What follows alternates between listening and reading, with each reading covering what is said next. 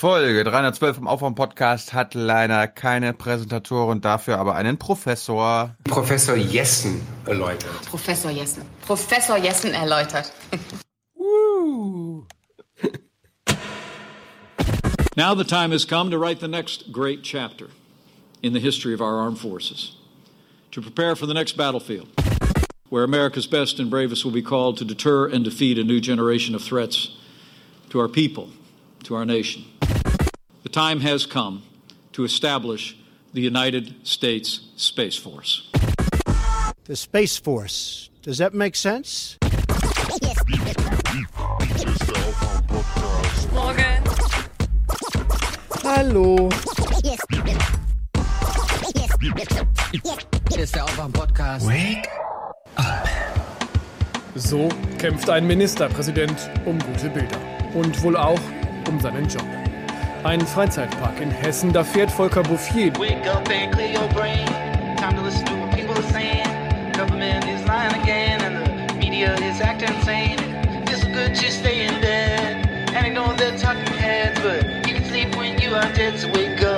Ich verstehe das sowieso nicht. Ich verstehe nicht, warum die Beamten die Pension kriegen. Oder Sie auch? Ich bin keine Beamtin. Ich krieg keine Pension. Ja, Sie kriegen aber die Enten. Und warum werden die, warum wird da nicht eingezahlt? Ja, das ist Ja. eine Erfindung von Bismarck, ne? Also, Ja. ich, kann's, Der ich ist kann nur sagen, ich habe dafür 100 keine Jahre Sympathie. tot. Nahles. So früh am Tag und schon Nahles wieder abgeschossen. ist eine Erfindung von Bismarck, da kann ich gar nichts machen. Das ist seit 100 Jahren so, seit 120 Jahren. Wer, was soll man da machen? Ne? Bei den einfachsten Fragen stellen sie sich am blödesten. Okay, Kenn wie, wie wäre wär eine gute Antwort gewesen? Ist natürlich wirklich super knifflig. So eine Grundlagenfrage, bei der jetzt wirklich nur, es ist halt Tradition und die haben halt eine gute Lobby, die Beamten und so weiter. Bisher gehabt zumindest, ist ja auch alles anders. Was wäre eigentlich eine gute Antwort gewesen für alles in der Situation? Sie haben recht. Ja. Wir gehen daran. Sie haben recht. äh, Das ist äh, seit Bismarck. Wir warten aber nicht noch mal 140, wie viel Ah, Jahre? Und, Sehr gut. Na, naja. Gut, wir äh, stellen unseren Gast mal vor, heute mit einer speziellen Version von äh, Markus, der in Montreal gespielt hat.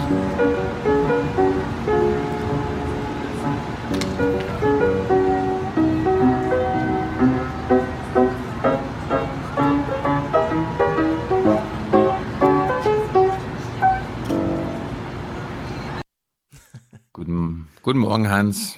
Dankeschön, Markus. Dankeschön.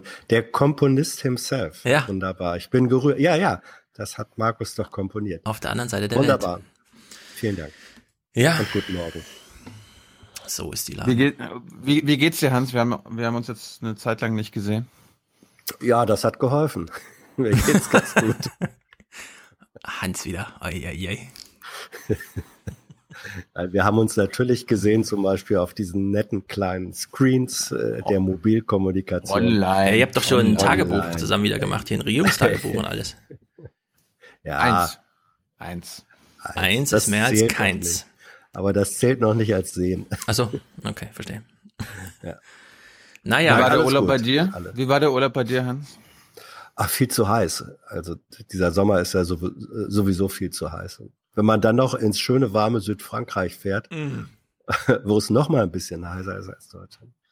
Um Mitternacht 38 Grad Außentemperatur. Das, äh, ja, letzte Woche hatte Tilo 38 in seinem Büro ja. und die Leute haben es uns verziehen, weil sie es kaum mitbekommen haben, aber uns hat es ziemlich angenervt.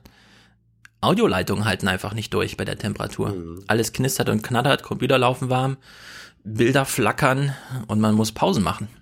Ja. Und das sind aber, das- man weiß immer nicht genau, äh, passiert in den Pausen irgendwas, kühlt sich was ab oder was? Nee, es kühlt sich natürlich nichts ab.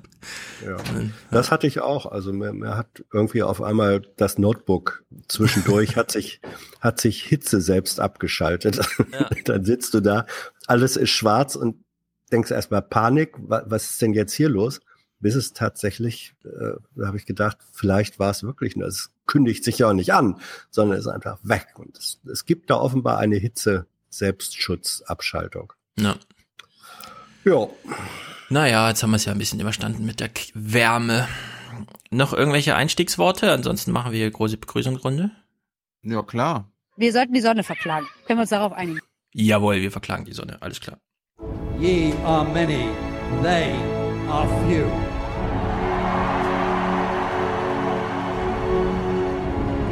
Willkommen im 1% Club. Ich glaube nicht, dass es gegen den Klimawandel irgendetwas gibt, was wir Menschen machen können. Ja, ich bin sehr gespannt auf die Exegese dieses Gesprächs. Ich habe ein bisschen was dazu gelesen, weil man kam ja kaum drum rum. Äh, Aber gut. Ich weiß, nicht, ich, weiß nicht, ob das so, so spannend ist. Wie, Also- echt? Ich dachte, das wäre super spannend. Na gut, wir lassen uns überraschen. Das ist so, du hast, du hast ja damals auch Gauland bei Jung und Naiv nicht gesehen, ne? Doch, klar. Achso. Ja, dann, dann, halt, dann hast du es ja schon gesehen. Dann hast du schon gesehen. Also auf Thomas nichts Walde was hat das, ja. Thomas, Thomas Walde hat das Jung und Naiv-Prinzip mal gemacht. Ungekürzt veröffentlichen und Fragen äh, an AfDler stellen, die nicht zu Flüchtlingen gehen. Das war doch ein abgekartetes Spiel, hast du nicht gelesen? Doch. Abgekartet. Ein AfDler aus dem Bundestag, ne, hat danach getwittert. Was für ein schändliches Handeln des GEZ-Staatsfunks und des, in Anführungszeichen, Moderators Thomas Walde. Sie können wahrhaft stolz auf sich sein, diese ganze CDF-Sommerinterview. Ist eine ganz offensichtlich abgekartete Angelegenheit. Pfui! Hm. Vor allem, vor allem ist sie noch abgekartet mit den Pressestellen der Parteien, die da auftreten. Er hat uns nicht zu Wieder- Flüchtlingen gefragt. Was für eine Schweinerei. Das ist unglaublich, dieser Staatsfunk. Naja. Gut. Reden wir jetzt schon über das Teil oder erst später? Nö, erst später. Die, die Produzentenschaft ist klein. Es sind äh, überhaupt nur drei Namen hier zu nennen. Daniel mit 59 Was? Euro. Herzlichen Dank. Ohne Kommentar. Dafür allerdings Moment, Moment, Moment, da müssen wir aber jeden, jeden Einzelnen hier. jeden Einzelnen. ja. Ja. Sag nochmal. Daniel. Danke, Daniel. Das ist gut für unser Land. Ja. So eine Haltung. Daniel überweist ja immer 59 und ich habe mich ja früher immer gefragt, 59 habe ich mich jetzt vertippt, weil ich eigentlich 50 schreiben wollte. Mittlerweile kopiere ich es, aber ich bin mir also absolut hundertprozentig sicher, ich habe mich nicht verschrieben, es sind 59. 50 von Martin und der äh, erinnert uns hieran. Man muss immer nachdenken, immer denken. Denken hilft ungeheuer.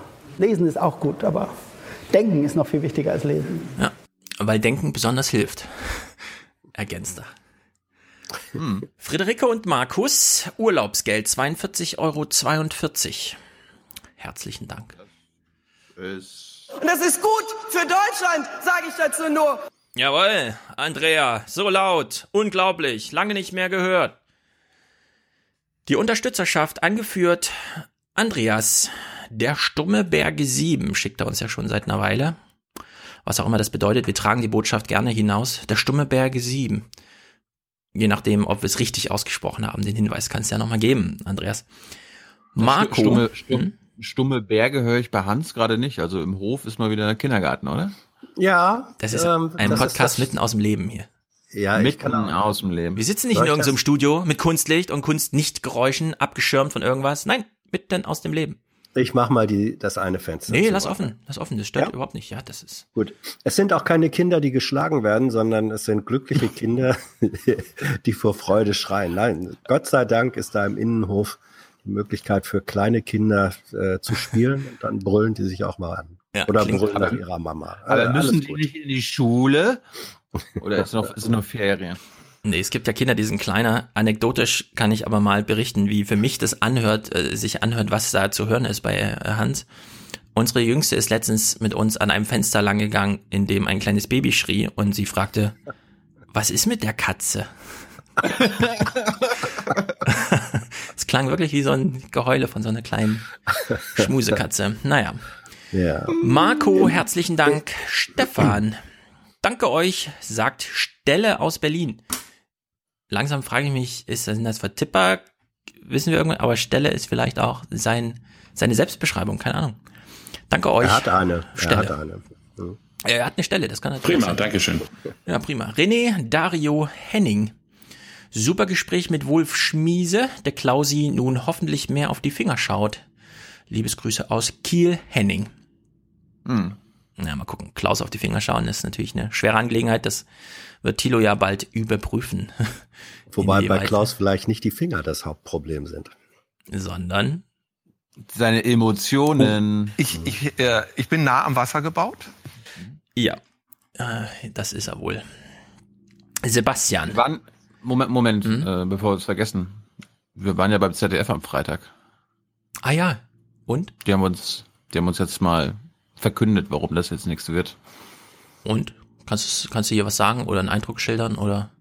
Vielleicht sollten wir mal mit Stimmung? Mr. Show fragen. Mr. Show, wie war das denn so? Ah, Mr. Show war auch dabei?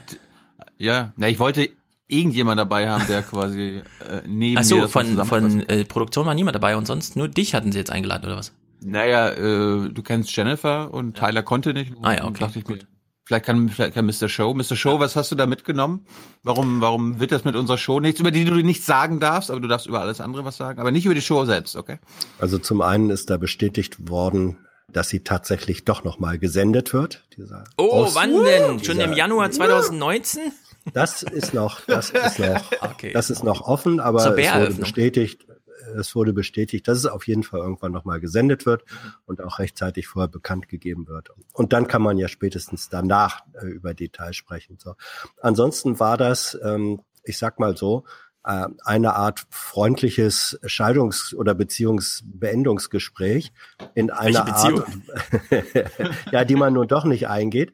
Ähm, also die Verlobung, äh, die programmtechnische Verlobung wurde aufgelöst. Dürft ihr sagen, wer dabei war? Hier ist zum, ähm, nein, es waren Menschen äh, dabei, die, die sozusagen äh, die hm. satisfaktions- und sprechfähig waren, ähm, um also, zu begründen, warum das, ähm, warum man sich dafür entschieden hat, diesen, ja, ja, diesen Ansatz, diesen Ansatz nicht in Serie ähm, zu geben.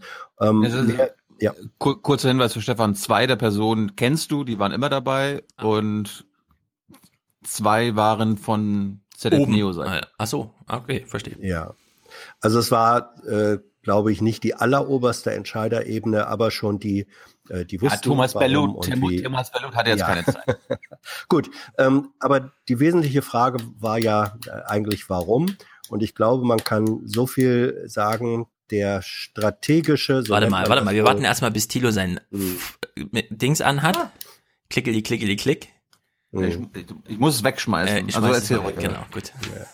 Aber er hört ja weiter. Ja, was also die höchste Ebene war es nicht, sondern es war ein Beziehungsbeendungsgespräch.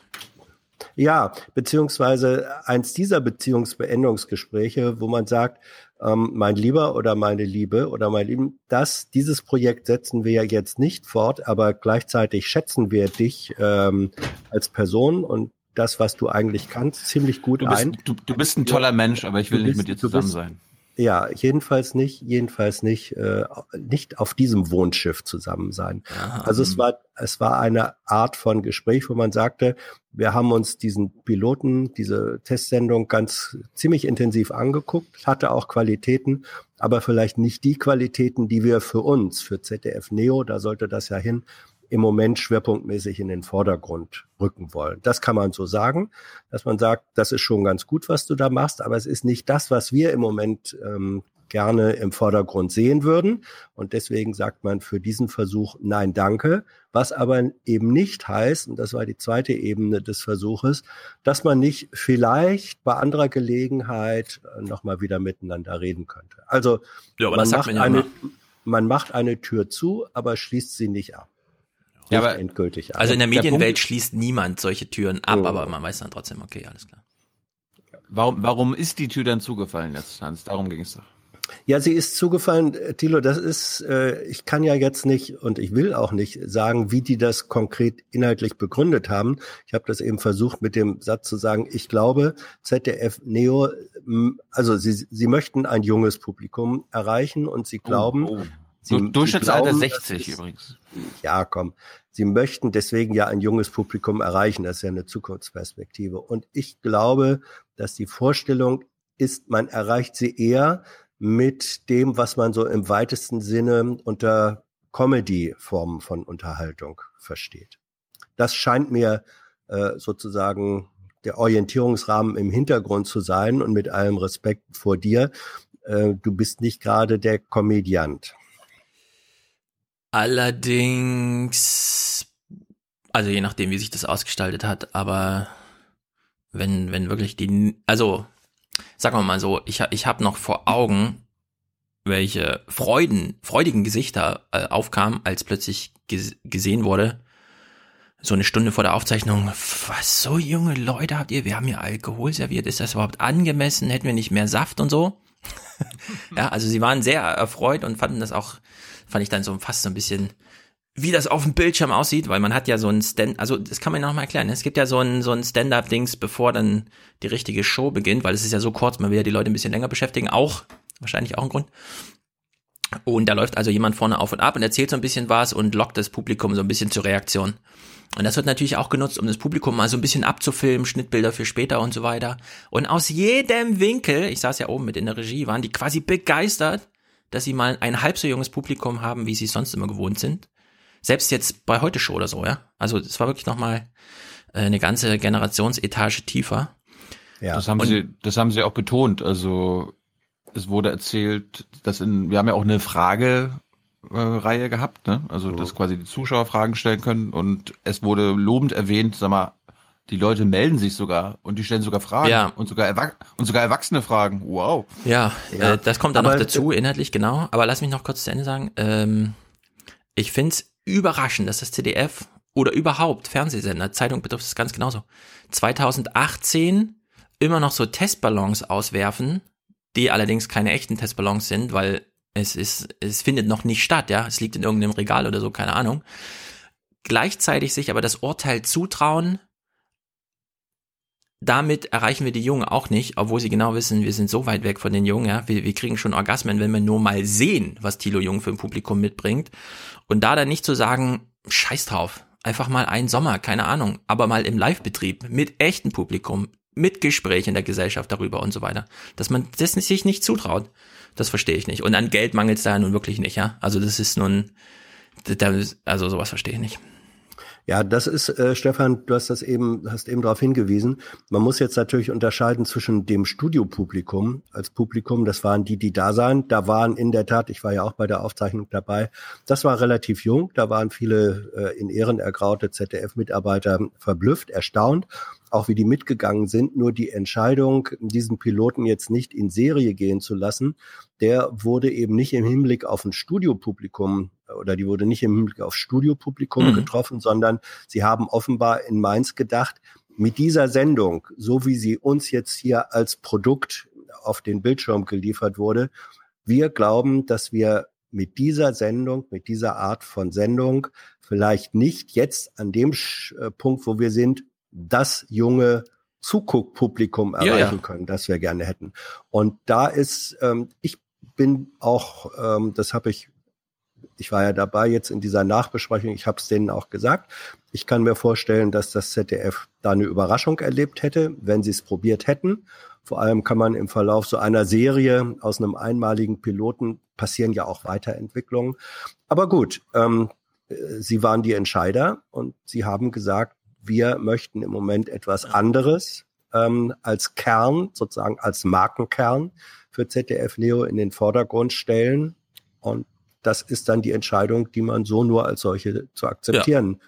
Hat, ja, also ich will es auch, noch, sonst? genau, ich habe das genauso verstanden. Ich will es noch mal deswegen ja. wiederholen. Äh, von mir aus können die das entscheiden. Nur, dass sie sich überhaupt zutrauen, bevor sie das Ding längerfristig testen und sei es, sag mal mal, mit zehn Folgen in dem Sommer oder so, dass sie sich überhaupt die Entscheidung schon zutrauen, nein, wir machen das nicht, weil wir damit das Publikum nicht erreichen würden, unwissen, welches Publikum sie wirklich erreichen könnten. Das verstehe ich halt nicht, ja, 2018. Weil das ist diese ja, Hochnäsigkeit des CDF, das nun mal, das ist nun mal ein Problem, 60-jähriges Publikum zu haben, auch bei CDF nicht. Und eine junge Nachrichtensendung zu machen nach dem Nachtjournal, die dann noch mal älteres Publikum hat als das Nachtjournal, obwohl sie sich an junge Leute richtet, ist der Altersschnitt dieser Sendung auch nochmal gestiegen von heute plus. Und da finde ich es unverständlich, warum man überhaupt noch sich selbst da eine Entscheidung zutraut, statt einfach zu sagen, okay, wir haben jetzt hier ein Experiment, wir lassen es mal ein bisschen laufen. Weil die Ressourcen dafür sind da. Und das verstehe ich dann einfach nicht.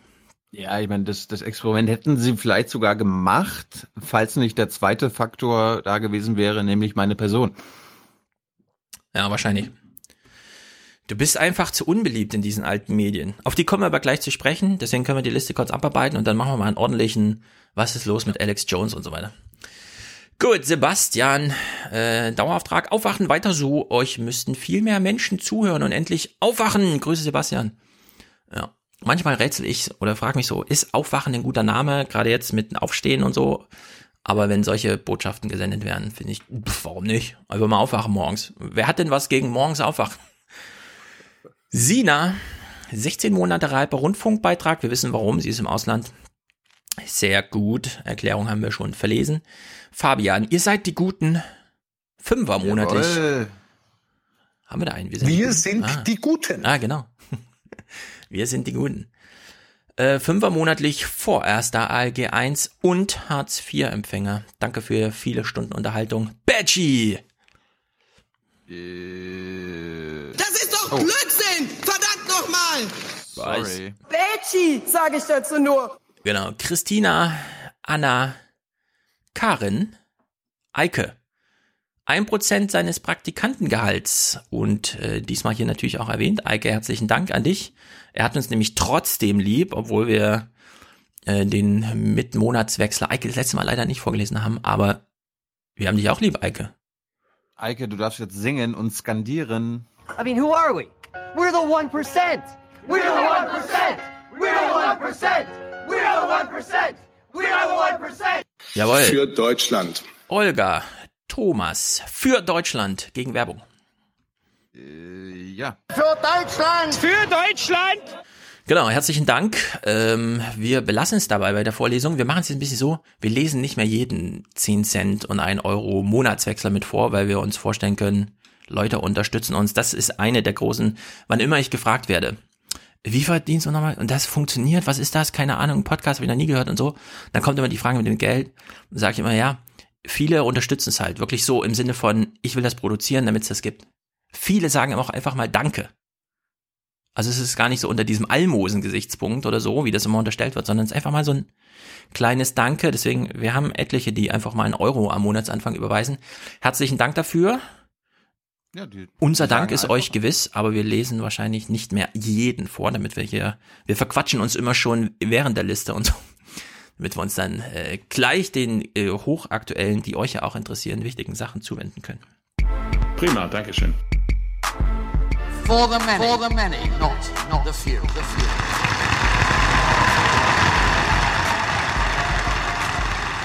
So, Wir Medienkritik. sind nach wie vor das Land, äh, das äh, den europäischen Wirtschaftsmotor zieht. Du weißt doch, dass Alles man klar. da drüber, drüber. Ja, aber du hast doch schon während meines Jingles einen Jingle gespielt. Wann willst du noch als einen Nee. Jingle spielen? Beim Einstieg hast du schon vor meinem Einstieg einen Jingle gespielt und danach noch einen. So viele Jingles. Wir wollen da noch mithalten. So, So, wir müssen jetzt, wir müssen jetzt Ja. immer ein paar Sachen abarbeiten. Ja, Out of Touch zum Beispiel. Ich will mal eine Medienkritik loswerden. Ist ja unglaublich, was man da sieht. Wir haben doch schon Botschaften bekommen, dass Lehrer, hier Stefan aus Frankfurt, das mit ihren Schülern gucken. Ich gucke natürlich auch Out of Touch, weil ich es super lustig finde. Ehrlich gesagt, ich höre es mir im Podcast an, weil es so durchläuft. Und dann gucke ich nochmal das Video, weil es so lustig ist. Du guckst das echt? Ja klar, alle gucken, das ist ein, ist ein Brüller. Aber Ah. wenn Evelyn fragt, in welchem, äh, warum wurde Jan Ulrich am Frankfurter Flughafen festgenommen? Da musst du natürlich sagen, bitte mal, Evelyn, der wurde nicht am Frankfurter Flughafen festgenommen, Eben. sondern der wurde in der Villa Kennedy festgenommen. Ja, an einem Hot Luxushotel. Ja, und es ist vor Ja, allem das- ein Luxushotel und er hat sich das billigste Zimmer genommen für 275 Euro kostet das billigste Ja, Zimmer. wobei das Zimmer kein Zimmer war, sondern eine Suite. Ne, nee, er hat nicht die Suite. Ich habe bei Focus Online gelesen, es war nicht die Suite, sondern er hat so ein Und, 300 Euro äh, Zimmer jetzt- genommen. Ja, jetzt hat ja aber die, jetzt hat ja aber die Dame, um die es da ging, Mhm. Sich offenbart. Ähm, und bei dem, was sie als Situationsschilderung gegeben hat, war das szenarisch so, dies, als sie die Suite betreten habe, Mhm. und das Wort Suite wurde da genannt, sei es innen total verwüstet gewesen, Oh. sozusagen schon, schon, schon alles demoliert, weißes Pulver auf irgendeinem Tisch, von dem man nicht genau Okay, weiß. das ist aber alles Hörensagen, ne? Oder? Ja, okay, das, wir, wir naja gut, aber das ist ihre Schilderung, das ist ihre Schilderung. ihre Sonst Schilderung. war ja, es, es waren ja wohl außer Ulle und der Dame war wohl niemand anders. Also die Villa Kennedy. Ich bin ja immer nur mit dem Fahrrad unterwegs. Ich habe ja keinen Führerschein, kein Auto, wisst kein Fahrer, warum nichts. sowas? Warum wisst ihr sowas? Naja, pass auf. Also die Villa Kennedy ist hier am Main gelegen, direkt neben dem äh, Städel ein Hotel, das doch ein bisschen auffällt, weil sobald man da mit dem Fahrrad vorfährt, muss man so ein bisschen den Maybachs ausweichen, die da so rumfahren und Leute anliefern vom Flughafen. Das Service ist natürlich inklusive, wenn du da ein Zimmer buchst für 7500 Euro die Nacht. Deswegen, also so eine Suite, also eine verwüstete Suite in der Villa Kennedy, das geht schnell mal in die sechsstelligen Beträge. Das sind nicht irgendwelche Möbel und Kunstwerke, die da an den Wänden hängen und auf dem Boden rumstehen. Ich hoffe, Jan Ulrich geht's gut. Also sagen wir sein Chambre, sein Zimmer. ja. Ich Na, das konnte, war jedenfalls nicht der äh, Frankfurter Flughafen. Ja, aber das konnte ich ja nicht wissen. Nee, jetzt weißt du es aber. Jetzt habe ich dich aufgeklärt. Medienkritik an dem Punkt auch abgeschlossen. Sonst gute Show. Ich, ich hatte Ja. gestern, ich hatte gestern mit Hans noch gescherzt, dass äh, wir dir mal, um dich dahin zu locken, das mal zu gucken, Evelyns Fragen stellen. Aber du guckst das ja. Ja, klar gucke ich das.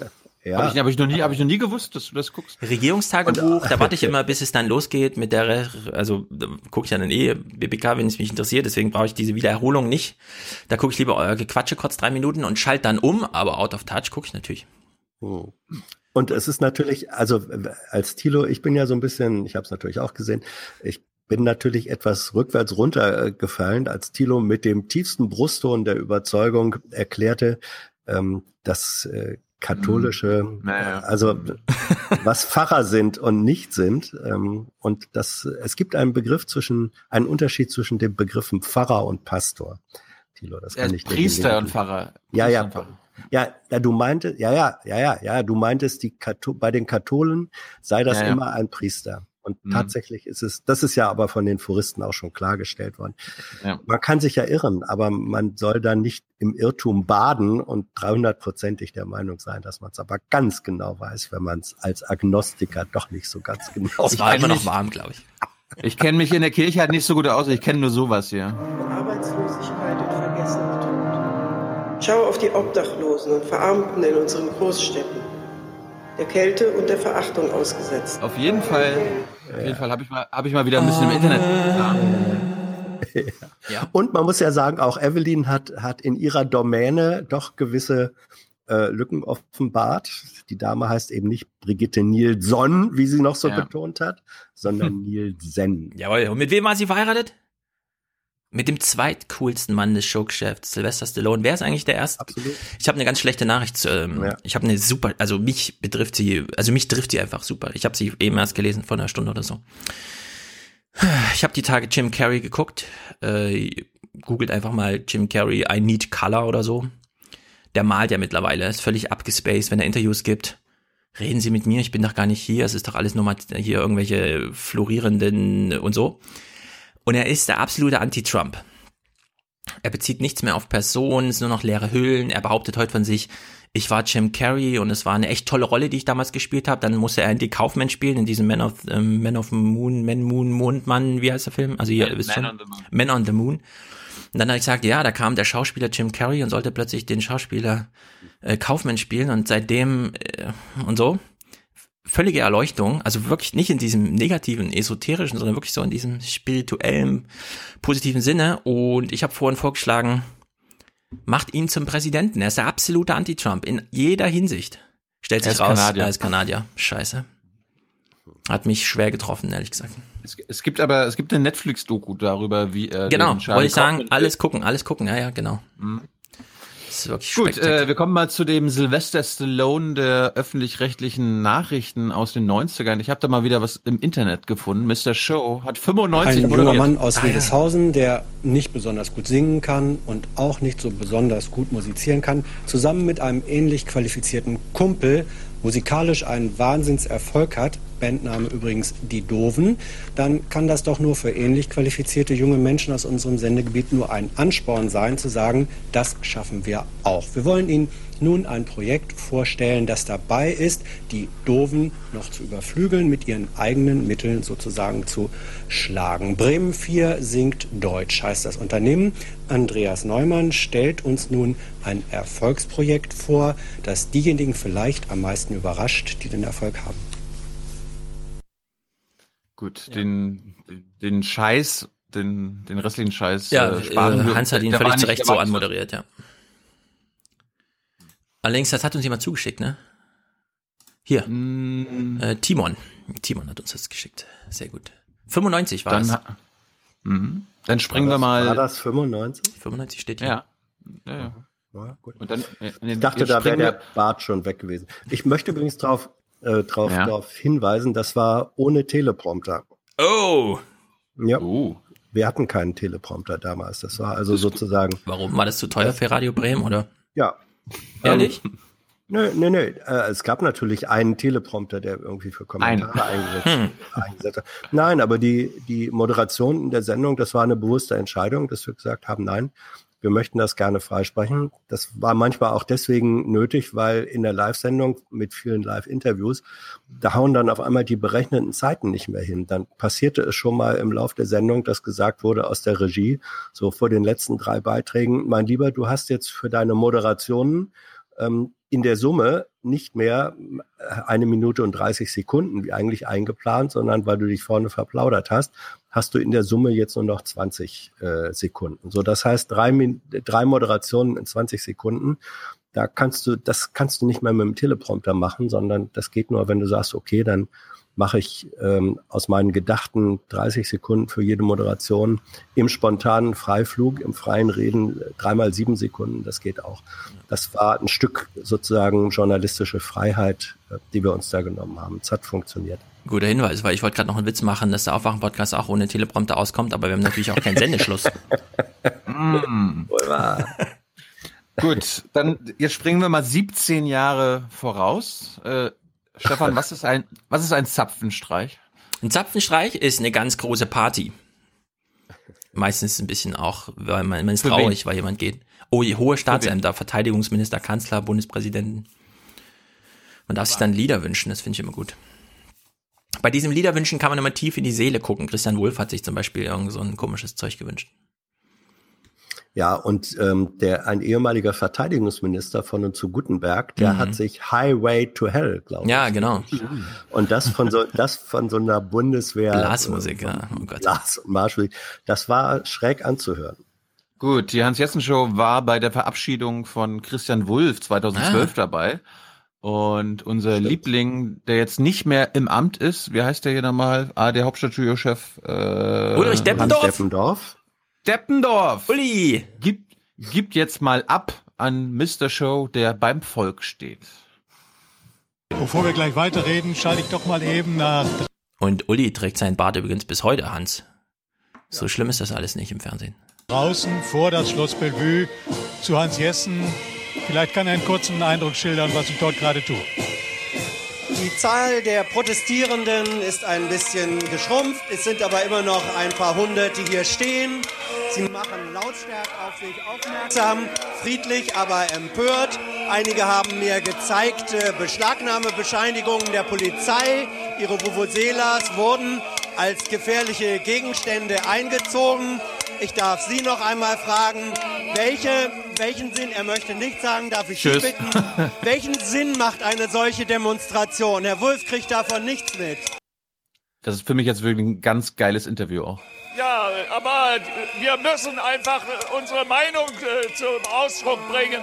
Es ist doch unmöglich, dass so ein Kerl, der eben äh, verfolgt wird von der Staatsanwaltschaft, 500.000 Euro Geld hinterhergeschmissen bekommt. Dankeschön. Also, wir hören, der Volkszorn ist vorhanden. Der Volkszorn steigert sich auch noch. Ja, rückblickend. Es klang ein bisschen so. Ja, Uli, ich bin auch genervt. Da durfte ich einmal zum Zapfenstreich und jetzt stehe ich da, wo ich den Demonstranten sage, das bekommt er doch gar nicht mit und jetzt bekomme ich es auch nicht mit, was da passiert. Und das ist alles wegen dem Bobbycar. Es war nicht nur das Bobbycar.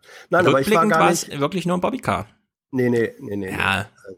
Nein. Ein kleiner Urlaub noch. Rück, rück, na, rückblickend war es, dass dieser Mensch einfach völlig ungeeignet für das Amt war. Ähm, das war aber nicht justiziabel. Das ist eine Genau. andere Dimension. Äh, Gewählt ist so, gewählt. Und ja, gewählt ist gewählt, gilt ja auch für Trump.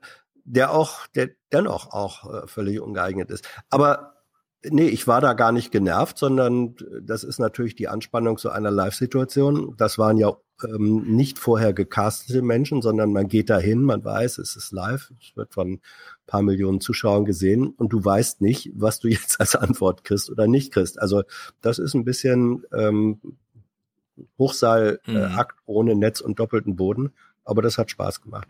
Aber Hans, ist es nicht normalerweise so, wenn man so eine Schalte macht, äh, dass man fünf Minuten vorher schon sich 102 ausguckt, sie kurz vorher fragt, wenn ich Findest jetzt ja gleich mit dem wieder. Mikro komme, wenn, wenn ich jetzt gleich mit dem Mikro komme, würden Sie mir was sagen? Und dann sagen sie, okay, und dann, wenn du die Schalte machst, gehst du sofort zu dem, zu der Person hin?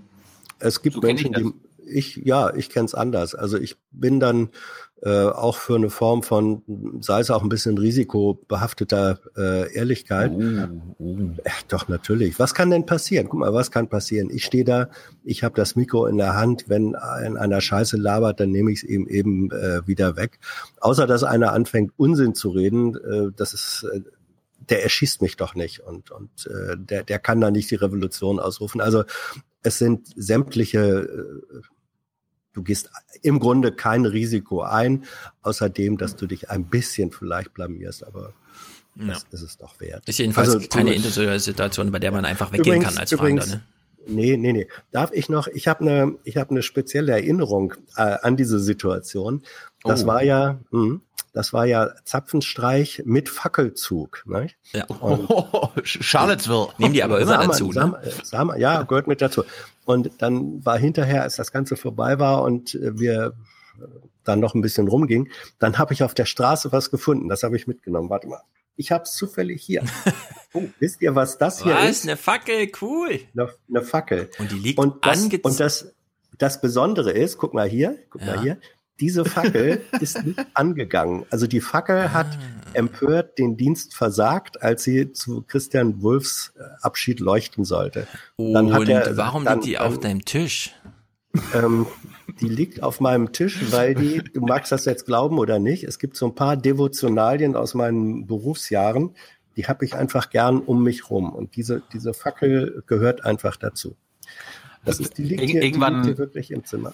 Irgendwann müssen wir schon mal ich kann, dir, ich kann dir auch noch was ganz. Ja. Oh. Hast du es aus Das Afrika mitgebracht, als du da auf Reisen warst? Das, äh, da habe ich solche Sachen gesehen, die aber ist in Deutschland erstanden waren. Ja. Mhm. Hast, Mhm. hast, du schon, hast, hast du schon Uganda gesehen, Stefan? Äh, Mhm. Guck mal hier, das ist Uganda. Ja, genau so sah das auch aus dem Video. Weil das ist, es gab gerade aktuelle Nachrichten, der, der Präsident Ugandas möchte, dass die Südsudanesen wieder äh, rausgehen aus Uganda. Und um die ging es ja in der Uganda-Doku, die du noch nicht gesehen hast. Hast du Claudia Kempfert gesehen? Nee, äh, mache ich aber Ah. noch. Das, äh, sobald ich es kriege, spreche ich es an, weil da sind sicherlich interessante Sachen drin.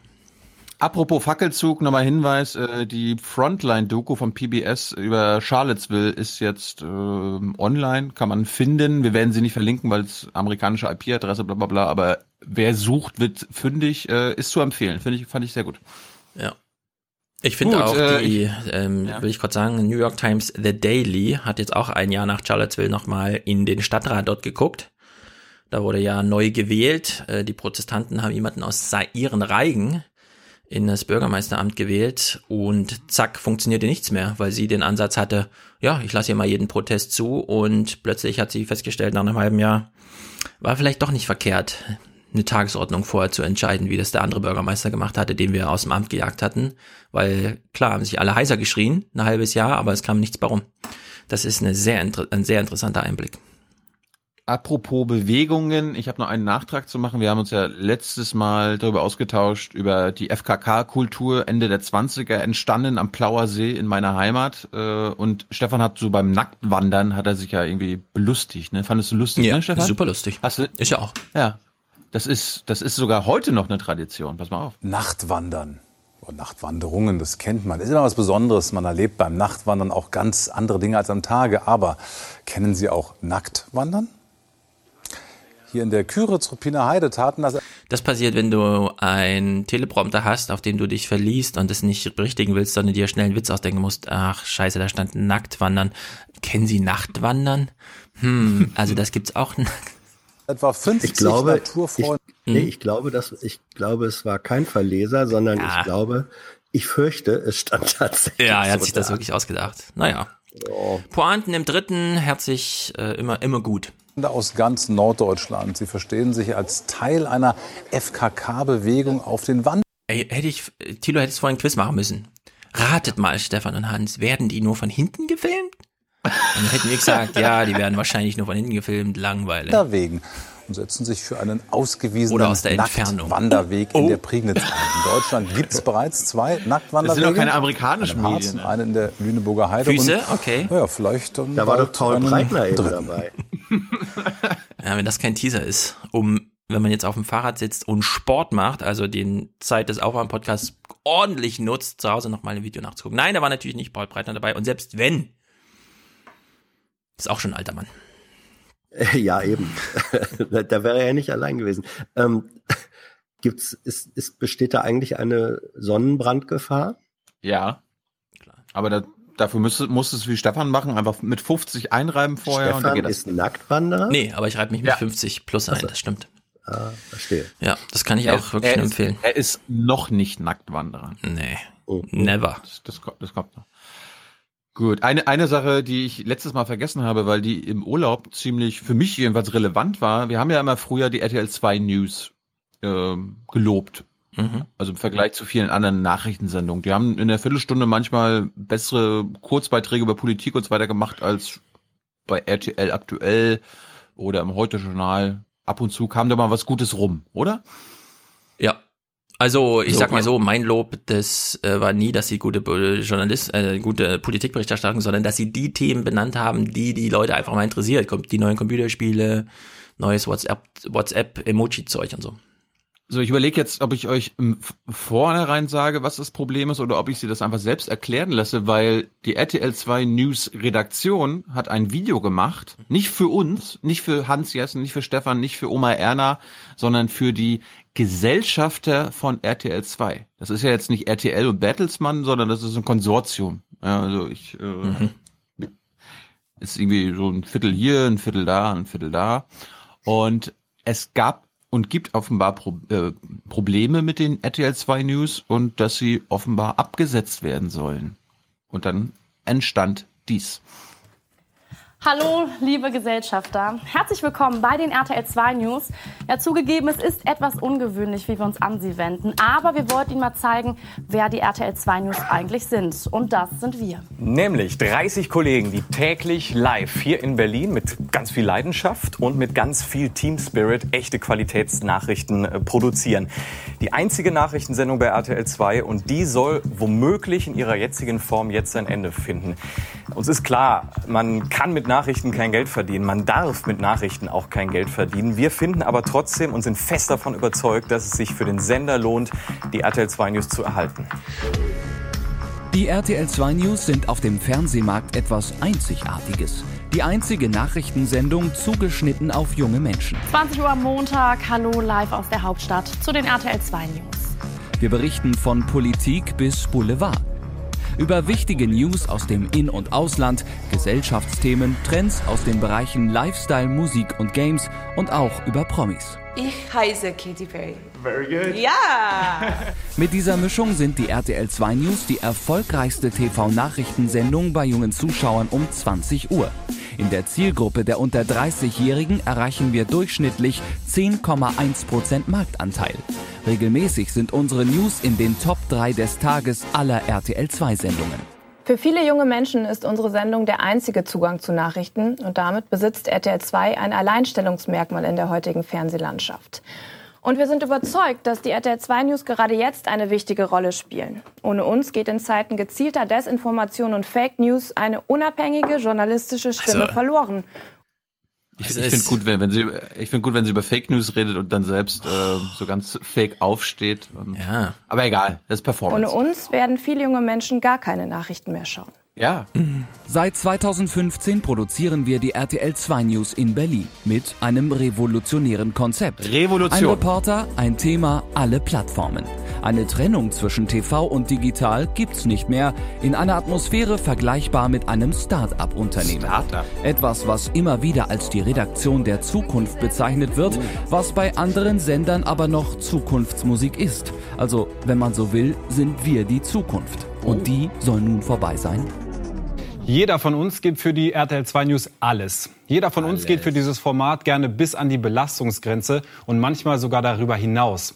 Sowohl die jungen Hungrigen als auch die Erfahrenen eben als Team. Hm, vielleicht sollte der Arbeitsrechtler mal vorbeischauen. Besonders wichtig ist das in Breaking News Situationen, von denen wir hier in den vergangenen Jahren wirklich viele hatten. Wie beispielsweise bei den Terroranschlägen von Berlin oder Nizza. Wir haben Sondersendungen produziert und waren vor Ort. Genauso bei der Fußball-WM 2018, bei der wir mal aus Russland oder von der Berliner Fanmeile geschaltet haben.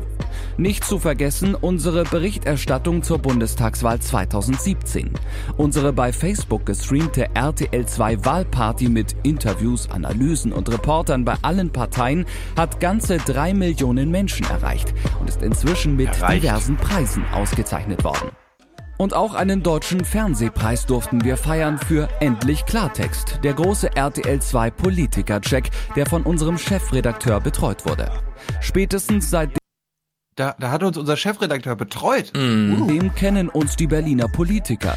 Sie schätzen und sie schauen uns. Wir bekommen Interviews mit Bundesministern. Früher kaum denkbar, heute normal. Deshalb sind wir davon überzeugt, die RTL 2 News sind wichtig für die positive Wahrnehmung des Senders. Mit einem Abbau oder einem Ende der News in der jetzigen Form gehen RTL 2 Kompetenzen verloren, die so gar nicht mehr ersetzt werden können. Ja, und jetzt sind Sie am Zug. Erhalten Sie die News so, wie sie sind. Nicht nur für uns und für RTL 2, auch für unsere Zuschauer. Was, was sehen wir, Stefan? Ein Mannschaftsbild. Also, ich sag mal so.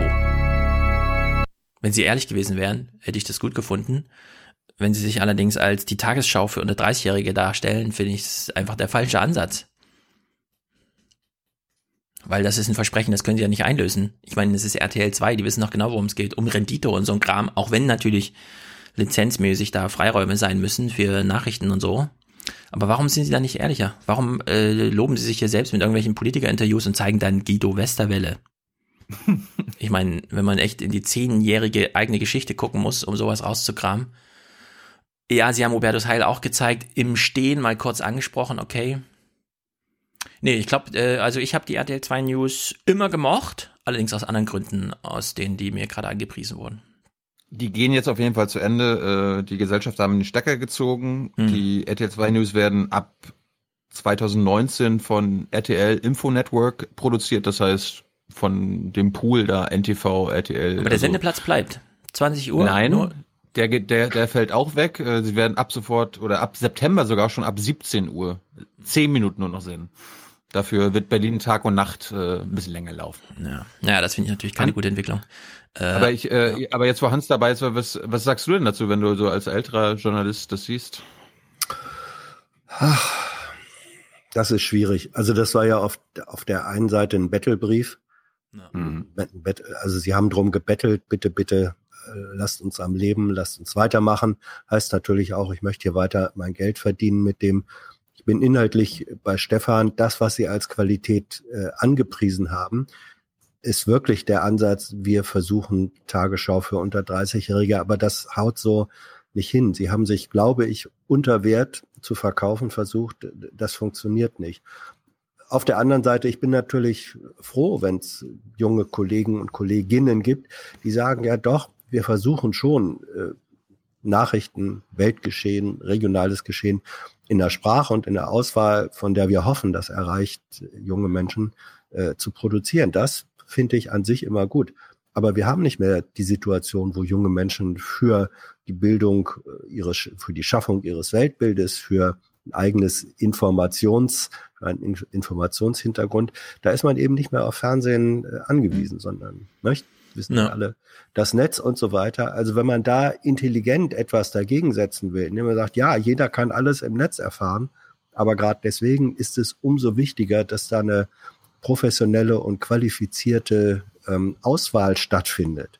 Eine, eine Zuordnung, dass, dass nicht nur der Wildwuchs äh, im Netz rumwuchert. Den Ansatz habe ich hier einfach nicht gesehen. Deswegen schade, Chance verpasst. Ja. Wenn Thilo nicht noch einen Clip dazu hat, können wir jetzt mal einen großen, großen Rundumschlag durch die aktuelle Medienwelt machen. Naja, wir müssen ein, eine Sache noch äh, rekapitulieren, nämlich den Besuch von Angela Merkel in der BBK. Den haben wir uns ja letzte Woche aufgespart. Ja, den können wir ja danach machen, oder? Das ist ja dann schon wieder Warum? politisch inhaltlich. Na, aber ich, Ach ich so. würde jetzt direkt anschließen an dieses, was wir hier gerade so. gesehen haben.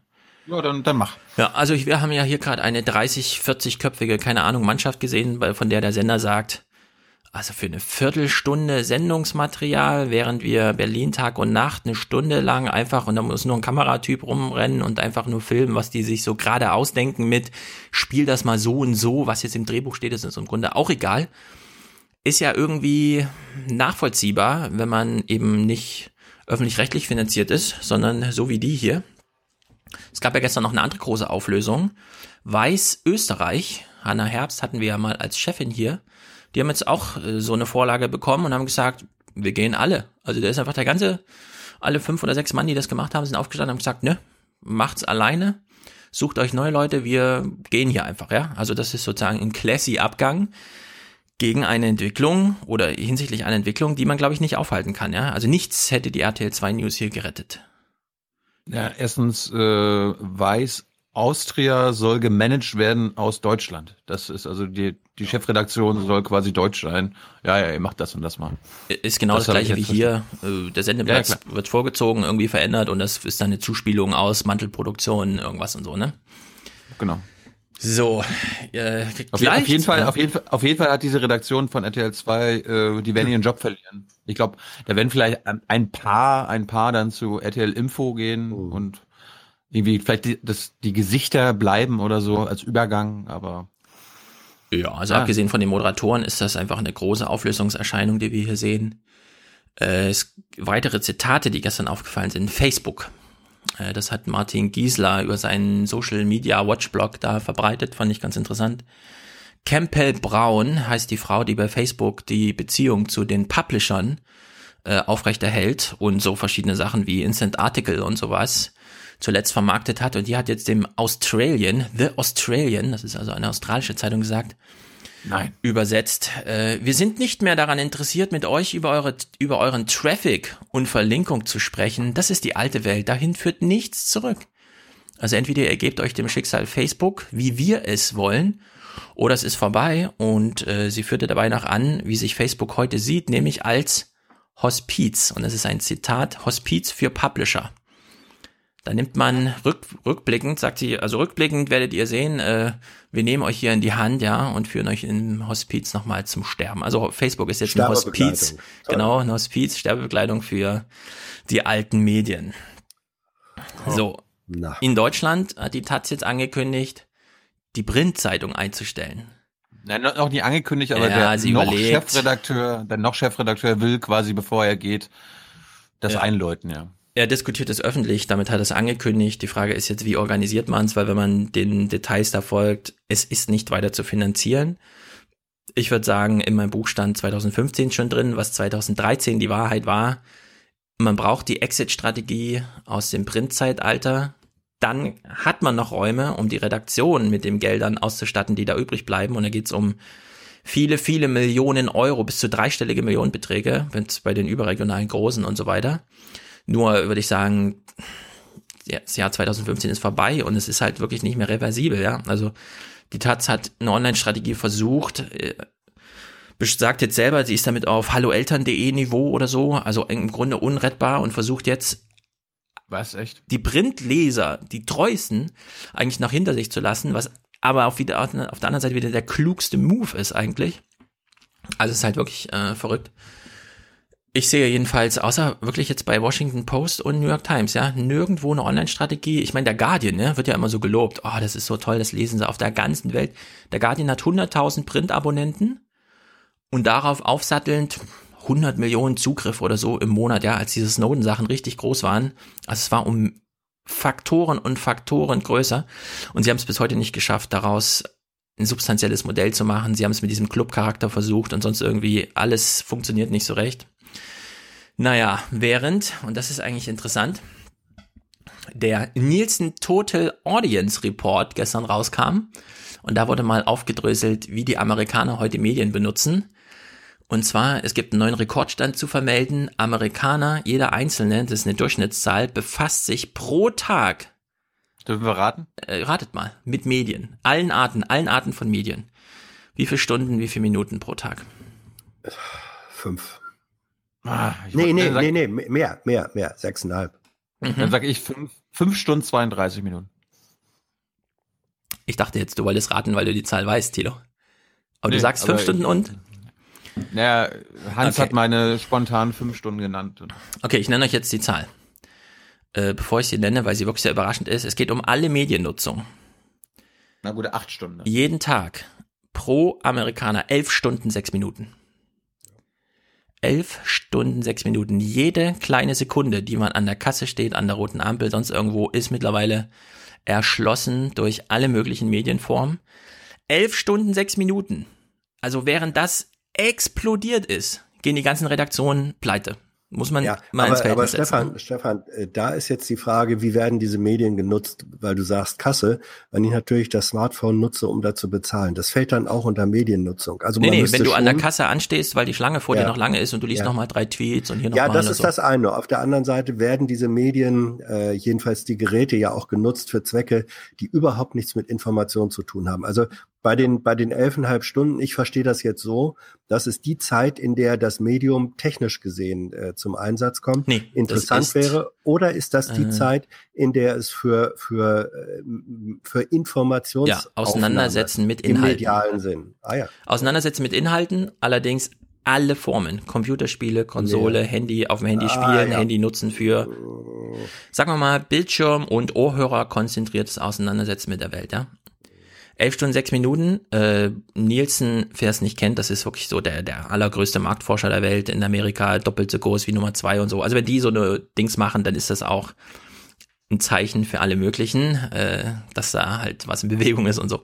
Ja, da ist was, nur, nur auch da, wenn man dann nochmal in die Alterssegmente rein, ich, ich kenne jetzt nicht diese aktuelle Studie, aber vorherige Nielsen-Reports, da ist es ja so, wenn du dir anguckst, zum Beispiel die Nutzung in der äh, Zielgruppe U16 oder U13, da ist mehr als 50 Prozent der Nutzungszeit bei diesen jungen Leuten ist wirklich Computerspiele. Und Ja. das ist dann schon, also das muss man einfach. Zählt alles dazu, sozusagen genau. Zählt, zählt alles dazu. Zählt alles ist dazu. Noch nicht, ist noch nicht Information über die Geschehnisse der Welt. Genau, also die Alterssache, äh, die ist genauso drin, wie sie überall drin ist, nämlich die Alten gucken sehr viel mehr Fernsehen und die Jungen benutzen sehr viel mehr ihre interaktiven Displays. Das aber mal ignoriert. Der Durchschnittswert des Amerikaner für Fernsehen und Radio, jetzt sind wir bei den Werten, die ihr eben genannt habt, 6 Stunden 22. Ja. So. Fernsehen und Radio ist allerdings eine Chiffre, würde ich sagen, für zurückgelehnt. Sich berieseln lassen, ja, einfach anmachen und laufen lassen. Während die vielen anderen Sachen, die jetzt Fernsehen und Radio Konkurrenz machen, natürlich dieses ganze Interagieren, Scrollen, ja, bei Facebook und so weiter, irgendwas liken und so, Engagement zeigen halt. So, Podcast ist allerdings da noch nicht aufgenommen. Das finde ich interessant, weil dieses Ar- Argument von Jordan Peterson äh, ist ja ganz interessant. Der, das habe ich bei No Agenda gehört, hat äh, dieses, äh, diese Analyse mal gemacht hinsichtlich mit Podcasts erschließt man sich ja Räume im Alltag, die bisher noch nicht von Medien durchsetzt waren. Sport, Pendeln, auch zu Fuß, im Bus, im öffentlichen Nahverkehr, also da, wo bisher im Grunde Zeitung lesen, aber selbst am Steuer oder so, ja, ging das nicht. Also Staubsaugen zu Hause. Podcast ist sozusagen zusätzliche Zeit, die vorher gar nicht medial genutzt wurde. Und, das würde ich jetzt anschließen, Podcast ist eben äh, eine Form, bei der man sich in längerfristigen Formaten befasst, ohne dass es ein zurückgelehnt Medium ist. Also bisher hatten ja nur langfristige Sachen Erfolg, längere Formate Erfolg, wenn es heißt, auf dem Sofa sitzen, abends runterkommen, gar nichts anderes machen wollen und so weiter. Heute erschließt man sich damit natürlich eine Stunde Sport oder sowas. Ja, aber auch da ist, also zurückgelehnt, wenn man, wenn man zurückgelehnt jetzt nimmt als Chiffre für ähm, sich, sich nicht aktivst daran beteiligen, das kriegt man, bekommt ihr ja auch in den Rückmeldungen mit, dass Menschen sagen, oh ja, ich, bei bei mir läuft das einfach, wenn ich Geschirr mache oder Haushalt oder so. Genau. Das ist eine Form von, äh, das teilt mit zurückgelehnt, dass ich beteilige mich jetzt nicht aktiv daran, ähm, an dem Produkt, aber ich nehme es gerne auf. Ähm, du hast, glaube ich, völlig recht, dass da Zeiträume für Informationsaufnahme aktiv genutzt werden, die früher so kaum genutzt wurden, gerade äh, bei Menschen, die unterwegs sind, Pendler oder so. Von daher ist das einfach die Erschließung äh, eines neuen, einer neuen Zeitraummine. Und das ist, das, das ist gut. Ja. Ja, ob das so gut ist, klären wir jetzt mal. Ja. Denn wir wissen ja, wir hören noch mal kurz rein. Ich habe noch mal Thilos Ausschnitte von Hassel Habeck. Äh, kurz, für äh, acht Sekunden nur. Hört genau hin. Herr Habeck, Sie haben vor kurzem gesagt, die Sprache der Politik muss eine einladende sein. Und wer im Kampfmodus argumentiert, der verschrecke nur ganz viele. Ja, da hat er natürlich gesagt, ja, das stimmt irgendwie und so. Aber die Frage ist, stimmt das? Wenn wir in Europa uns umgucken, würde ich sagen, ja, wer hier mit Kampfsprache und so auftritt, der wird nicht gemocht, abgelehnt und sonst irgendwie. Jetzt haben wir allerdings das Phänomen langformatige inhaltliche Darbietung, nicht im Fernsehen, nicht so ganz im Radio, sondern im Internet, also Alex Jones Infowars, jeden Tag vier Stunden. Hat das jetzt Erfolg, weil es so negativ ist und darüber Gemeinschaften bildet? Oder hat die andere Seite recht und sagt, ne, ist eigentlich unklar, warum es erfolgreich ist, weil die Leute wollen doch eigentlich Zufriedenheit, irgendwie so Konsens und so weiter, ja. Ist das nicht eigentlich so eine Anomalie? Und äh, da würde ich sagen, da gibt es auch einen großen Wettstreit zwischen Europa und Amerika. In Amerika ist eben Talk Radio total erfolgreich. Und zwar genau das, dass die Gesellschaft kurz und klein schlagen will, während in Europa diese Podcast-Blase, alle flauschen sich an, ja, niemand ist böse und so und alle haben sich irgendwie so lieb. Und darüber müssen wir jetzt mal reden. Weil das Info war es jetzt Social Media mäßig weggesperrt wurde. Ist vielleicht, wäre meine These, äh, der zweite große Frühling von Alex Jones und dieses Format wird sich jetzt noch mehr durchsetzen. Weil ja, das ist doch, äh, das ist doch, nachdem Apple sie bei dem Podcast verbannt hat, ist doch die App im App Store von Alex Jones, Infowars, äh, durch die Decke gegangen. ja. Also der, der hat wahrscheinlich jetzt, dadurch, dass er gesperrt wurde, von den allermeisten, außer von Twitter, ja. ähm, hat er wahrscheinlich jetzt sogar noch kurzfristig mehr Geld bekommen. Äh, nein, nicht nur kurzfristig, sondern ich glaube, er baut sich gerade eine ganz neue Publikumsschicht auf. Mit dieser selbstbezüglichen, ich wurde ja überall gesperrt. Das heißt jetzt auch nicht mehr Infowars, sondern Infowars censored. Also steht überall groß dieser Balken drüber mit diesem Hinweis, ich bin hier weggesperrt und so. Schließt euch der Resistance an. Wir hören gleich mal einzelne Clips. Jedenfalls. Es ist kein Erfolg, Infowars aus dem Social Media rauszuhauen. Weil das ist nur diese kleine Clips-Produktion, ja. Hier mal ein Tweet, da mal ein Facebook-Post, das ist völlig egal. Alex Jones geht es um diese Vier-Stunden-Sendung, um dieses Publikum geht es, dass sich vier Stunden von den elf Stunden und sechs Minuten am Tag damit berieseln lässt. Herr Schulz, wir sollten, wir sollten kurz mit Hans Jessen abklären, ob Hans Jessen weiß, wer Alexander Jones ist. Ja. Gut. Wer, wer, wer denn? wer ist das, Hans? Wer ist das denn? Was? Willst du mir Ja, jetzt, wer ist- willst, ja. willst du jetzt mit, willst, mit, willst du mit mir jetzt einen Test machen, Tilo? Wer ist Alex Jones, Hans? Lass gut sein. Alex Jones ist ein amerikanischer, äh, ich verteidige, ich bin Trumps Speerspitze in der medialen Ich Welt. weiß und das, Herrgott nochmal. Ja, ich will es nur für die Hörer nochmal sagen, den ja, Tilo jetzt unterstellt, ich sie kennen ich es. spring doch nicht über Tilos Stöckchen. Okay, sehr gut. Weil wir hören auch gleich Clips dazu. Also alle, die nicht wissen, wer Alex Jones ist, was ich auch gut verstehen könnte. Man muss es nämlich nicht wissen, aber wir werden es heute mal abhandeln, weil ehrlich gesagt, ich sehe hier eine wirklich nächste Evolutionsstufe. Was kommt eigentlich nach Social Media, ist jetzt die Frage, ja? Wo, die Leute haben keinen Bock mehr auf Social Media, das stellen wir fest. Gleichzeitig steigt die Mediennutzung so. Wo geht das eigentlich hin? Also, um es nochmal zu sagen, Facebook-Posts wegzusperren, YouTube-Videos und so weiter, solange diese Vier-Stunden-Sendung online ist und die Leute das in voller Länge konsumieren, ist völlig egal, was mit diesen Schnipseln passiert. Es gilt dieses Argument von John C. Dvorak, was er im letzten No Agenda Podcast gemacht hat, um Trump zu verstehen. Reicht es nicht, sich auf Twitter von irgendwelchen linken Blasenleuten mal so ein Trump-Tweet oder so oder hier mal ein Ausschnitt aus der Rede. Man muss sich mal hinsetzen und eine Stunde Trump-Rede vor Publikum gucken. Nur dann versteht man, um was es da geht. Man muss diese Stunde einmal gucken. Man kann sie natürlich scheiße finden und alles, aber man muss es einmal eine Stunde lang gucken. Dann kann man die Clips äh, besser einordnen. Das beste Argument dafür ist, ich war auch überrascht. Auf Twitter kursieren doch immer dieses, und so hat Alex Jones reagiert, als er gehört hat, dass er gefeuert wurde und so, da überall rausgeschmissen wurde, und dann kommt so ein einminütiges, wie er da ausrastet und so weiter. Wer von uns deutschen linken Blasenpublikum weiß eigentlich, dass Alex Jones diese Clips selbst produziert und am Ende seiner Vier-Stunden-Sendung gerne spielt? Wohl wissend, dass die dann aufgegriffen werden. Ja, er produziert die selbst. Er möchte, dass wir das so teilen, wie er da ausrastet. Weil er genau weiß, ja, euch kriege ich damit nicht, aber ja, diese Kalküle. Wenn ihr wieder mal einen Alex Jones Clip irgendwie zusammen und so hat er reagiert und so weiter, der ist so irre. Diesen Clip hat er mit hoher Wahrscheinlichkeit selbst produziert. Naja, Podcast Talk Radio, ja, die große Auseinandersetzung, jedenfalls. Ich meine, ich, ich wollte nur sagen, Stefan hat völlig recht. Also nachdem ich an meinem 31. Geburtstag bei Donald Trump, äh, also mein, mein Geburtstag bei Donald Trump in Pennsylvania verbracht habe, wo du nicht nur seine 90-minütige Rede hörst und ihn dann nochmal äh, besser verstehen kannst, sondern du bekommst auch noch mit, wie das Publikum auf ihn reagiert und was sie von ihm erwarten. dann ja, ja das ist also du, du, bekommst, du bekommst ein ganz anderes Bild. Also. Ja, aber das ist äh, das ist doch äh, alles überhaupt nicht äh, verwunderlich. Die Funktion von Trump, von Jones, äh, es gibt auf, auf deutscher Seite äh, Entsprechungen bis hin zu abgedrehten Leuten wie, wie äh, Professor Mausfeld. Die Funktion ist, Genau. die, ja, die Funktion ist doch Professor Jessen. ein, die Funktion, die Funktion ist doch. Ja, du bist, un, du bist unser, du bist unser. Ja, ja. So, Herr Professor, jetzt sag doch mal, was die Funktion vorsichtig, ist. vorsichtig. Professor Jessen erläutert. Professor Jessen. Professor Jessen erläutert. So, Professor Jessen, erläuter mal. Die, Fun die Funktion ist doch für ein Publikum, das sich ähm, zu den äh, zu kurz gekommenen, den Erniedrigten, den Vernachlässigten dieser Welt äh, rechnet, die, da, die vom Establishment seit 100 Jahren so ungefähr verarscht worden sind und äh, zum Teil sogar zu Recht haben sie dieses Gefühl, ähm, die in Wahrheit auch nicht wissen, wie die Welt äh, funktioniert und begreift. Und jetzt kommt eine Autorität dahin und mit den Möglichkeiten der modernen Technologie äh, wird denen erklärt, ihr habt eigentlich recht.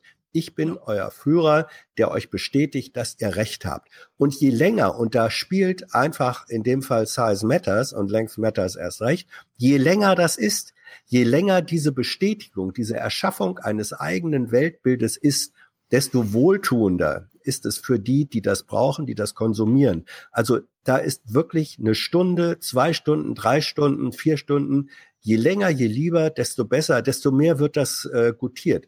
Und was dann an Clips, an, an Zuspitzungen rauskommt, das hat eigentlich wirklich nur die Funktion, auch da stimme ich Stefan zu, das hat die Funktion zu skandalisieren, ähm, das hat die Funktion Teaser zu bilden, das hat auch die Funktion, die Gegner zu provozieren, wobei äh, die Provokation der Gegner führt dann wiederum dazu, dass das Kernlager sich an der Provokation selbst wieder identitätsmäßig äh, aufbaut. Das sind sozialpsychologische Mechanismen, wo man nur sagen kann, ja, es ist die Länge und man begreift es nur über die Länge.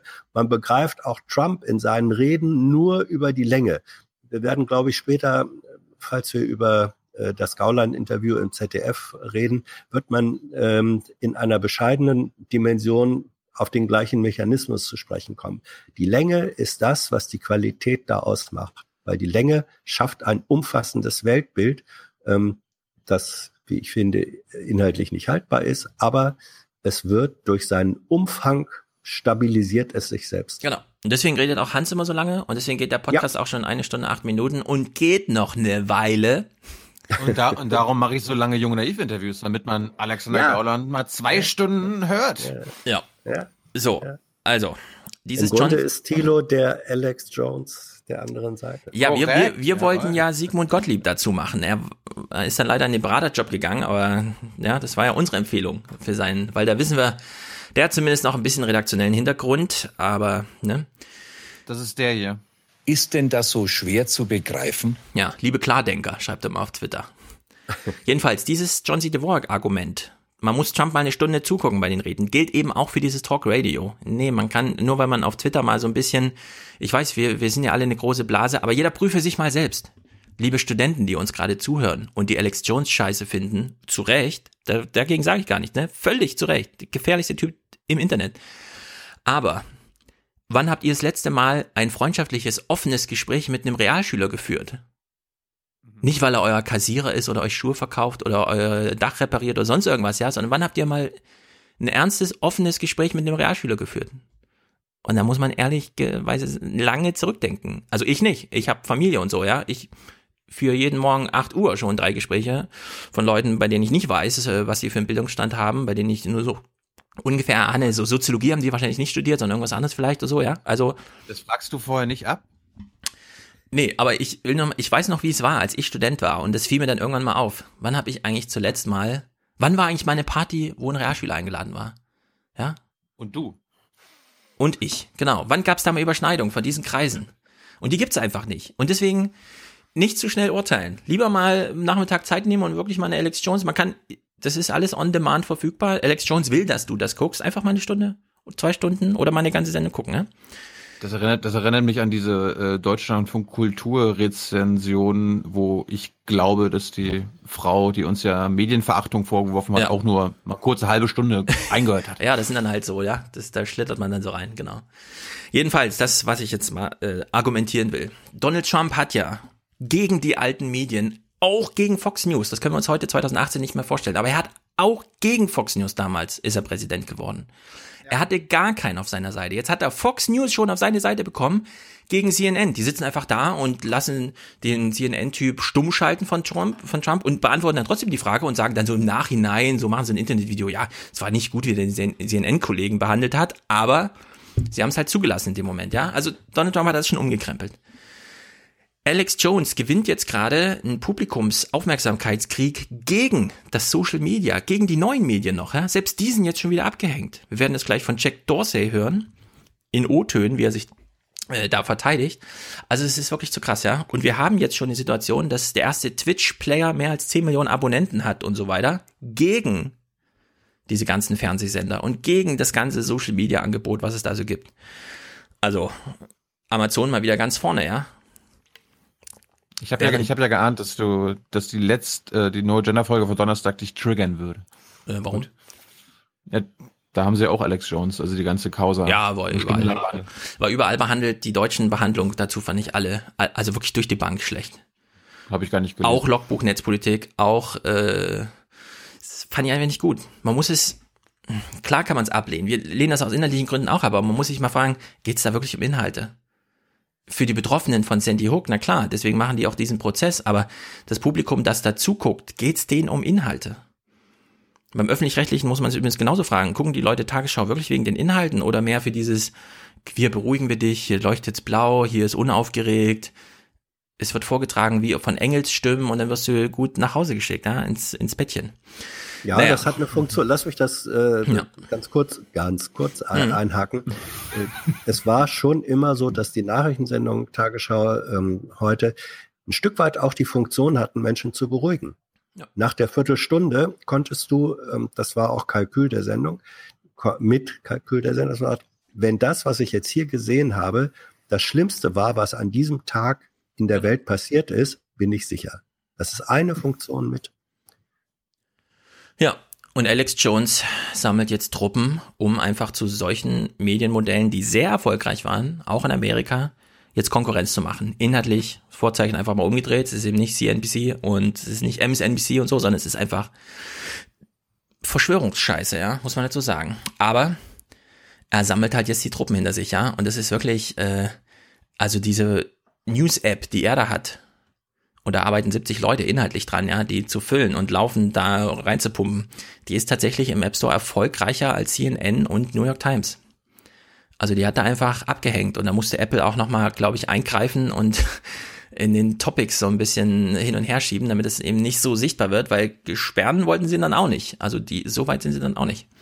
Ich habe in der letzten, also der von Sonntag No Agenda Folge gehört, dass sie die Platz, Start, Chartplatzierung Genau, der die App Chartplatzierung, äh, aus, ausgeblendet haben. Also dann war irgendwie, wenn sie auf Platz drei war, der Top 10, dann wurde erster, zweiter, vierter Platz angezeigt, aber der dritte einfach ausgeblendet. Ja.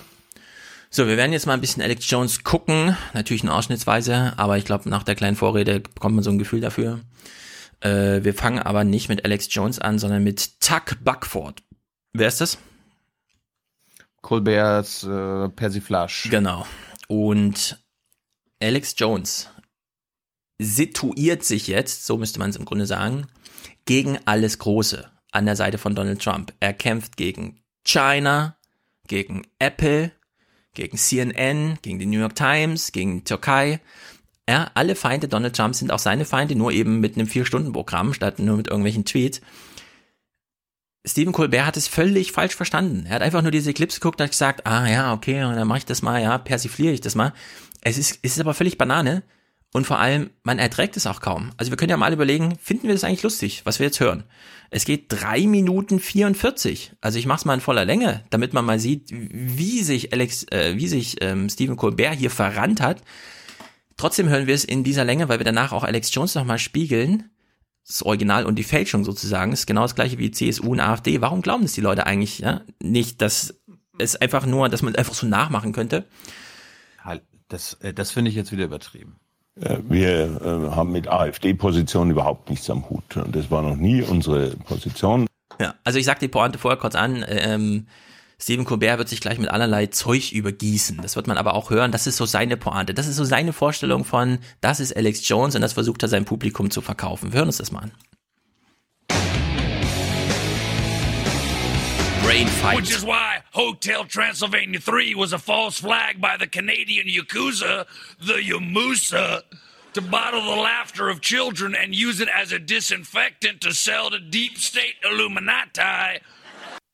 Ich meine, was man sagen muss, er macht seine Stimme sensationell. Ja, er nach. kriegt das, das, was man so nachmachen kann als Schauspieler, kriegt er super hin. Aber dem Publikum geht's halt um was ganz anderes. Und das ist, das findet sich da gar nicht wieder. With yeast infections. all right. Listen up, Brain Fight Nation, the Brain Fighters, the Brain Nation, the Skull Meat.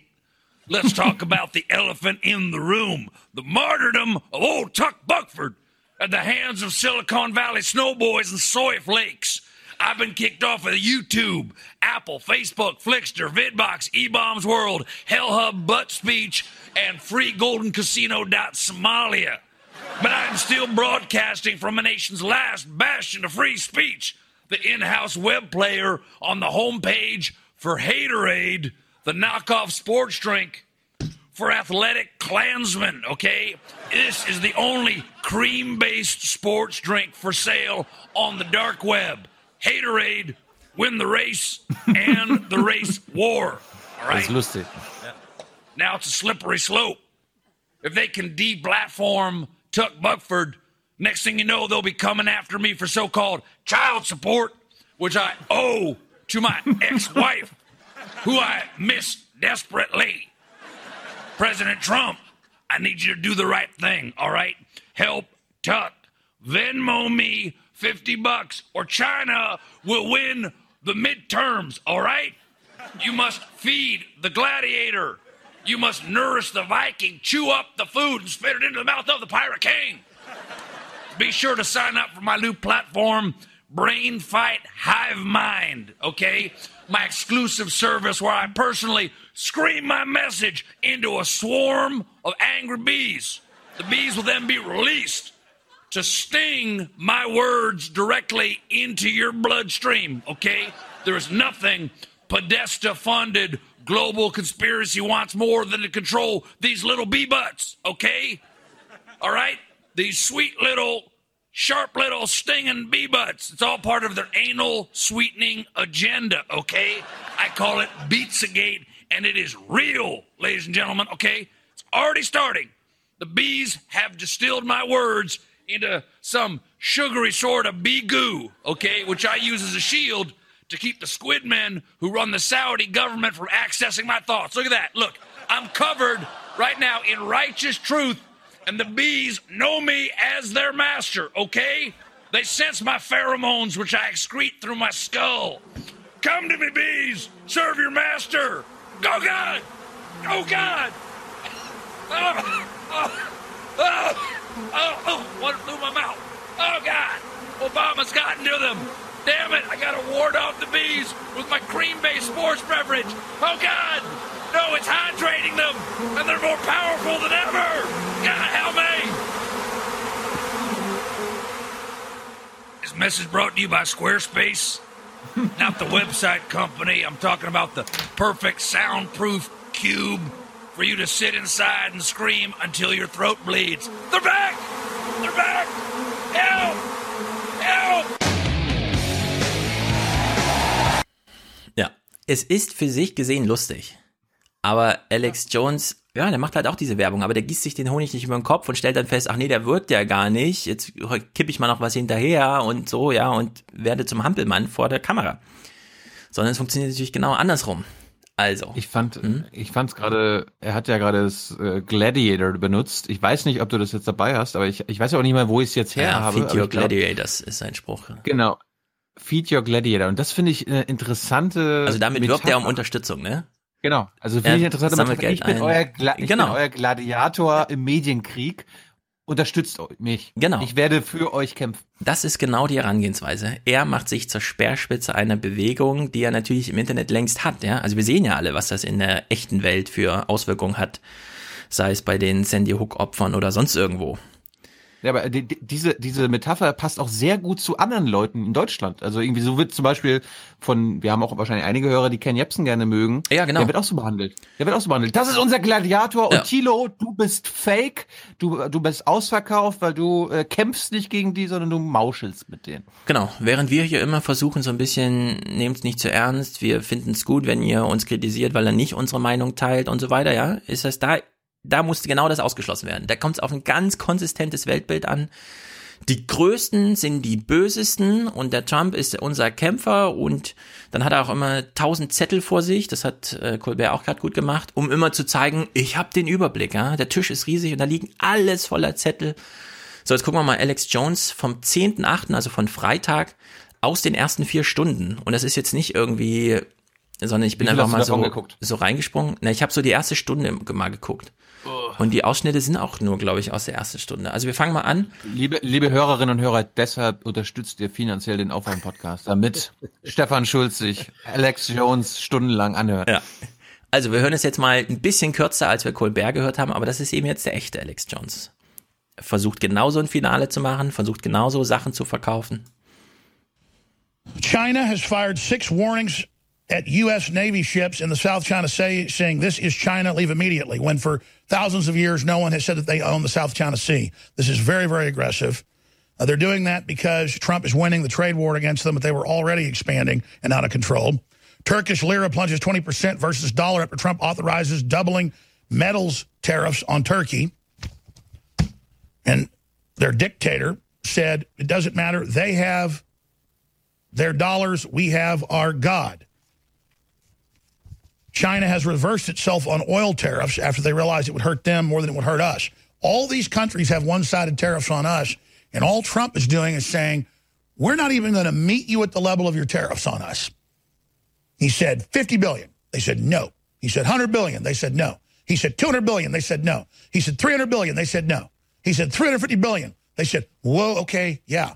See, because he stood firm. And the left and CNN and the New York Times, all these groups trained and hired because they hate America, because they're globalist collaborators. They can't stand to see a strong, real president. They can't stand to see the country coming back. They don't know what to do. So they're throwing everything they've got at midterms to try to have illegal aliens vote and people vote in the names of dead peoples. And they just don't know what to do. They just don't know how they're going to do this. So now they've jumped the shark and engaged in massive censorship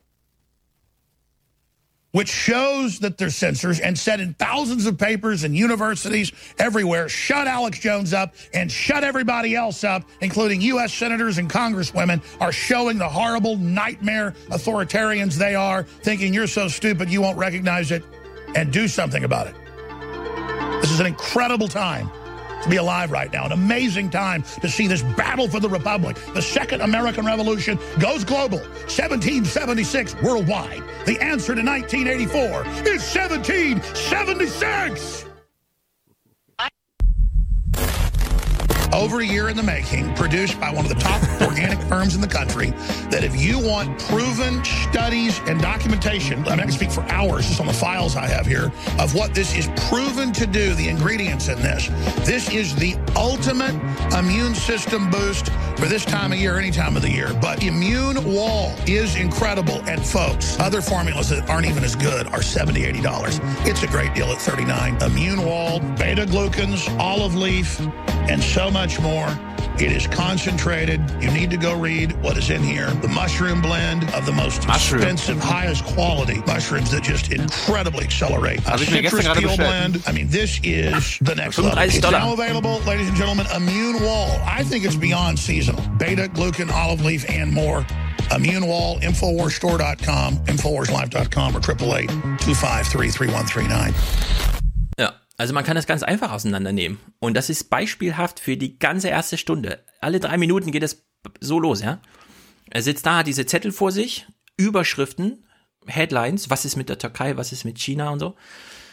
Dann reformuliert er das alles in seinem Weltbild, stellt dann Donald Trump als den Kämpfer hin, den man unterstützen muss, indem man ihn unterstützt, weil er ist ja der größere Unterstützer von Donald Trump. Dann betont er nochmal die Bedeutung des Krieges, in dem er da alles sieht. Das ist wie damals beim Unabhängigkeitskrieg. Aber jetzt, ja, ich bin froh, dass ich da bin für euch, so ungefähr. Und dann kommt halt eine Werbung für, und falls es doch nicht klappt, nach der Apokalypse hilft euch dieser Human Wall hier, das Immunsystem zu stärken und so. Ja, kauft es jetzt für 35 Dollar, anderswo mit weniger gut kostet das 70. So, dann kommt so ein kleiner Ja, Snippet irgendwas und dann geht's wieder von vorne los, ja. Dann nimmt er sich die nächsten Nachrichten und so und baut das halt wieder so in diesem Modus zusammen. Man, ähm, Ja, er verkauft Sicherheit. Also er verkauft, er verkauft einem hoch verunsicherten und in der Verunsicherung extrem aggressiven Teil der Bevölkerung verkauft er das Versprechen von Sicherheit. Es ist äh, das ganz simple binäre Prinzip. Es gibt nur on oder off. Es gibt nur ja oder nein. Es gibt nur schwarz oder weiß, richtig oder falsch.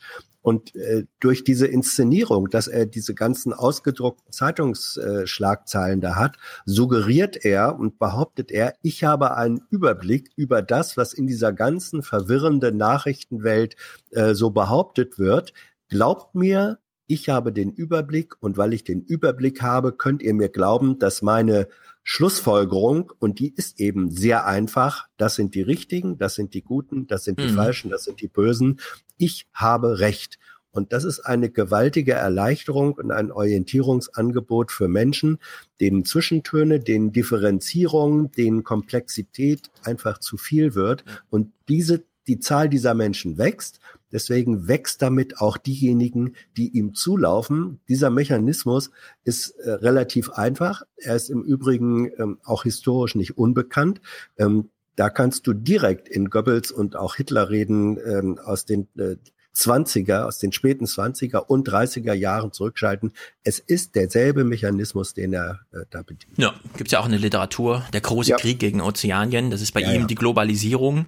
Was will man gegen die Globalisierung machen? Na, nur die ganz großen Themen, deswegen, er guckt ja auch nicht in die Details, ja. Für ihn ist ja einfach nur das Apple, das China, die Ja. Türkei, das große Ja. CNN und er geht nie ins Das Detail, sondern immer nur, das internationale Weltjugend. genau, und er spinnt das immer hoch auf dieses, und das ist die Globalisierung und dagegen kämpfen wir jetzt an. Kurze Werbung. Äh, unsere Viagra-Pillen sind ab sofort auf dem Markt. Sie heißen Aufstehen für unsere jungen Männer, die keinen Hoch bekommen. Ja. Kauft sie sofort. Und das schwächere Rezept kostet 100, bei uns nur 15 Euro. 15 Euro und damit werdet ihr sogar Produzenten. Ja? Also, Muss aber noch ein bisschen besser verpacken. Nur einfach weiße Dinger nützen dann natürlich nichts. Du brauchst eine richtig geile Verpackung. Da muss Human Wall draufstehen. ja, aber die sind total gut. Ich nehme jetzt gleich mal fünf. So, nächster Clip. Alex Jones. China ist ja, äh, Apple ist ja gerade China. sein, China, genau, China, alles sind seine großen, also er muss jetzt irgendwie eine Verbindung hinspinnen zwischen China, weil die hat Trump gerade auf dem Kicker und Apple, weil die haben ja mich gerade auf dem Kicker. Gelingt ihm natürlich, ja, oh Wunder. But they'll sit up there all high and mighty with their slave factories, some of the worst in the world under Foxconn, under Apple contract with suicide nets and forced abortion and one child policies and forced drugging. And that's all cute and funny, isn't it? Because Apple is Chinese communist run. That's mainstream news. There's more news about it today and how Google is building a total censorship system in America and in China. They're testing their system here on Americans. New listeners won't believe they have mobile suicide trucks in every town. New listeners won't believe they have suicide next. Das ist auch eine coole Formulierung, ne? Neue Hörer werden das nicht glauben. Dann gehen die natürlich alle googeln diese Bilder, finden sie auch. Ja. around Foxconn. So don't just show the photos. Just type into the web, click web, and type in suicide net. Click web and type in. That's Foxconn Apple factories, and then type in mobile execution vans China. You'll get AP, Reuters, CBS News. But from 10 years ago, they will not report it now because that's a big, big no no. A big, big no-no. Mm-hmm. Jetzt äh, Hans These, die natürlich genau die richtige ist. Informationsüberflutung ist ein Ja, aber, Problem. aber, aber, Hm? aber ganz kurz, das ist auch so eine Masche. Äh, klickt das mal selber oder denkt, denkt euch den Rest mal selber. Das ist, das kriegst du hier in Deutschland ja auch immer so, ja, ja, also, ne, bla bla bla bla und den Mhm. Rest könnt ihr euch ja denken. Ne? Ja, du findest vor allem eben auch diese Foxconn-Bilder, ja? Natürlich. Die sind ja damals Ja, rumgegangen. Steve Jobs war tot betrübt darüber, hat sich gefragt, wie kann man das überhaupt herstellen, ohne dass es diese Zustände gibt. Also er hat dann auch erst zu spät bemerkt, was das eigentlich für ein katastrophaler Fehler ist, 300.000 Leute unter diesen Bedingungen arbeiten zu lassen. Rächt sich bis heute. Und das ist der, es ist der uralte Demagogentrick. Ihr müsst mir ja nicht glauben. Es Ja. gibt, äh, informiert euch selbst, unabhängige Quellen. Click Web and type und in. Da, Click Web und da. Und dann findest du sozusagen, das ist eine, das ist eine andere Form von Self-Fulfilling Prophecy. Ähm, äh, die er infamerweise benutzt. Das, was mich interessiert äh, bei ihm ist immer, glaubt er das eigentlich selbst? Nee, das glaubt ist er der- das, Glaubt er das Ja. selbst? Und ich weiß, Lass uns darüber kurz das? reden. Äh, man weiß es so ein bisschen, weil er war ja schon häufiger vor Gericht und hat dort Mhm. auch behauptet, er spielt einen Act. Ich würde jetzt soziologisch sagen, also Das ist wie bei und Jung und alles. Naiv, Hans. Das ist wie bei Jung und Naiv. Der spielt auch eine, Naiv, eine Nee, aber wir erinnern uns jetzt mal an Jim Carrey. Falls es ihr, also die, die, die es geguckt haben. Oder auch hier an Goffman. Das, wir, wir alle spielen Theater. Der macht das vier Stunden am Tag. Natürlich macht er genau das, was ihm finanziellen Erfolg bringt. Ob er dann daran glaubt, ist so eine nebensächliche Frage fast, ne? Er spielt halt diesen Act. Er ist vor der Kamera auf jeden Fall. Äh, Ist das der echte Alex Jones? Na, keine Ahnung. Mal mit Jim Carrey drüber reden. Finde ich, wäre der Klügste, der darüber Auskunft geben kann. Ne? Einfach sagen, nee, das ist, das ist halt alles gespielt. Ja, Die Frage ist nicht nur. Er, wenn wenn er der Echte ist, dann verdient er kein Geld oder viel zu wenig ja, Geld. also ich, ich, ich finde es eigentlich, also ich habe es mir jetzt drei Stunden angeguckt, ne? Ich finde es so raffiniert gemacht, dass ich nicht glaube, dass da nicht einfach ein Riesenteam dahinter steht und sich das einfach drehbuchmäßig zusammenbaut und er dann halt sich da einfach so reinsteigert. Und diese Hast ganzen? Kollateralschäden, die ganzen Kollateralschäden sind halt, fallen halt an. Da beruft er sich Hast halt auf äh, seinen Free Speech. Hast du es vorher nie gesehen? Ja, nicht in voller Länge. Ah, ich habe es irgendwann mal. Ich, ich weiß noch, genau, wir haben es Jeden äh, Tag vier Stunden. Niemand hat den ganzen Alex Jones geguckt, so wie niemand den ganzen Aufwachen-Podcast gehört hat. Ich habe mit Tyler, wir sind damals durch Amerika mit dem Auto gefahren, dann haben wir uns Rush Limbaugh angehört und Alex Ja. Jones über Stunden. Ja. Es war sehr, es war sehr bildend. Ja. Es war sehr gut äh, und gute, gute Vorbereitung für den für die Trump Rally. Ja, jetzt gucken wir mal einen ganz kurzen Clip, 20 Sekunden oder so, der aber inhaltlich vollumfänglich dieses, es ist eine Informationsüberflutung und er stellt sich als derjenige hin, der das für die Leute sortiert. Gleichzeitig ist es performativ so, dass wir uns eigentlich nicht mehr fragen können, ist das gespielt oder nicht, weil er selbst hier in so einem komischen Modus kurz ist für 10 Sekunden, dass man einfach, das kann nur gespielt sein, ne? Aber jeder, jeder prüft sich mal selbst, wenn er das jetzt hört. I'm just information overload at this point, too. There is so much insanity going on. They have said they want an uprising and overthrow a coup d'etat against the president. They've said they're in a civil war, the last civil war. They've said that they want to purge all conservatives and patriots off the internet, and now it's happening. Ja, er beschreibt das Problem, stellvertretend für sein Publikum. Oh, das sind zu viele Informationen. Und dann setzt er sich ganz aufrecht hin und geht in so einen Bot-Modus. Aber das haben die doch schon immer gesagt. Die wollen den Staat überrumpeln, die wollen hier einen Coup machen und die wollen uns dann aus dem Internet drängen und jetzt passiert es halt. ja? Also einfach in 20 Sekunden umrissen, welches Problem er da lösen will und sich halt selbst aufbaut dafür. Ja, also äh, du hast recht, inszenatorisch ist das völlig klar. Die Inszenierung ist ein bewusster Vorgang. Äh, und trotzdem äh, finde ich, damit ist für mich nicht die Frage beantwortet, im Inneren, im Inneren glaubt er sozusagen die, die, äh, Thesen, die er da verbreitet und hier inszeniert. Das ist Inszena äh, Inszenierung als bewusster Vorgang. Aber im Inneren glaubt er an sein Weltbild. Ich würde sagen, es ist äh, wie bei der Bildzeitung. Kluge Leute müssen für dumme Leute Medien machen.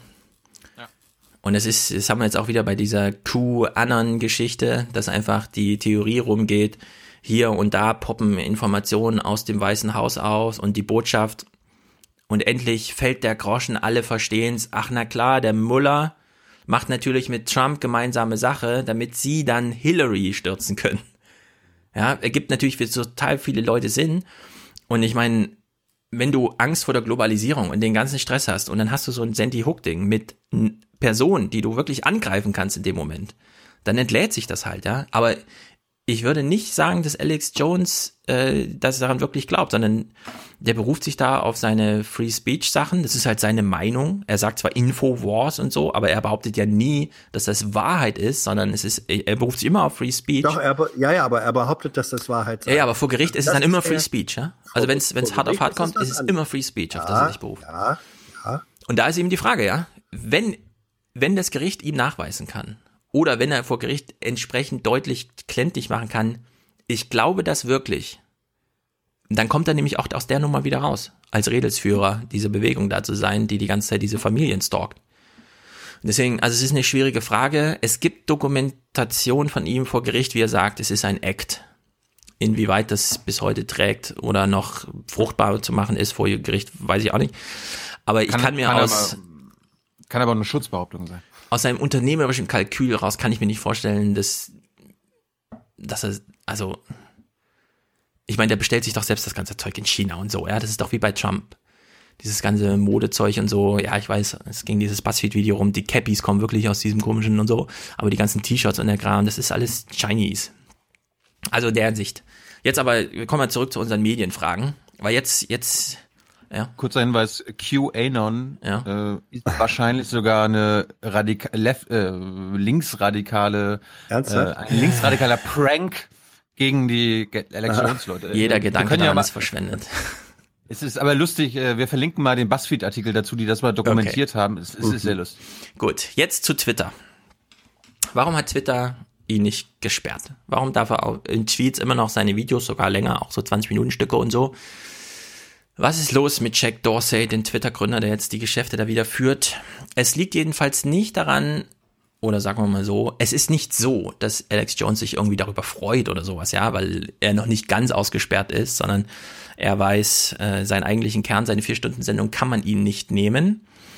Mm, er äußert sich hier auch zum Thema Twitter und zwar sehr angriffslustig, überraschenderweise. If you are receiving this transmission, You are the resistance. It's Woo. Alex Jones.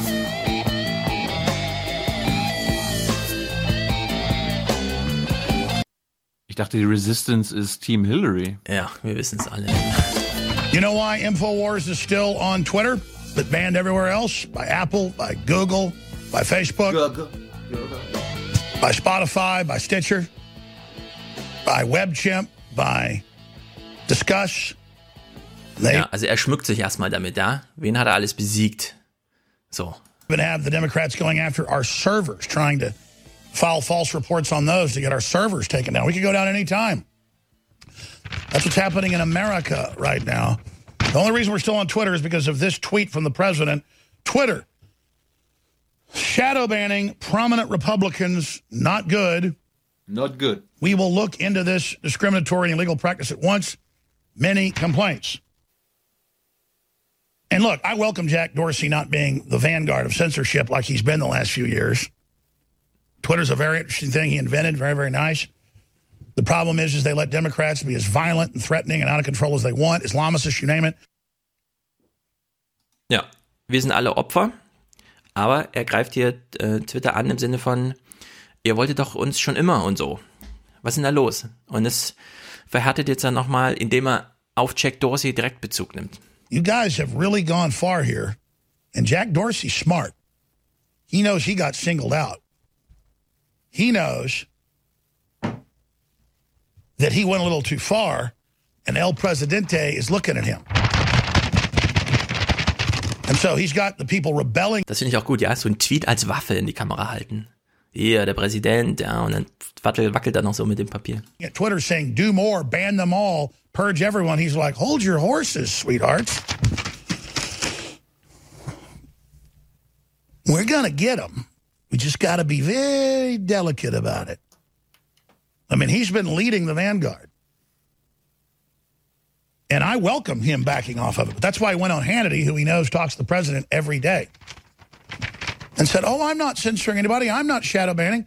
Really?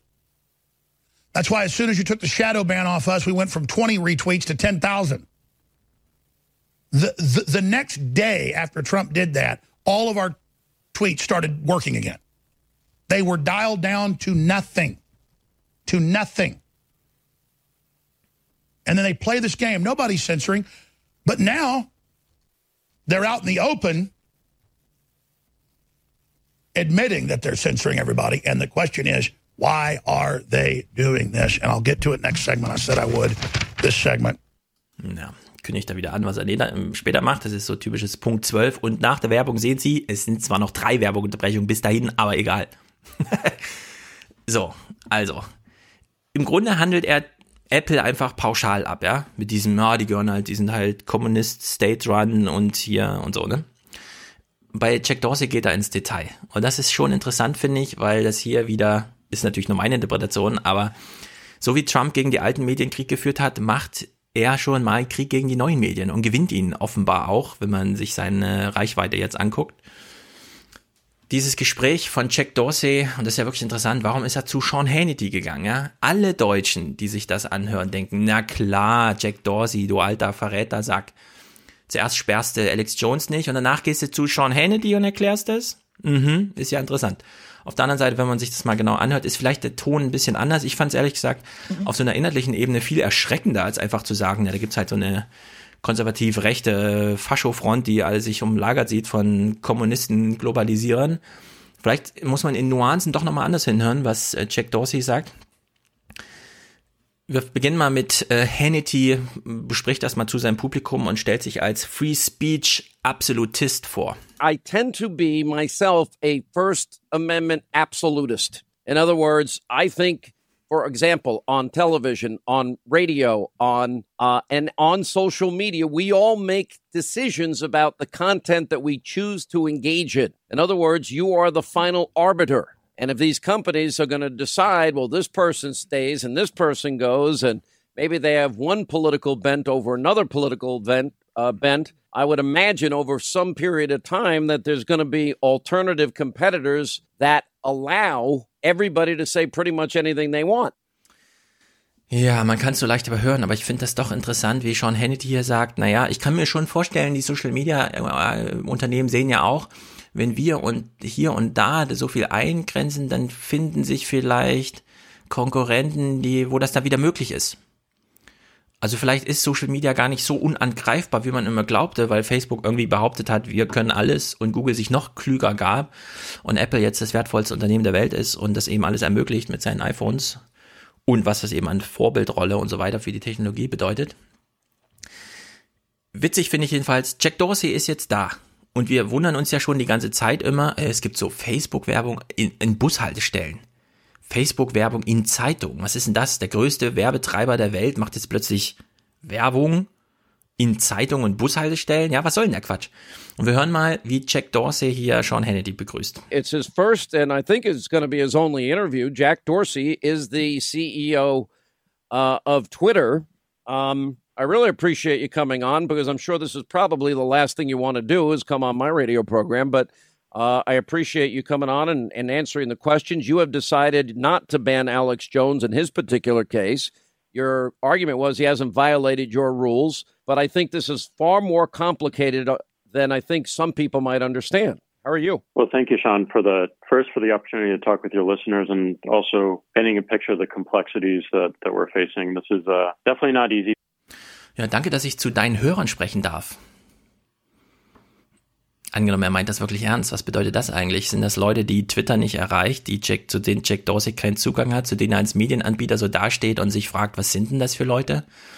Und er braucht. Die, die, die, folgen ihm einfach nicht auf Twitter. Ja, er braucht sozusagen die Talk-Radio-Leute, um überhaupt mal, und ich würde sagen, so die Hälfte der Gesellschaft zu erreichen, die für das tolle, aufgeklärte, kosmopolitische Silicon Valley derzeit nicht so erreichbar ist.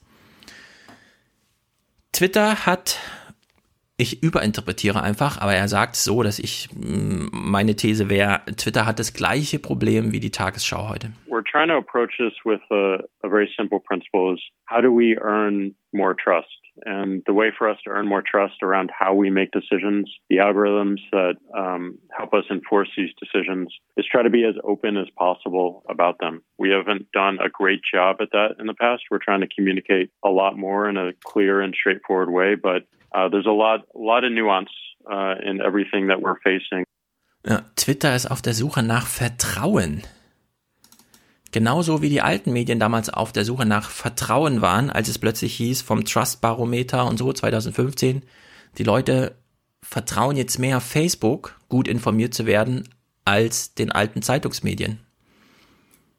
Die Treue gehört Facebook. Und Twitter ist jetzt auf der Suche nach Treue, weil sie nämlich dieses Problem haben, was Facebook auch hat, umso mehr die Leute darüber aufgeklärt werden, dass hier Algorithmen auf, eingreifen und so weiter, umso weniger Legitimation gibt's dafür, weil so viel Intransparenz, wie das vorher bei Redaktion unterstellt wurde, mit ins Spiel kommt. Und jetzt weiß man nicht, wie man aus dieser Schleife wieder rauskommt. Dieses Trustbarometer wird alle Jahre erhoben. Und da wurde eben auch schon dokumentiert. Ja, Facebook äh, hat mal die alten Zeitungen überholt, aber jetzt gewinnen die alten Redaktionen eben wieder, indem sie einfach transparent damit umgehen, wie sie beispielsweise Donald Trump covern. Also die New York Times ist ja da sehr offen. Und es wird eben geglaubt.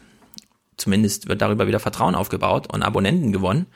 Und äh, Facebook äh, erlebt ja jetzt seit der Wahl von äh, Donald Trump die größten Misstrauensdarbietungen aller Zeiten, bis hin zu, dass sie jetzt selber sagen müssen, das F kann auch mal für Fehler stehen. Das ist ja die Werbekampagne, die gerade läuft. Ja, wir haben Fehler gemacht. Das F steht für Fehler und wir versuchen wieder, das F für Facebook gelten zu lassen. Shadow Banning hat ja Trump, äh, Alex Jones angesprochen, weil Trump das erwähnt hatte. Shadow Banning heißt also, na gut, Hans, du bist jetzt nicht bei Twitter, aber Tilo twittert und denkt auch, cooler Tweet. Er bekommt aber gar nicht angezeigt, dass das sein Publikum gar nicht angezeigt wird, sondern nur Tilo bekommt sein Zeug zu sehen und fragt sich dann, hä, wieso reagiert denn keiner auf mich? Bin ich etwa unbeliebt und so? Ne? Also genau diese Intransparenz-Sachen, die eben eine Rolle spielen, wenn man so viel Algorithmus, algorithmisch gestützt macht.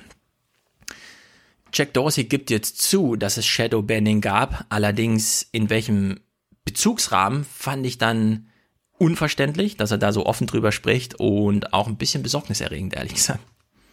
Let me ask about specific questions. Has Twitter ever been involved in shadow banning? We do not shadow ban according to political ideology or viewpoint or content. Period. Uh, we every every model that we have on the network uh, is really looking at the behaviors on the network.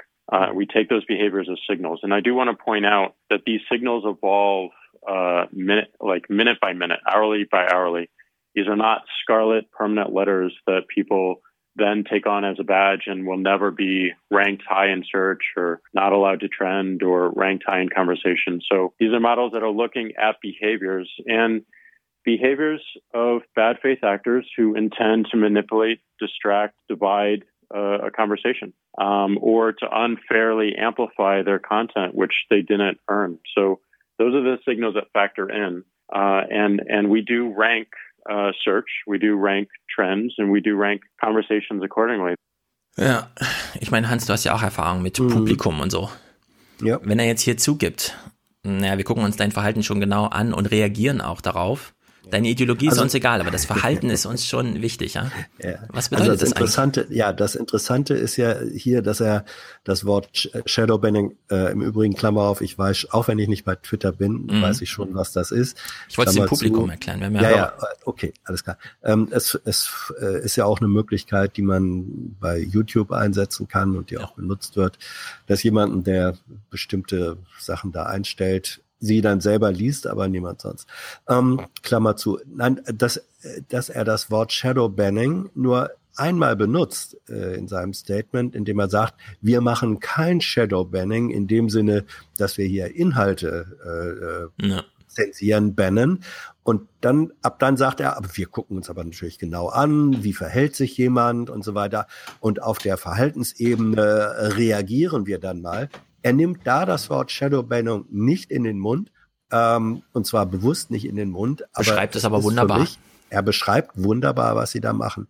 Und ähm, das heißt, äh, er, er versucht eine unangenehme Wahrheit, von der er weiß, dass er sie nicht verbergen kann, äh, sie so unauffällig wie möglich und ohne die Begriffe, um die es tatsächlich geht, zu benutzen. Auch das ist wieder würde ich jetzt sagen, eine Verhaltensweise, die das Gegenteil von dem ist, was er eigentlich beansprucht, nämlich Transparenz herzustellen. Transparenz wäre in dem Fall gewesen zu sagen, ja, wir machen Shadowbanning. Nicht auf der Ebene von Ideologie und Inhalten, aber wenn jemand in seinem Verhalten äh, die Regeln brecht, dann machen wir das. So, das wäre Transparenz gewesen. Ähm, macht er nicht und damit widerspricht er in seinem Handeln dem, was er als Maxime seines Handelns vorgegeben hat. Das zerstört wieder auf einer äh, kleinen Ebene das Vertrauen, was er gern aufbauen will. Genau, aber der Geist ist aus der Flasche, wie schon ja. bei Facebook ist genau die gleiche Geschichte.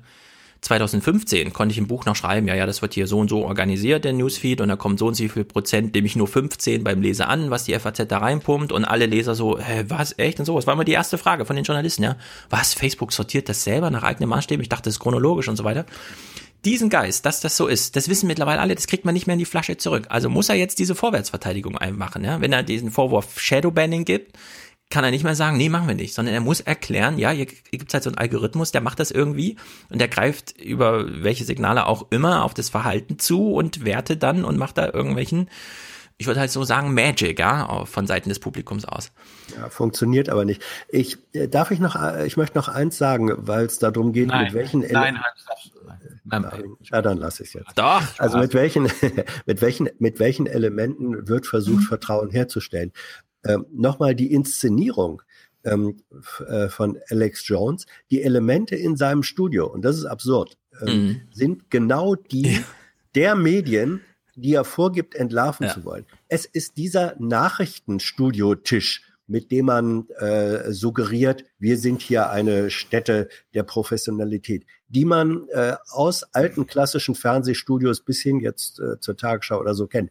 Es ist das Mikrofon, das er Larry King mäßig vor sich dahingestellt hat, ähm, was äh, symbolisieren soll, hier ich mache transparent mit äh, über welchen technischen Weg ich Aber es ist ein echtes, es ist nicht nur Fake.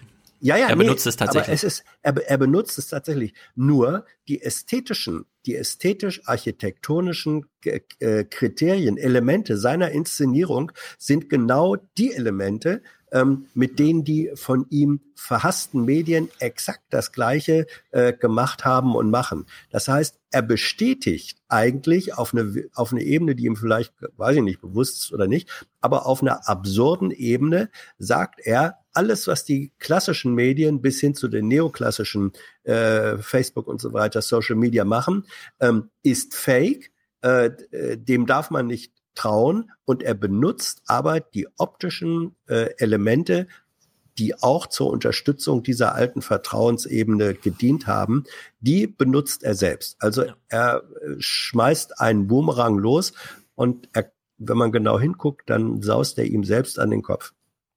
Weißt du, weißt du, wer das hier in Deutschland auch macht? Ähm, in der Form? Meinst du Ken Jebsen? Ken Jebsen.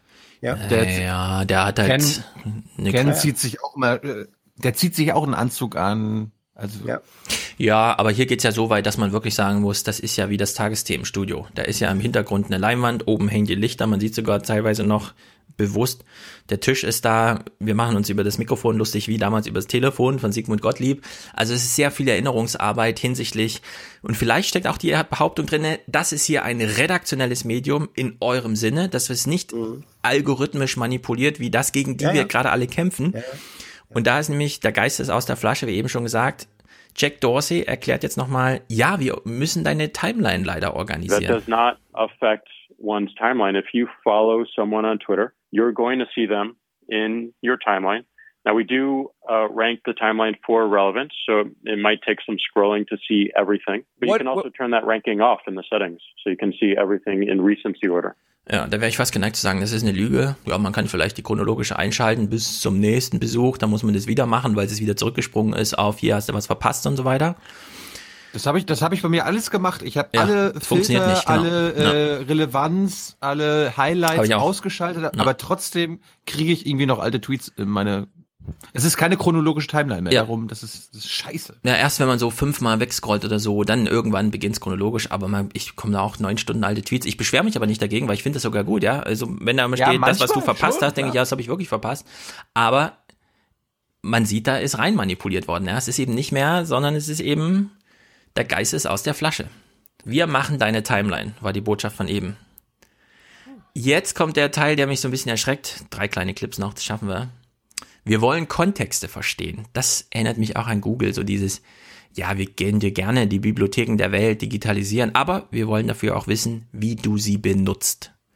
Und genau da in diese Falle, würde ich mal sagen, stolpern eben alle rein. What if somebody, now it gets more nuanced. Oh, I wish somebody would just punch Hannity in the face. What do you do then? Well, we have to, in, in all these considerations, not to get into the specifics, we have to take the context. We have to really understand what the context of the conversation is. And this is extremely hard for an algorithm to do and, and certainly hard for, for humans to do. So we make sure that all of our folks understand the cultural context that something is said. Uh, because some cultural contexts allow for some speech that uh, enable some speech that other cultural, cultural contexts don't. So as we review cases of reports or blocks or mutes, we have to make sure that we're taking into consideration that context and then acting, acting appropriately. Ja, genau diese Herausforderung hatte Facebook schon mal. Als es um die Frage ging, Holocaust-Leugnung. Das ist in Deutschland aus, da gibt es einen Kontext, der das nicht erlaubt. Dann gab es eine riesen Debatte darum, algorithmisch wollte das Facebook nicht abbilden und dann hieß es erst vor wenigen Wochen, Mark Zuckerberg sagt öffentlich an, Holocaust-Leugnung, das fällt für mich unter Free Speech, da mache ich nichts gegen. Und da fragt man sich so ein bisschen, na wenn selbst die Chefs der Läden die Kontexte nicht verstehen wollen, wie sollen das denn jemals die Algorithmen, die die da schreiben, verstehen? Ja? Also wie soll das denn funktionieren, was er hier erklärt? Und da fand ich ja, gut, doch. Aber da, da, da ist es halt das amerikanische Verständnis von Meinungsfreiheit, die gilt absolut. Also es ist eine absolute Meinungsfreiheit. Ja, aber wenn es dann aus dem Silicon Valley heißt, wir wollen Kontexte verstehen und jede Konversation, jedes Speech macht nur in seinem Kontext Sinn und das müssen wir verstehen, wissen wir, das ist eine nicht lösbare Herausforderung. Kriegt man einfach nicht hin. Man müsste sich jeden Tweet einzeln angucken, den Diskussionsverlauf und dann überlegen, was haben die denn gemeint und so. Und dann überlegen, sperre ich jetzt diesen Tweet, ja oder nein. Ne? Und das ist einfach. Jetzt ist aber die Frage, übernehmen die sich nicht so ein bisschen im Silicon Valley? Und was Jack Dorsey hier sagt, finde ich doch so ein bisschen.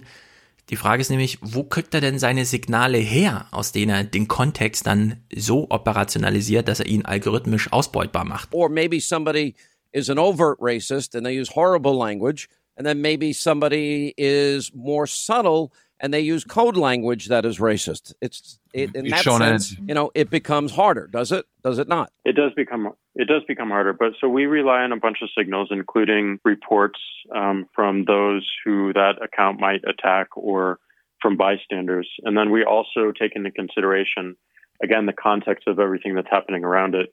Uh, some of the uh, groups that you mentioned earlier on, there might be uh, violent extremist groups that try to get onto our service, and we take that into consideration. We also look in those particular cases at off platform behavior as well. So things that mm. aren't just happening on Twitter, but happening on other platforms or in the real world.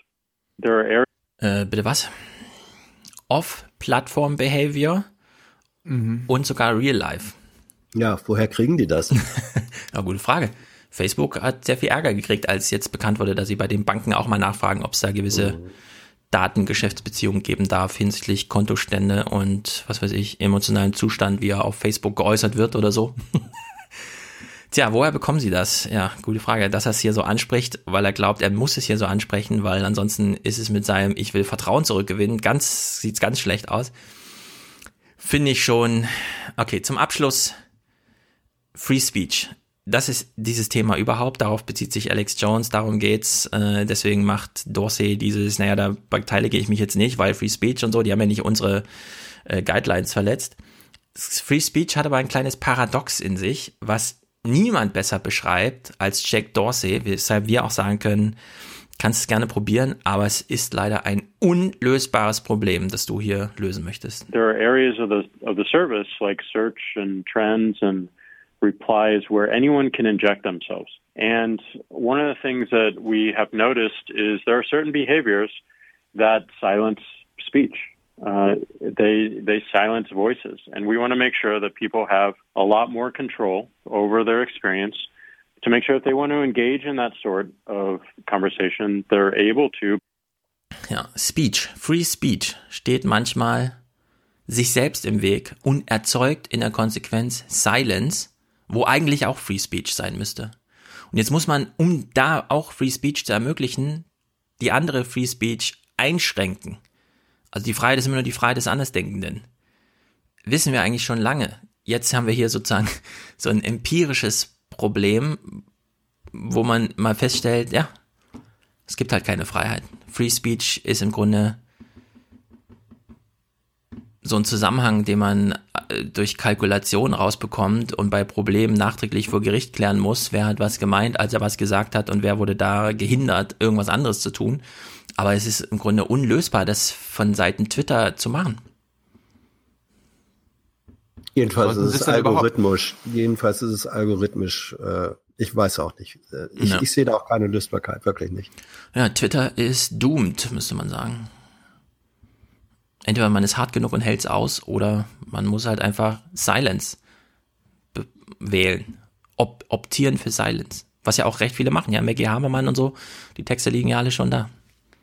Und wenn wir uns die Engagement-Statistiken von Facebook angucken, das geht ja auch im zweistelligen Prozentbereich runter, wieder geshared und geteilt wird. Da wird höchstens noch mal jemand in den Kommentaren getaggt oder so, um jemanden darauf hinzuweisen, aber ansonsten findet er auch immer weniger statt. Was Speech und Engagement und so angeht. Naja, denkt man, es ist ein Problem in äh, Amerika. Es ist auch ein bisschen ein deutsches Problem, das will ich nur kurz referieren. Äh, Holger Kreimeier von Massengeschmack TV hat vor einem Monat oder so ein Video hochgeladen, in dem er nochmal referiert. Er hat eine kritische Auseinandersetzung mit einem Funk-Video gehabt, woraufhin ARD und ZDF dann den Umweg nicht über Gerichte oder so genommen haben, sondern einfach direkt zu Google gegangen sind, um zu sagen, hör mal, auf deiner YouTube-Plattform, die wir mit Funk so toll ähm, attraktiv machen, ihr schuldet uns doch ein bisschen was, sperrt doch mal dieses Video wegen Urheberrecht. Zack, wird's gesperrt und es gibt gar keine Möglichkeit, sich dagegen zu wehren, weil was soll Holger Greimeier machen? Ja, also da wird mittlerweile Free Speech und Urheberrecht und hier auch schon so ein paar Tricks angewendet, um einfach mal die eigentlich institutionellen Wege, die wir ja, auf die wir so stolz sind auch, die wir haben, zu umgehen und so Freundschaftsdienste von YouTube einzufordern. Könnt ihr das mal aus Urheberrechtsgründen sperren? Ja, okay. Gibt's keine Verhandlungen, das wird einfach gemacht und dann muss der Holger Greimer halt gucken, wo er bleibt, ja. Er darf Das dann zwar seine auch so ein- Beschwerde das- auch bei YouTube hochladen, aber Das ist halt, glaube ich, auch so ein Trusted Partner Prinzip. Also ich habe zum Beispiel keine Probleme, wenn ich irgendwelche äh, Kopien von entweder Aufwachen-Sachen oder Junge Naiv-Sachen melde. Das geht innerhalb von einem halben Tag, ist das wirklich weg. Weil du, solange du das genau genug anzeigst, wo, wann, wie und warum, machen sie das. Also ich glaube, dann ist eher so, naja, die würden sich ja jetzt nicht so viel Mühe machen, das hier zu melden, wenn es nicht so wäre. Ja, und das ist einfach intransparent. Ja. So ist es mit dieser Medienwelt. Ich glaube jedenfalls nicht, dass irgendwas gewonnen ist, mit Alex Jones wegzusperren. Die Antwort hätte kulturell sein müssen. Ich fordere weiterhin einen linken Gegenpopulismus, also wirklich nicht hier Buck Butford oder so, als, ja, kann man sich drei Minuten drüber lustig machen, sondern jemand muss sich mal die Zeit nehmen und vier Stunden am Tag aufdröseln, wie kompliziert es ist, dass es auch ungelöste Sachen gibt, anstatt einfach nur Globalisierung und hier nimmt man meine Pillen zu schreien. Und die kulturelle Antwort gibt's aber nicht. Ich sehe jedenfalls keine. da- machen wir da den Podcast. Wir sind auch linke Populisten. Ja, in Deutschland haben wir es nicht so nötig, weil es in Deutschland gibt's das Talkradio nicht. Also wir haben sozusagen keinen, gegen den wir hier ankämpfen, weil in Deutschland ist die Podcast-Blase im Grunde so eine linke, allenfalls kommerzielle, aber jedenfalls nicht so eine politisch durchsetzte Rechte, die irgendwie vier Stunden Talkradio am Tag macht. Können wir, können wir nicht irgendwie äh, einen Radiosender gründen, wo wir Talkradio machen? Hans, wie, wie Also ich wie- bin wie- sehr wie aufgeschlossen für Talkradio, ja. Einfach dieses Mono, zack, stundenlang reinquatschen. Ja, aber richtig so ein UKW-Sender, ja. Selber senden, ja. Ja, das Problem ist, dass der Tag 24 Stunden hat und nicht Ja, aber mehr. ich glaube, das reicht, wenn du zwölf Stunden Programm hast, den Rest machst du ja. Wiederholungen der. Ja, ja, ja, Zwölf, ja. zwölf Stunden Programm, äh, zwei, du brauchst eigentlich nur sechs Leute. Also drei Frauen, drei Männer, die jeden Tag zwei Stunden machen. Ich will doch Und damit wenn nur es sagen, einfach nur Call-In ist, ja. So, hier komm, erzählt mir, was los ist. Ja, aber das bedeutet sowohl für Menschen, die das machen sollen, äh, dass sie von ihren, von ihrer sonstigen äh, Stundenverteilung von den 24 irgendwo was anderes wegnehmen müssen, weil Ja. man ist ja nicht untätig, würde auch für dich bedeuten, wenn du das machst, Thilo, welche anderen Sachen machst du dann nicht mehr? Und bedeutet im Zweifelsfall auch für User, also für Hörer dann in dem Fall, wenn die da ihr Ohr lang reinhängen sollen, welche anderen Sachen geben sie dann dafür äh, hin? Also es ist immer wunderbar zu sagen, das muss, lass uns das machen und das machen und das machen. Aber schon die Frage, die im gleichen Atemzug gestellt wird, ist, was machen wir dann dafür nicht mehr? War ja keine ernsthafte Aufforderung, nur mal so ein Gedankendings. Ja, ja, ich glaube, Thilo findet den Gedanken reizvoll. Ich ja auch. Also als gelernter Genau, Radiomann. Es gibt nichts Schöneres. Es gibt Ich will gründen, Schöneres. genau. Es gibt nichts Schöneres als Radio eigentlich. Radio Ja. ist toll. Ich meine, diese elf Stunden Mediennutzung, die gelten auch für Deutschland. Es gibt unglaublich Ja. viele Räume zu erobern, wenn man ein ordentliches Angebot macht. Und die Konkurrenz aus dem Öffentlich-Rechtlichen und so, die muss man nicht fürchten. Und die RTL 2 News sind auch weg. Naja. Wollen wir, wollen wir uns langsam zurück zu den deutschen Nachrichten Ja, mach mal. bewegen? Aber erstmal müssen wir nochmal zurückblicken. Hans, äh, Angela Merkel war ja in der BBK. Wie haben wir, wie haben wir es geschafft, dass wir diesmal rangekommen sind überhaupt? Letztes Mal war das ja ein Problem. Wir haben uns gemeldet, frühzeitig. Nicht schlecht. Und ähm, haben dann sehr, sehr konstant, persistent äh, unsere Meldehände so lange oben gehabt, bis dann der äh, Diskussionsleiter, der auch wirklich einen schwierigen Job da hatte, das muss man mal sagen, ähm, es einfach registriert. Wer hat's denn geleitet? Dann hat man Gregor Mainz. Gregor Mainz. Ach, der Chef selbst. Ja, ja, doch, Gut. Das, das ist Chefsache. Wir wollen uns ja jetzt nicht so lange mit aufhalten. Äh, wir machen es mal chronologisch. Ich kam als erstes ran. Was? Und danach. Ja, ich, normalerweise würde ich also mit Hans anfangen, aber. Äh, Wie, du kamst als erstes dran im Sinne von, du hast erste ich, Fragen gestellt. Ich, ich, nein, ich So. kam vor Hans. Ach so, verstehe, okay. Hans, Hans hatte am Ende sogar Angst, dass er nicht rankommt, weil äh, die Zeit neigte sich dem Ende und er kam immer noch nicht ran. Ich meine, Hans, bleib ruhig. Das Ich war was. sogar beim Zapfenstreich und sie lassen mich hier hängen. Damals durfte ich schon nicht hingucken. Auf jeden Fall, äh, ich hatte mir überlegt, ich frage zum Thema NSU. Das war ja damals, glaube ich, fünf Tage oder eine Woche nach dem NSU-Urteil. Und wir hatten das eh gerade im Podcast noch und dachte ich mir, das frage ich mal. Dann hatte ich kurz Bauchschmerzen, weil zuvor vor mir schon zwei Kollegen zu NSU gefragt haben. Und ich dachte so, scheiße, fragen die jetzt das auch, fragen die das jetzt auch? Aber nein, die haben mir sogar eine Vorlage gegeben, sodass ich quasi noch tiefer einsteigen konnte.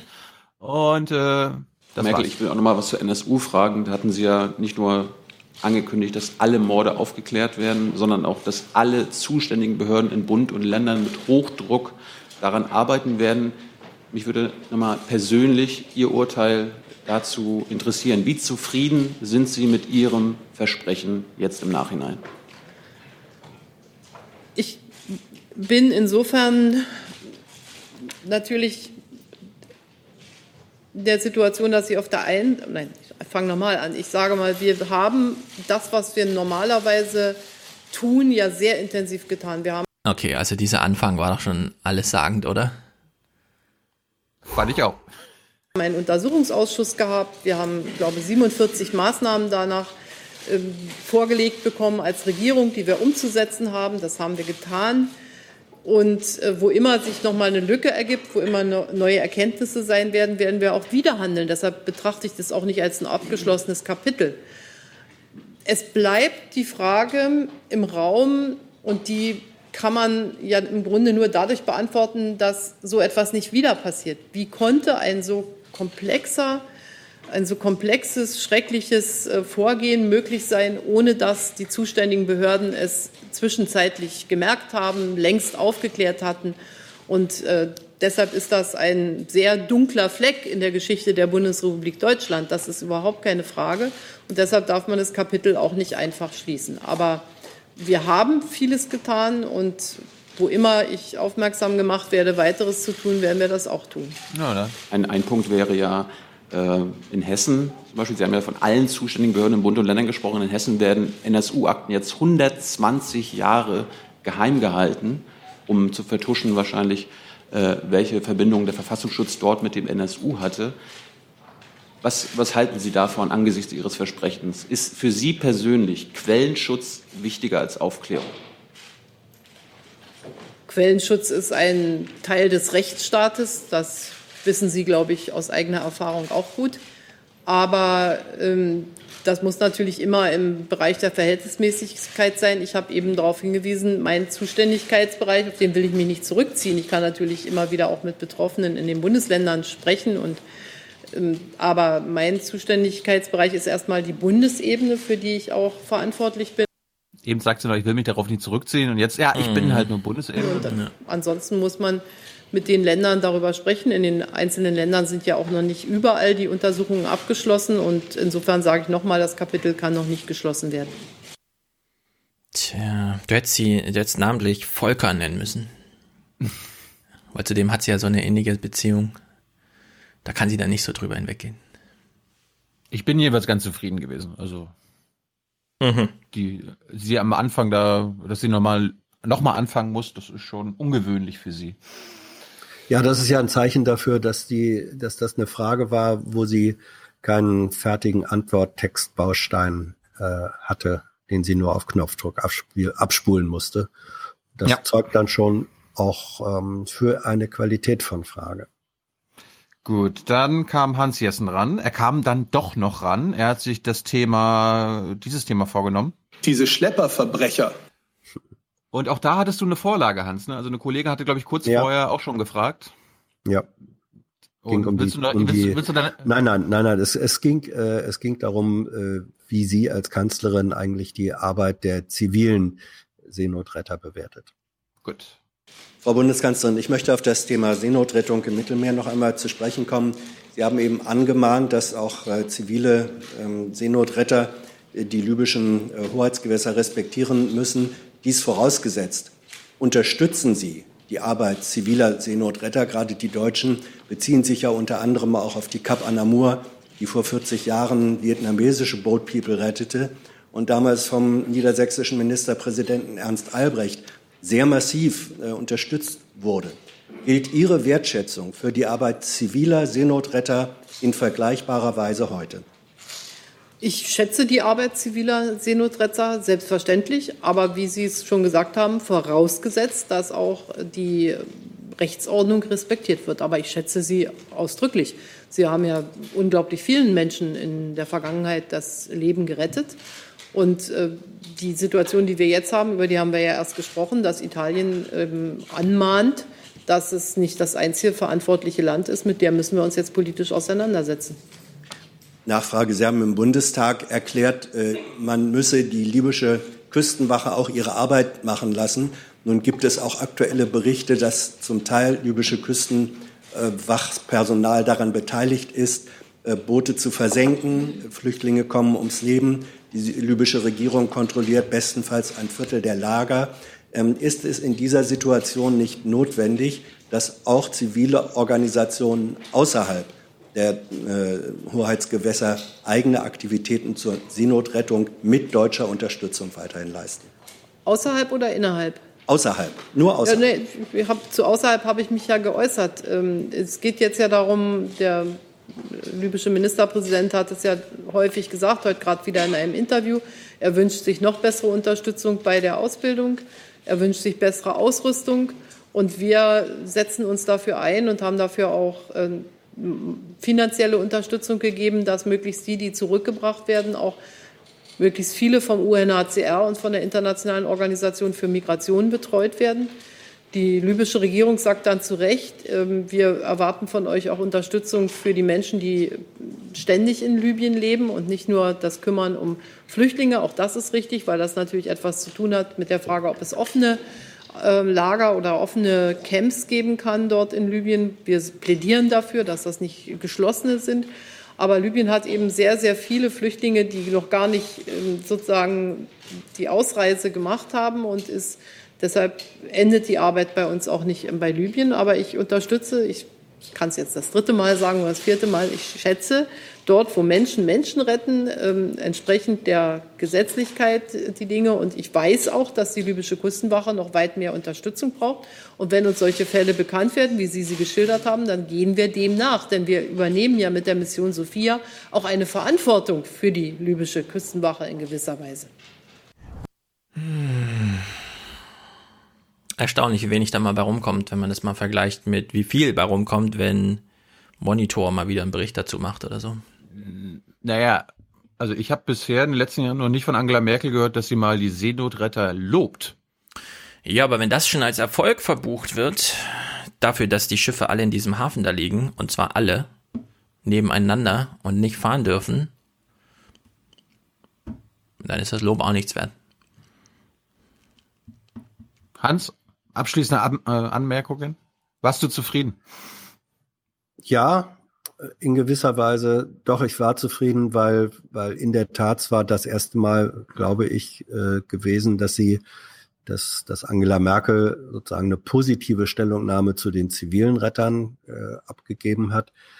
Davor oder bis dahin war es doch immer im Wesentlichen gewesen zu sagen, ja, ja, ja, wir unterstützen die libysche Küstenwache und die Zivilen sollen sich mal gefälligst äh, da an Recht und Gesetz halten und so. Also eher eine eher, eher eine abwehrende Haltung. Und das ist, Stefan hatte auch wieder recht, ja, wenn es das ist, was ist das eigentlich wert? Und ich glaube, es ist eben doch was wert. Es gab ja Reaktionen dann anschließend von den zivilen Seenotrettern, ähm, die das für ihre Arbeit für wichtig hielten, dass die äh, ja, dass aber das so gesagt hat. Man soll das nicht überbewerten, das ist völlig klar. Nee, das, La Aber das Lob kam in dem Moment, wo man nicht äh, draußen auf dem Meer ist und sich auf Merkel berufen kann, wenn man mal wieder in ein Problem reinfährt, sondern wo man im Hafen liegt und mit Glück überhaupt sein Schiff betreten darf.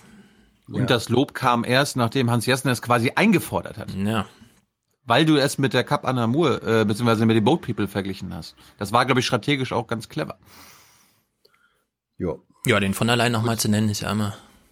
Jetzt kommen wir mal, jetzt kommen wir mal zu den Tagesthemen, die an dem Abend auch einen Bericht über diese BBK mit Angela Merkel gemacht haben. Und Michael Stempfler hat den Bericht gemacht. Und ich finde, Hans hat vielleicht eine andere Meinung, ich finde, es ist ein irreführender Beitrag gewesen.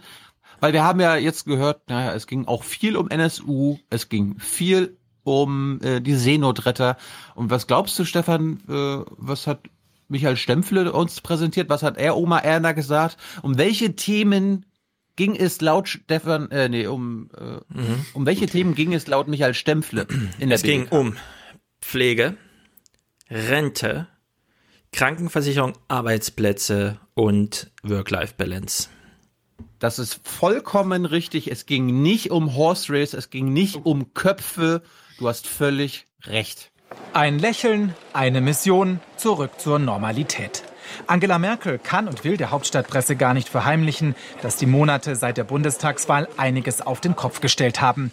Alle hier haben es ja aus nächster Nähe mitbekommen. Erst die schwierige Regierungsbildung, dann der erbitterte Streit mit der Schwesterpartei CSU. Ich will nicht verhehlen, dass ich mich freue, wenn ich jetzt ein paar Tage Urlaub habe und etwas länger schlafen kann, aber ich klage überhaupt nicht. Die Zeiten sind fordernd und da müssen wir versuchen, diesen Forderungen zu entsprechen. Ich freue mich, wenn ich jetzt äh, gerade in den letzten Tagen auch andere Themen der Politik mal in den Mittelpunkt stellen kann. In der Pressekonferenz dann aber doch wieder Fragen zu den Männern, die Merkels Normalität zuletzt durcheinandergewirbelt haben. Zunächst so. zu Horst Seehofer.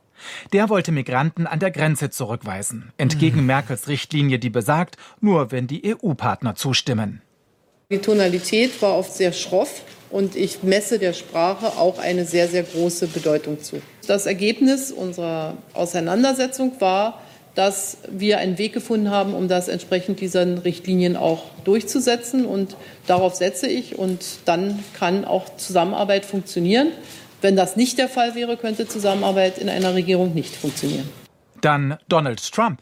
Statt enger transatlantischer Freundschaft viel US-Kritik an der EU, vor allem an Deutschland. Ja, ich nehme es erstmal zur Kenntnis. Ähm, und so versuche ich einfach, mich mit der Kritik auseinanderzusetzen, aber auch eine eigenständige, souveräne Antwort zu geben.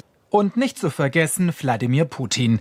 Der russische Präsident trifft und versteht sich plötzlich mit dem US-Präsidenten. Was? Ich finde, dass es wieder zur Normalität werden muss, dass russische und amerikanische Präsidenten sich treffen. Immer wenn gesprochen wird, ist es im Grunde gut für alle. Also alles wieder normal? Na dann könnte Merkel ja getrost in den Urlaub fahren. Nur mit wem? Herrn Trump, Herrn Putin oder Herrn Seehofer? Die Frage für meinen Urlaub, die stellt sich für mich nicht. Ähm, in Urlaub ist Urlaub. Und abgesehen davon Privatsache. Auch so eine Regel bei Merkel. Ein paar Sachen sind eben doch bis heute völlig normal. Okay, ihr seid da ja dabei, ne? Habt ihr den Eindruck, es gibt so einen Wettkampf unter den Journalisten, wer die Frage stellt, über die am meisten gelacht wird, auch mit der Hoffnung, dass es muss ja eine Frage auch gezeigt werden im Bericht, sonst ist ja das Anklick Drehbuch für den Berichtemacher nicht erfüllt, dass die dann da eine Chance hat, gezeigt zu werden? Das war doch beim letzten Mal genauso. Jetzt kommt die Frage, bei der alle lachen. Also denkt man sich so vorher, hm, wo könnte sie denn lachen? Ach ja, mit wem wollen sie in Urlaub fahren? Also wenn du hast, du hast, du hast halt völlig recht gehabt. Es ging um die Themen in dieser äh, Bundespressekonferenz und nicht um irgendwelche äh, perso perso persönlichen Animositäten zwischen Merkel und Seehofer oder Merkel und Trump oder Merkel und Putin. Das hat Herr Stempfle sehr gut gemacht. Nee, also ganz im Ernst, ich fand das Mhm. irreführend. Also die PK war sehr viel breiter als das, was er in den Tagesthemen präsentiert hat. Und ich finde, ich finde, dass das ist dann auch irreführend. Aber Hans, Also ich fand richtig, dass diese Themen ähm, angesprochen wurden und auch benannt worden sind in dem Tagesthemenstück. Ähm, aber der Eindruck, der da auch entstand, dass äh, vielleicht gar keine andere Themen angesprochen worden wären, der ist falsch.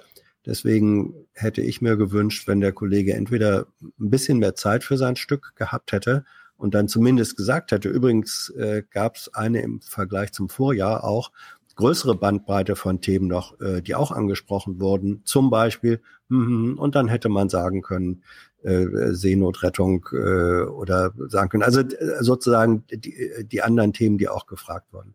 Das äh, hätte in dem, in dem Bericht mit reingehört. So. Dass diese Themen, die er genannt hat, äh, genommen wurden, daran habe ich keine Kritik, weil die auch im Vergleich äh, zu allen möglichen Nachrichtensendungen, Nachrichtensendungen und dann auch in der Printberichterstattung, das waren schon die Sachen, die überall vorkamen. Und das ist richtig, die zurück äh, oder die zu berücksichtigen. Aber der Eindruck, Aber das dass ist- es das ist doch- nur doch- diese gewesen wären, dass es nur diese gewesen wären, der Eindruck ist kein guter und er wäre auch Aber- kein. Aber selbst das ist doch Boulevard, oder nicht? Einfach nur über die Köpfe. Nee, nee, nee, nee, nee, nee, nee. Also bei der, bei der Frage des Verhältnisses äh, Seehofer-Merkel, da geht, das war, ist ja nicht nur Boulevard. Wenn eine Regierung, äh, wir haben das lang und breit thematisiert, äh, wenn eine Regierung sozusagen on the edge ist, möglicherweise darüber äh, auseinanderbricht mit allen politischen Folgen, das macht sich zwar auch am Verhältnis von Personen fest, ist aber nicht nur Boulevard. Genauso wenig wie äh, Putin-Trump. Es ist auch personalisiert, aber, das, das sind Ich habe ja, Grundstrukturen von Hans, Politik. Also ich habe ja nichts dagegen, dass er erwähnt, dass äh, es auch um Trump, um Putin und Seehofer ging. Das ist ja völlig natürlich. Aber sie hat ja zu all den Themen nichts wirklich Neues gesagt. Dann hätte er es ja quasi abschließen können mit diesem Joke. Ja, es ging natürlich wieder um Trump und Merkel und bla bla bla. Gucken Sie sich online das an oder so. Und hier den Joke gab's noch dazu. Aber hier waren die wirklichen Themen. Das war, war, war mal wirklich was Neues. Michael Stempfle hätte berichten können, dass Angela Merkel zum allerersten Mal sich positiv zu den Seenotrettern äußert. Das war, das war Nachrichtenwert.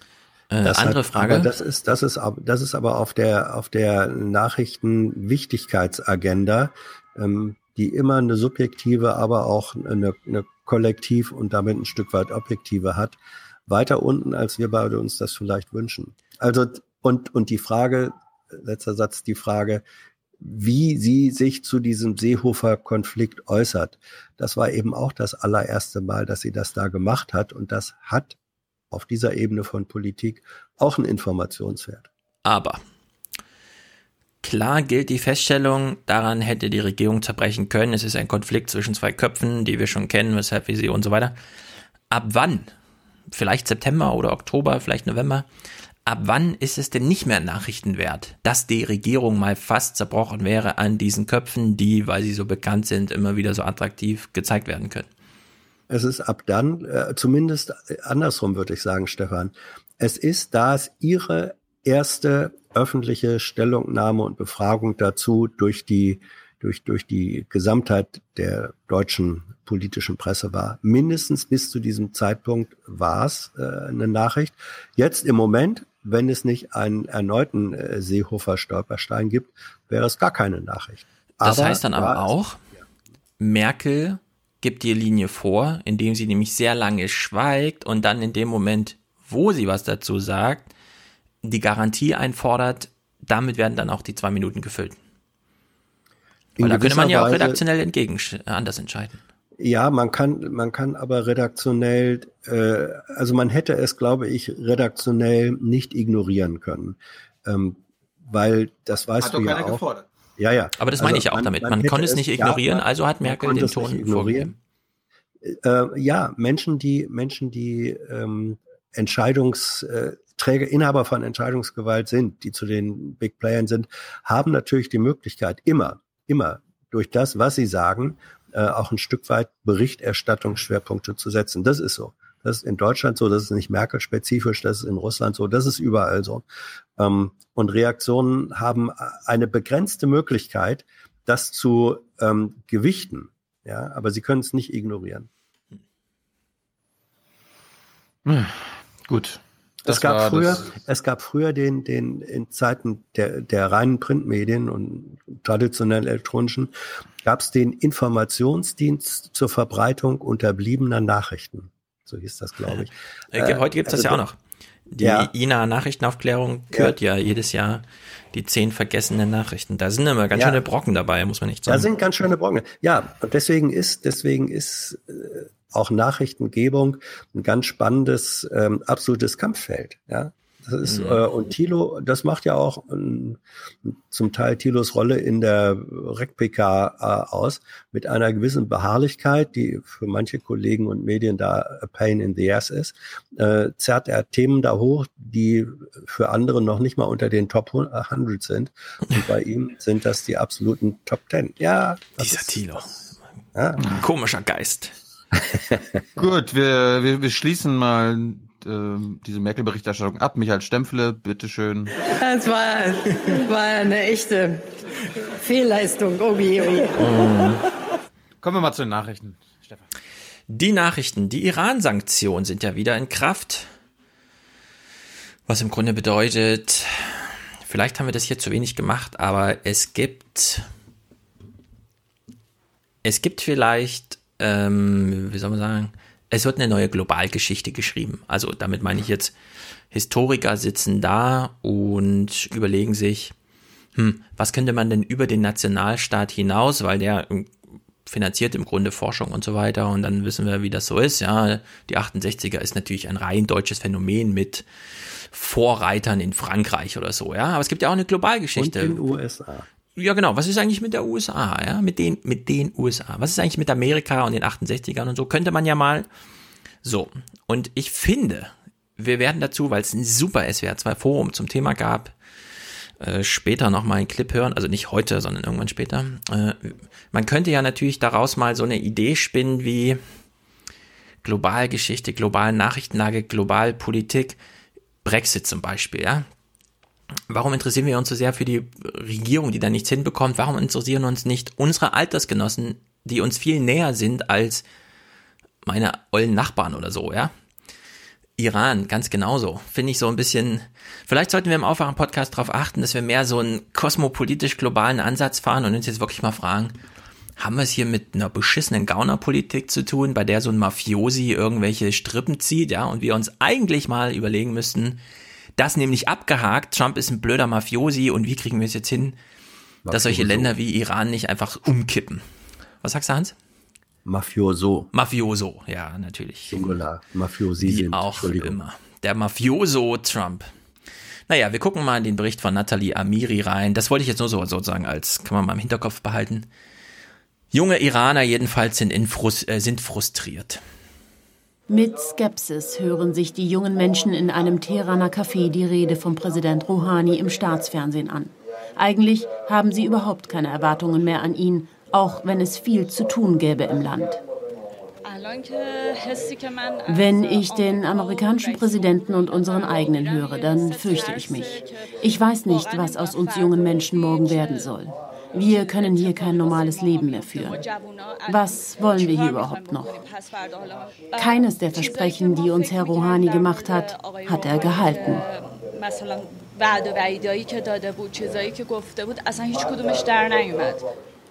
Für Entspannung sorgte Präsident Rouhani heute nicht. Er wirft in seiner Rede US-Präsident Trump vor, dass dessen Gesprächsangebot nur auf die heimische Wählerschaft vor den Kongresswahlen abziele und im Iran Chaos schüren solle.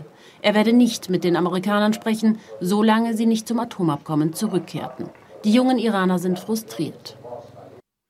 Ja, ähm, Trump sitzt halt einfach da und seine Berater haben sich wohl gedacht, Trump hat irgendwie schlechte Laune, wir müssen ihm mal einen politischen Move vorschlagen, bei dem er so richtig Reaktionen im Fernsehen sieht.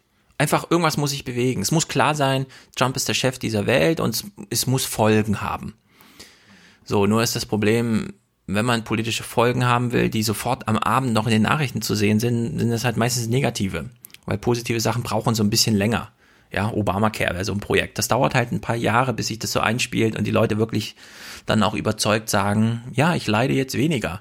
Ich kann in Urlaub fahren und mir neue Zähne kaufen zum Beispiel, ja, sowas. Also unter der Maßgabe würde ich diese Sachen von Trump einfach mal schneller abgehandelt haben in Nachrichten. Ich finde es sehr gut, die jungen Leute hier einfach mal zu Wort kommen zu lassen, weil mit denen kann ich mich identifizieren. Und bei Trump will ich einfach ein klares Urteil haben und nicht so lange Erklärung, wie das sonst immer abläuft. Ich habe mich ja gerade gefragt, ob es ausländische Nachrichtensender, meinetwegen aus Amerika, Russland, Iran gibt, die, wenn sie über Angela Merkel und eine PK oder eine Rede sprechen, ob sie dann auch in ein Café gehen und äh, deutsche junge Leute dabei zeigen, wie sie die BBK mit Angela Merkel gucken. Ja, schon das ist ein Zeichen, ne? Die sind so frustriert, dass sie sich Politiker live im Fernsehen angucken, weil ja. sie davon was für ihr Leben erhoffen. Das können wir uns ja. gar nicht vorstellen hier in Deutschland. Dass irgendein Politikerspruch wirklich mal eine Folge hat und nicht einfach nur, ja, da rennen zwar sehr viele aufgeweckte und äh, super engagierte Journalisten hin und her und stehen sich die Füße platt, aber im Grunde ist auch egal, ja. Wenn, man's, wenn man stattdessen RTL 2 News geguckt hat, hat man auch nichts verpasst. Das ist hier jedenfalls anders im Iran, ja. Und es betrübt mich so ein bisschen, das zu sehen. Und ich wünsche mir einfach einen anderen Journalismus, der Trump einfach aburteilt, anstatt irgendwie versucht zu erklären. Jetzt wird nämlich versucht zu erklären, natürlich gibt's eine Live-Schalte danach nach Washington zum Weißen Haus. Ja. Irgendwer muss uns ja erklären, ja, was hat's denn da mit sich auf? Nun hat die iranische Regierung auf die Sanktionen reagiert. Jan-Philipp Burgard in Washington. Wie geht die oh, US-Regierung damit um? Nö, Philipp Burgard ist doch nicht neu. Ja, offenbar Relativ. hat die US-Regierung schon mit dieser Reaktion aus Teheran gerechnet und so hat Präsident Trump bereits schriftlich heute im Vorfeld erklärt, warum er die Sanktionen wieder in Kraft setzt. Trump schreibt, der Atomdeal mit dem Iran habe nichts gebracht. Statt mit den Einnahmen, die durch den Atomdeal ermöglicht wurden, die wirtschaftliche Situation der Menschen zu verbessern, habe Teheran Terroristen finanziert. Außerdem wirft Trump dem Iran vor, ein regionaler Troublemaker zu sein, ein Unruhestifter, der den Nahen Osten destabilisiere, indem er sich einmischt, etwa in Syrien, dem Libanon, dem Irak und dem Jemen. Bla bla bla bla. Ich finde es ungehörig unter dieser Maßgabe, die ich eben schon geschildert habe, dass die ARD einfach glaubt, mir aufzeigen zu müssen, wie der Trump die Iran-Sanktion macht, wie er selbst sagt. Sie machen es sich nicht zu eigen, okay. Er macht das nur, weil das iranische Regime, wie Trump das sagt, und wir das auch wiederholen, äh, die eigene Bevölkerung schädigt. Und deswegen sagt der Trump jetzt, nee, ich will nicht, dass die weiter ihre eigene Bevölkerung schädigen, das mache ich jetzt. Ist das die Botschaft? Also ich finde das einfach nicht gut. Ich möchte, dass es mit Trump schneller abgehandelt wird. Wir wissen genau, warum der Trump das so macht. Deswegen hat mich das Folgende jetzt besonders geärgert, ja. Hier werden einfach alle Wissensstände, die wir schon haben, wieder zurückgeführt. Wir sind sozusagen am allerersten Tag der Trump-Regierung hä, was macht denn der jetzt und so? Wir wissen genau, was er macht. Wir können es auch genau erklären. Aber hier tut man wieder so, als müsste man da ewig drüber reden. Ja, aber warum machen sie, warum machen sie das? Weil da denke Oma Erna guckt halt nur einmal im Monat. Ja, das glauben sie so, ne? Das ist irgendwie die Unterstellung. Wir müssen ihr immer alles von vorne und wir müssen uns vor allem selbst überrascht zeigen. Wir hören uns das mal an. Allerdings muss man sagen, neben dieser langen Reihe von Vorwürfen enthält Trumps schriftliche Erklärung auch eine kleine Überraschung. Er bekräftigt nämlich sein direktes Gesprächsangebot gegenüber dem Iran. Welche Strategie verfolgt denn Trump gegenüber Iran? Weiß ich nicht. Welche Strategie verfolgt denn? Also, Hans, ist es wirklich überraschend, dass der Trump immer Maximum Pressure macht und danach ein Summit vorschlägt? Ist das überraschend? Nein. Ist das noch das überraschend? Ist nicht, nee, das ist nicht, das ist nicht äh, überraschend äh, und dennoch ist es nicht falsch, daran zu erinnern. Aber doch Aber nicht im Ich war Frage, überrascht, sondern da muss man wirklich ja, dran erinnern und sagen, ja. es ist wie immer, wie bei Nordkorea, ja, wie bei der und so. Ja, deswegen. Also die Kunst der Einordnung. Äh, erstens, ich bin sehr dafür und habe auch gar nichts dagegen, ähm, sondern finde es richtig, dass auch in so einer Nachrichtenmagazin, Hintergrundsendung wie Tagesthemen, wenn gesagt wird, okay, was ist jetzt heute los? Äh, Hast du gerade Hintergrundsendung gesagt? Ja. Ähm, wenn die auch Hintergründe mitbenennt, bitte. Äh, müssen wir nicht drüber streiten. Also erstens fand ich gut, wie, wie aus Iran äh, berichtet wurde. Ich weiß auch gar nicht, ist auch ein Zeichen über die Verhältnisse im Iran selbst. Auch da gibt es Veränderungen. Ich glaube nicht, dass so ein Bericht äh, hätte gemacht werden können vor 20 Jahren aus Teheran. Ähm, Klammer zu. Aber dass, wenn man schon in einer Art und Weise, die mir ganz gut gefallen hat, eigentlich als Bericht, äh, zu sagen, die, diese wahnsinnige Kluft äh, auch in Iran zwischen junger Generation und den, den alten Machthabern. Ja. So, dass man dann nochmal sagt, ja, okay, ähm, zu der Spannung gehört ja das Verhältnis Teheran-Washington. Wie sieht das jetzt in Washington aus? Darauf einzugehen, dahin zu schalten, gar nichts dagegen. Aber, und da fängt die Kunst der Einordnung an, äh, und da bin ich bei dir, Stefan, da dann nicht große Überraschung zu spielen, sondern sagen, ja, im Grunde macht Trump das, was wir von ihm schon in den und den und den äh, Fällen gemacht haben. So. Also nicht, äh, die Schwäche lag nicht darin, nach Washington zu gehen, sondern die Schwäche lag dann eher darin, wie Washington inszeniert wurde. Da ist Luft nach oben. Ja, da ist Luft nach oben. Und bei dem nächsten hier auch. Äh, Jan-Philipp Burgert erzählt jetzt mal weiter. Was sind eigentlich Trumps Ziele? Die Methode kennen wir ja. Maximum Pressure und dann ein Summit ist nicht überraschend, dass er dann mit denen sprechen will. Ja, ja, das ist, das ist wegen Maximum Pressure. Jetzt zu den Inhalten. Konkret verfolgt Trump drei Ziele. Die iranische Führung soll die Ambitionen als Regionalmacht aufgeben, außerdem auf das Raketenprogramm verzichten und auch auf jegliche nukleare Ambitionen verzichten. Ob diese Ziele realisierbar sind, daran gibt es auch hier in Washington insbesondere bei der demokratischen Opposition erhebliche Zweifel. Da befürchtet man eher, dass die Sanktionen dazu führen könnten, dass sich die iranische Bevölkerung hinter dem Regime versammelt, anstatt Druck auszuüben, einen neuen Deal mit den USA einzugehen. So, sie haben einfach ihre eigenen Nachrichten nicht geguckt. Es gab nur einen Tenor, nachdem dieses Iran-Deal-Ding eingetütet wurde. Wolf Schmiese, ich habe es noch vor Augen, wie er Mittagsmagazin Tag um Tag erklärt hat, nur weil es hier gelungen ist, alle Themen auszuklammern, außer die Atomwaffen, ist es gelungen, zu den Atomwaffen einen Vertrag zu machen. Wenn Jan Philipp Burger jetzt sich fragt, rätselnd, Och, mal gucken, ob das gelingt, dass wir jetzt die Regionalmachtsansprüche des Iran, das Raketenprogramm und die nuklearen Ambitionen in ein Deal packen können. Er sagt, nee, wird nicht klappen. Die Geschichte ist schon geschrieben, sie wird auch nicht nochmal aufgedröselt. Das Ding ist durch. Da gibt's nichts zu deuteln, ja? So, und das, das finde ich einfach, da muss man einfach, da muss man an bestehende Geschichte anschließen. Und kann nicht einfach so tun, als hätte es das nicht gegeben und jetzt, weil Trump so ein toller Verhandlungstyp ist, ja, ist das plötzlich möglich. Nein, es ist natürlich nicht möglich.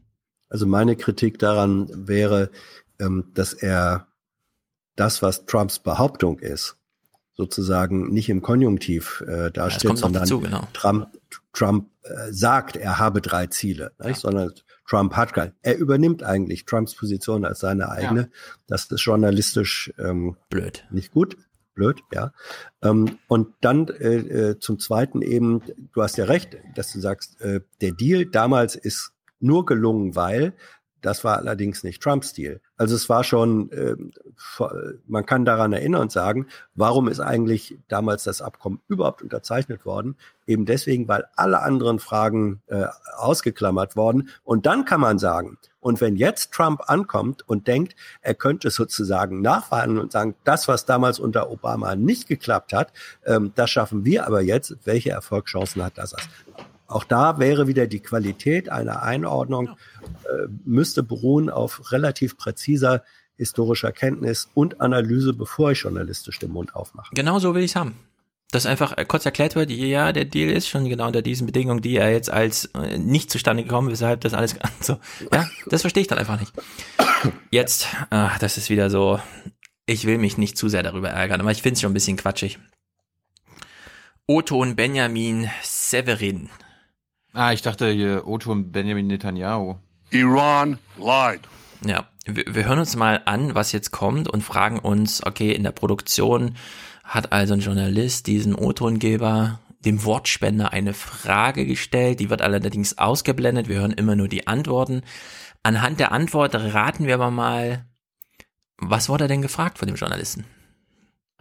Mit seinem Familienunternehmen hat er zwei Jahre lang mühsam Handelsbeziehungen in den Iran aufgebaut. Alles umsonst? Ich würde gerne twittern, ähm, dass er da Riesenchancen vertut. Ich denke, dass man da jetzt äh, einfach Brücken hinter sich einreißt, ähm, was nicht notwendig ist. Und das führt sicherlich zu weiteren Risiken in der Region.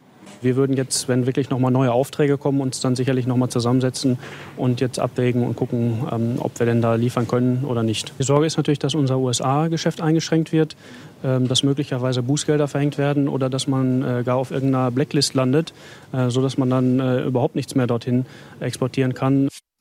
Ja, also ich habe mal alle O-Töne von ihm zusammen. Man hört so ein bisschen raus, er hat existenzielle Not, sein Unternehmen exportiert in die USA und nach Iran, das muss er sich entscheiden und so weiter.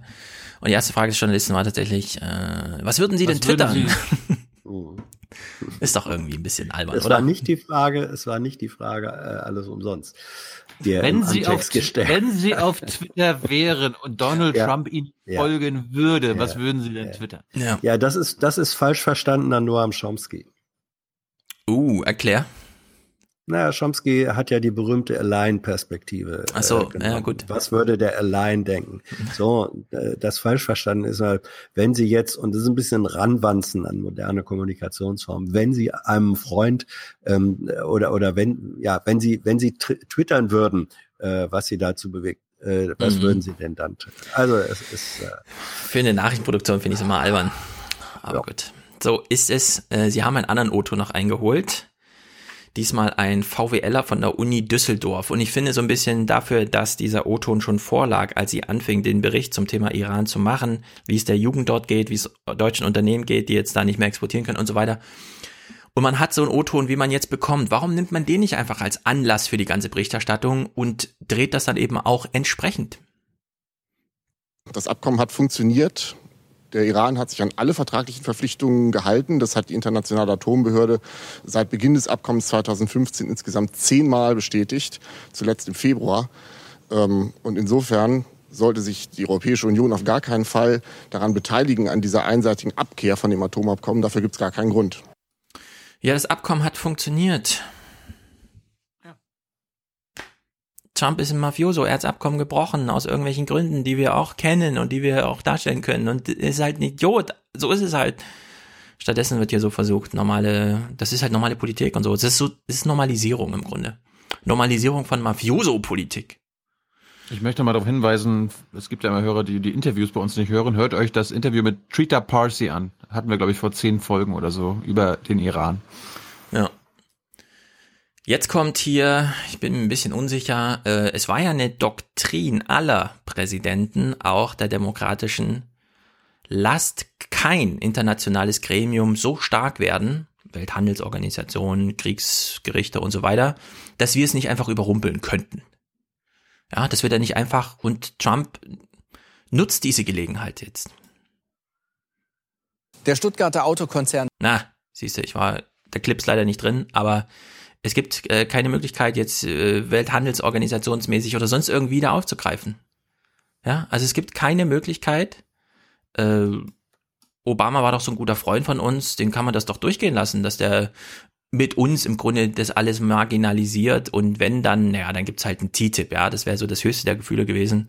Die USA, na gut, dann nehmen wir halt die EU mal so als Handelspartner an, aber das ist eben auch ein Problem, ja, das fällt jetzt allen auf die Füße, dass sie hier eben nicht ja, der Trump hat leider die WHO-Richter nicht ernannt. Mhm.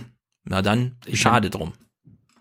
Das ist ja, was die Amerikaner machen, das sagt die Bundesregierung ja selbst, ist völkerrechtswidrig, weil sie diesen äh, Vertrag brechen. Man könnte natürlich auch sagen, okay, ihr brecht Völkerrecht, dann machen wir diese Verträge nicht mit euch. Oder ja. ihr brecht Völkerrecht, hm, sanktionieren wir euch doch mal. Also es gäbe ja, ja Wege, aber ja, sind halt die Amerikaner. Falls es wieder Widerspruch gibt mit aber der amerikanische Präsident hat sich doch äh, reinschreiben lassen, ich darf alle halbe Jahre sagen, die Sanktionen sind wieder in Kraft. Nur begründet. Da stand da drin. Ja, alle halbe Jahre, aber das war ein Überprüfungstermin und wenn da gesagt wurde von den Gremien, wie wir eben gehört haben, hat sich dran gehalten der Iran, dann darf deswegen, er die Unterschrift nicht verweigern. Und er hat sie trotzdem verweigert. Deswegen, deswegen ist doch Herr Trump so froh über die Enthüllung von Bibi Netanyahu. ja, er hat so einen Scheiß dann zum Anlass ja genommen. Die, ne? Der ja, ja. Zehn Jahre bestellt. alte Dokumente. oder bestellt. Dass das oder bestellt. Oh, das hat Hans jetzt gesagt. Das hat Hans jetzt gesagt. Glaube ich nicht. Ähm, Wenigstens, wenigstens äh, die Terminierung äh, war, war vielleicht keine unabgesprochene und zufällige. Nicht? Damit hat auch Netanyahu dem Trump den Vorwand geliefert, ja. sagen zu können, guck mal, die halten sich ja echt dran. So, so wird das Spiel doch gespielt. Falls unsere Hörerinnen sich jetzt fragen, was meinte Hans, das hier? Iran lied. Und zwar Big time. Big time. Genau, jetzt kommt der letzte Clip, Und beim den wir Thema eben, Lügen hm? weiß ich, wovon ich spreche. Uh. Zeit notieren, wo Hans das gesagt hat, damit wir das später wissen. Okay. So, tags drauf gab es einen Börsenbericht. Dieses Iran-Ding war gar nicht mehr. Es ist halt jetzt so und so. Es ist halt wie es ist. Jetzt wird ähm, diese Form Mafioso-Politik, die Trump da macht, wirklich mal so richtig normalisiert. Der Stuttgarter Autokonzern Daimler fährt seine Aktivitäten im Iran mit Inkrafttreten der US-Sanktionen zurück. Angesichts des Umsatzes in den USA nicht unverständlich. Schließlich müssen sich die Unternehmen entscheiden, ob sie in den Vereinigten Staaten oder im Iran Geschäfte machen wollen. Ja, die müssen sich halt entscheiden. Das ist Schicksal. Sie, Wetter. Kann man auch nichts machen, ist halt Klima. ja, sie müssen sich halt entscheiden. Nee, sie müssen sich halt nicht entscheiden. Dass Europa da äh, einfach einen Schwanz eingezogen hat, ist halt ein Problem, aber das kann man dann auch mal so benennen. Naja, Türkei. Das können wir schnell abhandeln. War das? Na gut, Mhm. zählt auch noch zu Nahost. Zählt auch zu Nahost. Ich habe da auch was. Auch was Achso, ja, dann können wir nach der Türkei, bevor wir dann über die Dienstpflicht reden. Gut, die Türkei. Erdogan Das ruft. wolltest du letzte Woche noch ganz sein lassen. Ja, aber ich will mich auch drüber lustig machen. Die Türkei. Erdogan hat einen tollen Spruch gemacht. Ich bin begeistert, dass das in der Türkei möglich ist, dass man ihn noch nicht aus dem Amt und aus dem Land gejagt hat. Es ist wirklich, ich verstehe es langsam nicht mehr, was mit der türkischen Bevölkerung los ist. Vielleicht fehlt mir einfach türkische Bevölkerungsberichterstattung. Ich weiß es nicht, deswegen fällt mein Urteil ein bisschen hart aus. Aber sowas hier, Präsident Erdogan sieht die Schuld nicht in der eigenen Wirtschaftspolitik, wie er heute bekräftigte. Der Dollar steht uns nicht im Weg. Macht euch keine Sorgen. Aber ich möchte noch mal daran erinnern, wer jetzt noch Dollar, Euro oder Gold unter seinem Kissen hat, der sollte es zur Bank bringen und in Lira wechseln. Das ist eine nationale Pflicht und wird denjenigen unsere Antwort verdeutlichen, die zum Wirtschaftskrieg gegen uns aufgerufen haben. liebe ich Sparerinnen und Sparer, bitte geben Sie uns sagen, ich würde ja sagen, falls ihr noch Gold, Euro oder Dollar Ja. unterm Bett habt, lasst es da. Ja, stell dir mal vor, das ist, das ist dieser Termin 2008, ja. Steinbrück und Merkel gehen vor die Presse und sagen, liebe Sparerinnen und Sparer, es ist ihre Pflicht, ihr Geld sofort zur Bank zu bringen. Das ist wirklich Pfeifen im Keller. Das ist unglaublich. Aber so läuft das irgendwie da. Ja? Er, er glaubt, er kann sich das leisten. Naja, sein Schwiegersohn ist jedenfalls auch nicht gerade eine Rettung. Sein Schwiegersohn, neuer Finanzminister, Übrigens, wer sich wundert, diese riesigen Tagesthemen, ne? riesige Redaktion, mega viel Geld. Ja, auch dieser Bericht ist von Nathalie Amiri, weil für diesen Teil der Welt, Iran, Türkei, ist leider nur eine Person zuständig. Sollte die den anderen sind im Urlaub. Ach so, die sind alle im Urlaub. ja. Markt in einer Rede am Nachmittag beruhigen. Er wollte Investoren überzeugen, dass die Zentralbank auch nach Erdogans Machtzugewinn weiterhin unabhängig sei. Doch das misslang, er blieb zu vage. Es misslang irgendwie, ja, dass Erdogans Familientyp äh, gesagt hat, ja, bleibt mal ruhig, ich weiß, wovon ich rede, ich bin der Schwiegersohn vom Chef. Ja, das mit den Schwiegersöhnen ist ja ein bewährtes Modell in Autokratien. Ja, und Jared. Äh, Jared, genau. Umso schlimmer allerdings, welche Folgen, ja. Also äh, die Szenarien sind dann doch nicht ohne. Anleger spielen schon jetzt das Szenario einer Staatspleite durch. Auch die Europäische Zentralbank zeigte sich besorgt. Noch ist in der Türkei nicht die große Panik ausgebrochen. Die Staatsmedien vermitteln, dass es keinen Grund zur Sorge gibt. Ja, Staatspleiten werden schon durchdiskutiert und durchkalkuliert. Und der Börsenbericht von Gülen, Güler oder wie er heißt, Gül, Markus Gül. Äh, Von der Gülenbewegung. Ja, ich hatte das gerade im Kopf, weiß auch nicht warum, aber der heißt, glaube ich, Markus Gül oder so. Ist jedenfalls, ich habe ihn auch mal auf der Straße gesehen hier. Ist mir mal entgegengekommen. Naja, egal. Hast du ihn angesprochen? Nee, ich wusste nicht, wie er heißt in dem Moment. Also der Börsenbericht vom ARD-Börsenexperten von der Frankfurter du musst, Börse. Du musst, dem, du musst dem nur sagen, ich kenne sie aus dem Fernsehen, das, das versüßt ihm seinen ganzen Tag. Das stimmt. Ich kenne sie doch. Ja. Und dann denkt er gleich. Danke für die Aktientipps dann, letztens. Dann denkt er gleich, ich will Lügenpresse rufen, wenn ich so, ich kenne sie doch. Naja, es gibt jedenfalls einen Börsenbericht, der nicht sehr optimistisch ist. Nach der Ankündigung von US-Präsident Donald Trump, Zölle auf türkischen Stahl und Aluminium zu Gerne, verdoppeln, ja. brach die türkische Lira, wie wir es im Beitrag gehört haben, um 20 Prozent zeitweise zumindest ein. Seit Übrigens, es ist wieder ein typischer Börsenbericht, ne? Wir müssen wieder eine Transferleistung selbst erbringen. Ja, es geht jetzt um Unternehmen, Geld, Investoren, irgendwas, aber es gibt eben auch noch eine Bevölkerung, die in der Türkei auch super jung ist und so unser Alter im Durchschnitt und sowas. Seit Jahresbeginn allerdings sind es schon bis zu 40 Prozent zum US-Dollar. Und dieses Beben, das ist keines, das rein auf die Türkei beschränkt ist. Die Krise schwappt tatsächlich jetzt auch nach Europa. Der Euro zum Beispiel gab heute deutlich nach. An der Börse verlor der deutsche Aktienindex ordentlich, und zwar zwei Prozent. Denn vor allen Dingen Banken sind es, die Probleme haben. In Spanien, aber auch deutsche Kreditinstitute, sie haben Gelder an türkische Banken verliehen. Jetzt steigt das Risiko beträchtlich, dass hier Ausfälle drohen. Deshalb sind Bankaktien heute ganz besonders unter Druck. Und es gibt auch schon einige, die fürchten Anzeichen einer neuen Finanzkrise und fühlen sich an Griechenland erinnert. Ja, Griechenland ist das Land, in dem gerade die Hälfte aller Bewohner ihre Eigenheime verliert, weil, oh Wunder, sie kriegen die Kredite nicht mehr bezahlt. Wenn das daran erinnert, dann gute Nacht. Die Türkei ist ein bisschen größer als Griechenland. Und die Türkei hält für uns Flüchtlinge zurück. Und die Türkei hat keinen Euro. Das heißt. Und die hat keinen Euro. Also vielleicht, liebe Politiker, kann man noch mal von diesem, da sind zwei Hitzköpfe und machen Politik, ein bisschen Abstand nehmen und sich um die eigentlichen Probleme kümmern. Naja. Interessant ist, ähm, dass, dass äh, Erdogan seinen politischen Aufstieg ja begonnen hat als ökonomischer Modernisierer. Und Ja. äh, das ist ja nicht unmöglich, dass er jetzt ähm, scheitert oder dass sein politischer Abgang dadurch eingeleitet wird, dass er den Kurs der ökonomischen und auch finanziellen Modernisierung und Gesundung in Anführungsstrichen ähm, nicht fortgesetzt hat, sondern dass er in der Hälfte seines Weges auf einmal auf ein ganz anderes inhaltliches Tableau äh, zurückgekehrt ist. Und irgendwie wird er von den von dem, was er mal begonnen hat und nicht fortgeführt hat, möglicherweise ist das genau nachher die Bedingung seines Scheiterns. Das wäre Wir haben, historisch ein ganz spannender Bogen. Wir haben ja auch in der Türkei schon gedreht. Äh, Ich weiß, Stefan kennt, ich weiß jetzt nicht, wovon ich spreche, von unserer Arte-Doku. Da Ja. haben wir auch mit Türken, Mhm, Türken mhm. gesprochen. Und selbst die loben Erdogan, wenn es um seine Zeit als Bürgermeister ging. Istanbuls. Ja, also wenn Erdogan, ist natürlich nur so ein Szenario, ne? 2014 oder 15 einfach gesagt hätte, okay, mein Werk ist erfüllt, äh, er wäre der neue Atatürk gewesen. Er hätte sich mit Millionen und Millionen an irgendwelchen Stränden jeden Morgen hätte feiern lassen.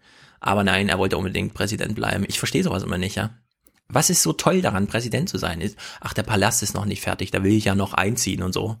du musst erst mal werden, um das genießen zu können, Stefan. Auf. Wahrscheinlich, Auf. wahrscheinlich. Du musst, Erkläre du musst erst mal die Droge, du musst erst deine mal die Droge. Macht genießen. Nee, aber wirklich jetzt, ja. Bei Merkel dieses, diese Erzählung jetzt von gegen Trump und so.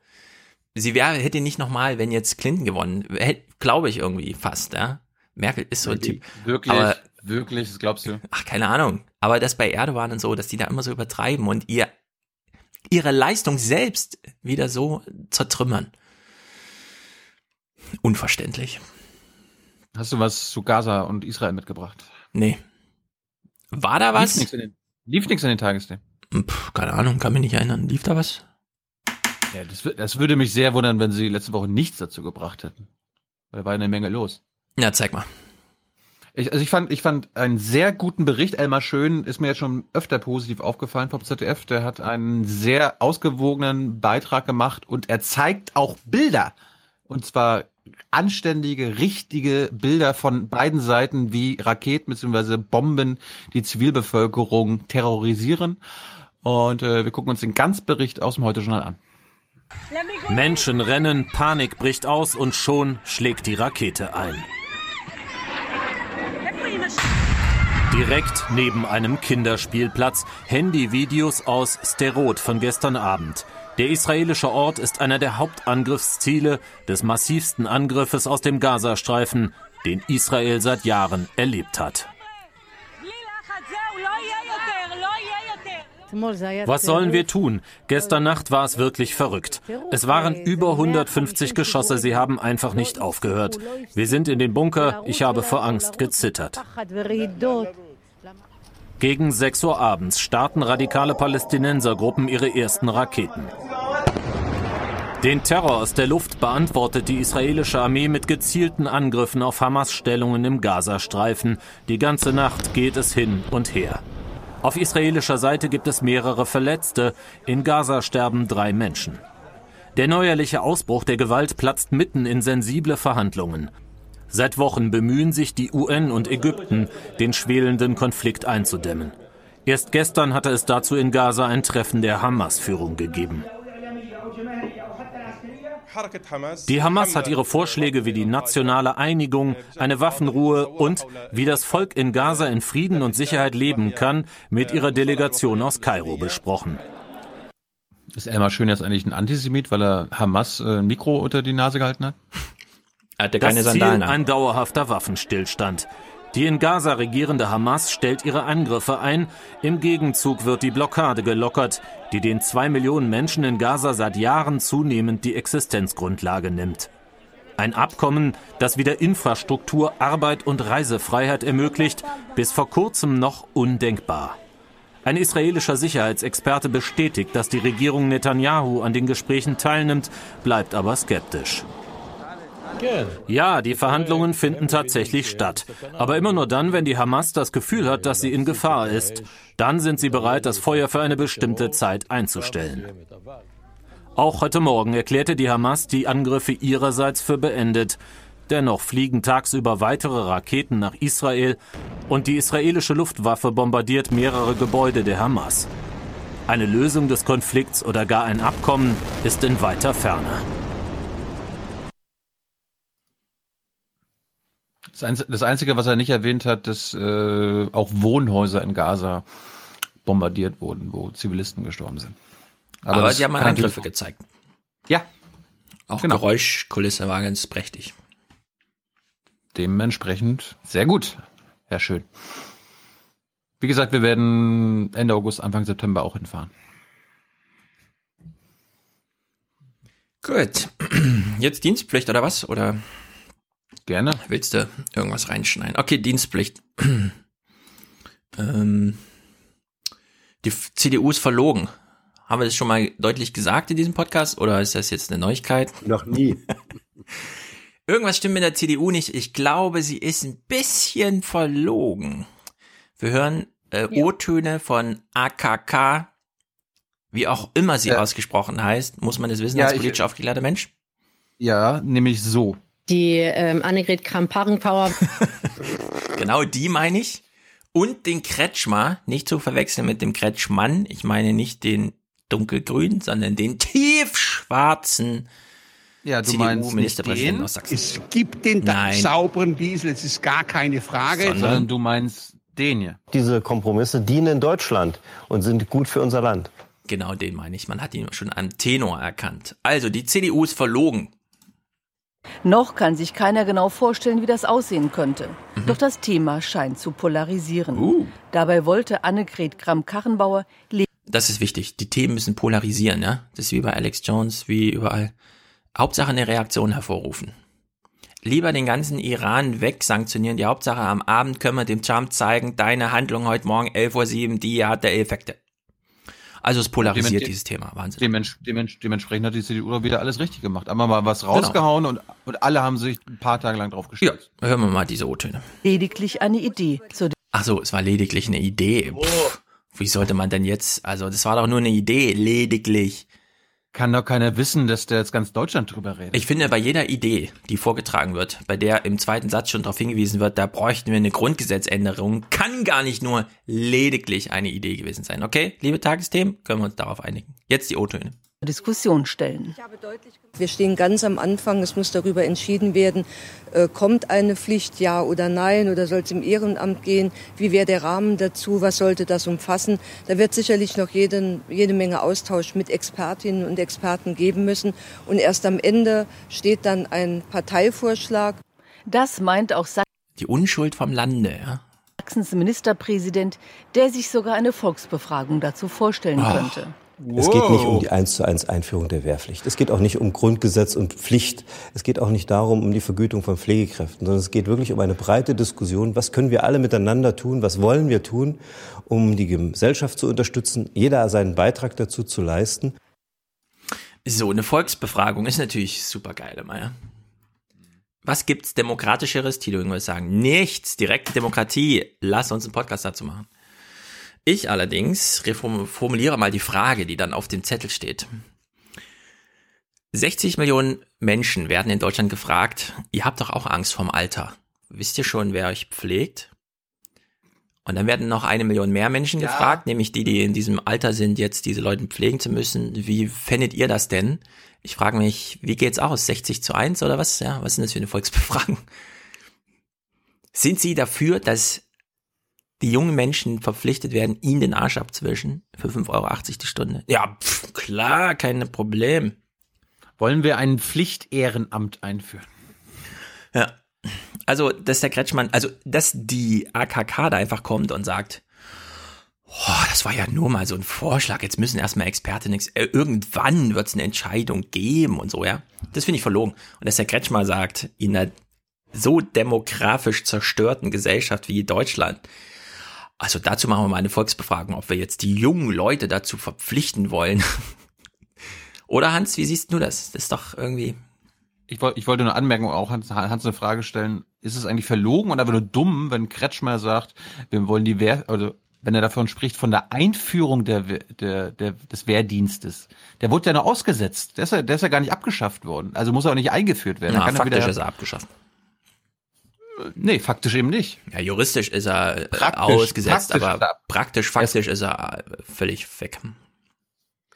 Also hinter dieser Debatte äh, steckt ja, wie ich finde, oder in der Debatte steckt ein interessanter Kern. Ähm, der treibt mich innerlich, ehrlich gesagt, auch ein bisschen um. Äh, die Frage nämlich, soll es in der Gesellschaft sowas wie eine äh, ne, ne, ne Verpflichtung für ein bestimmtes Zeitsegment, das ich als soziales Jahr, soziales halbes Jahr oder so dieser Gesellschaft zur Verfügung stellen, soll es das als Verpflichtung geben oder nicht? Das geht in mir hin und her, weil auf der einen Seite finde ich das gut. Ähm, man, man sieht ja auch, dass in einer hoch individualisierten Dienstleistungsgesellschaft, wo Sozialisation häufig genug diese sozialen Dimensionen, die Gesellschaft und, äh, aber auch braucht, gar nicht mehr leisten kann.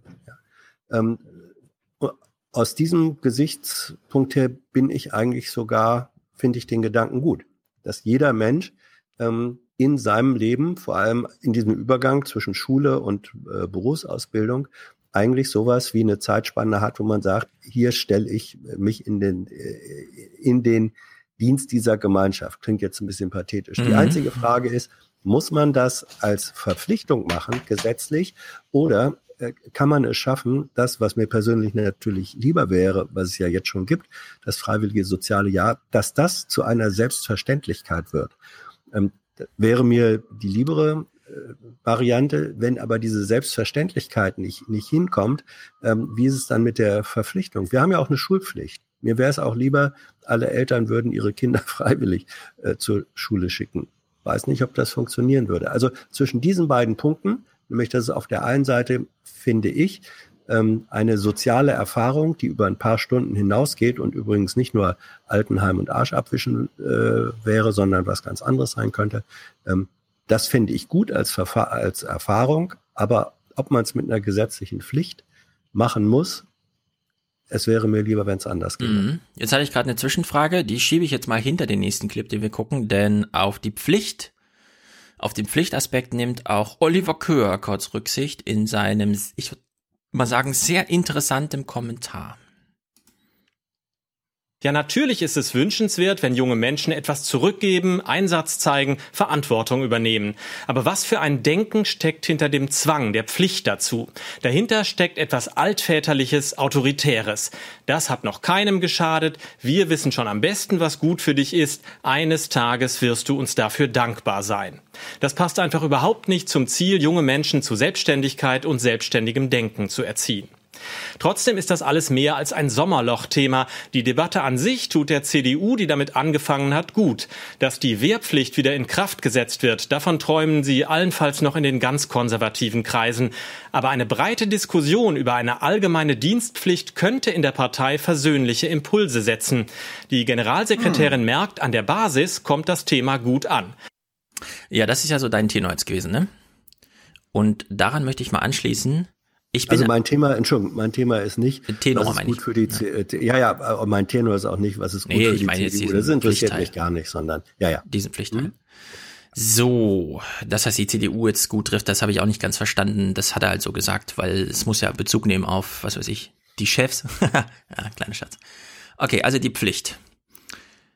Ich bin absolut für das sogenannte Gap Year was die Amerikaner sehr pflegen, auch nicht mehr so ganz, nämlich dass man einfach sagt, zwischen Schule und Studium ist ein Orientierungsjahr. Ich bin aber dagegen, dass man das unter Arbeit labelt. Sondern mhm. das soll von mir aus Reise, Selbstbezug, keine Ahnung, irgendwas sein, ja. Es muss nicht Arbeit sein, es kann alles sein. Wofür ich aber absolut bin, ist, dass man 40-Jährigen beispielsweise, die gerade so richtig in dem Beruf angekommen sind, die sich gerade ein Haus gekauft haben, die wissen, welches Auto sie am liebsten fahren, die vielleicht schon das zweite Mal geheiratet haben, die schon so langsam eine Planung machen, was mache ich denn eigentlich mit 65, dass man denen so sagt, alle drei Jahre für drei Monate Pflichtdienst. Aber nicht den unter 40-Jährigen. Also ich würde es genau umdrehen. Warum nicht den Leuten, die schon wissen, wie ihr Leben so gestaltet ist, warum nicht denen mal die Perspektive vorhalten, dass es auch anders sein könnte?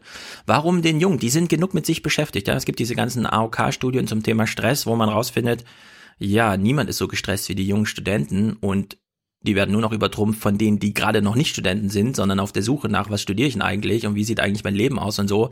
Die werden nochmal übertrumpft von den Eltern, die gerade vier äh, äh, Viertklässler haben, weil nämlich dann schon entschieden werden muss, oh, schaffen wir es, sie bis zum Studium durchzubringen oder wird jetzt schon entschieden, dass die Biografie nicht hinhaut und so. Das ist alles Stress.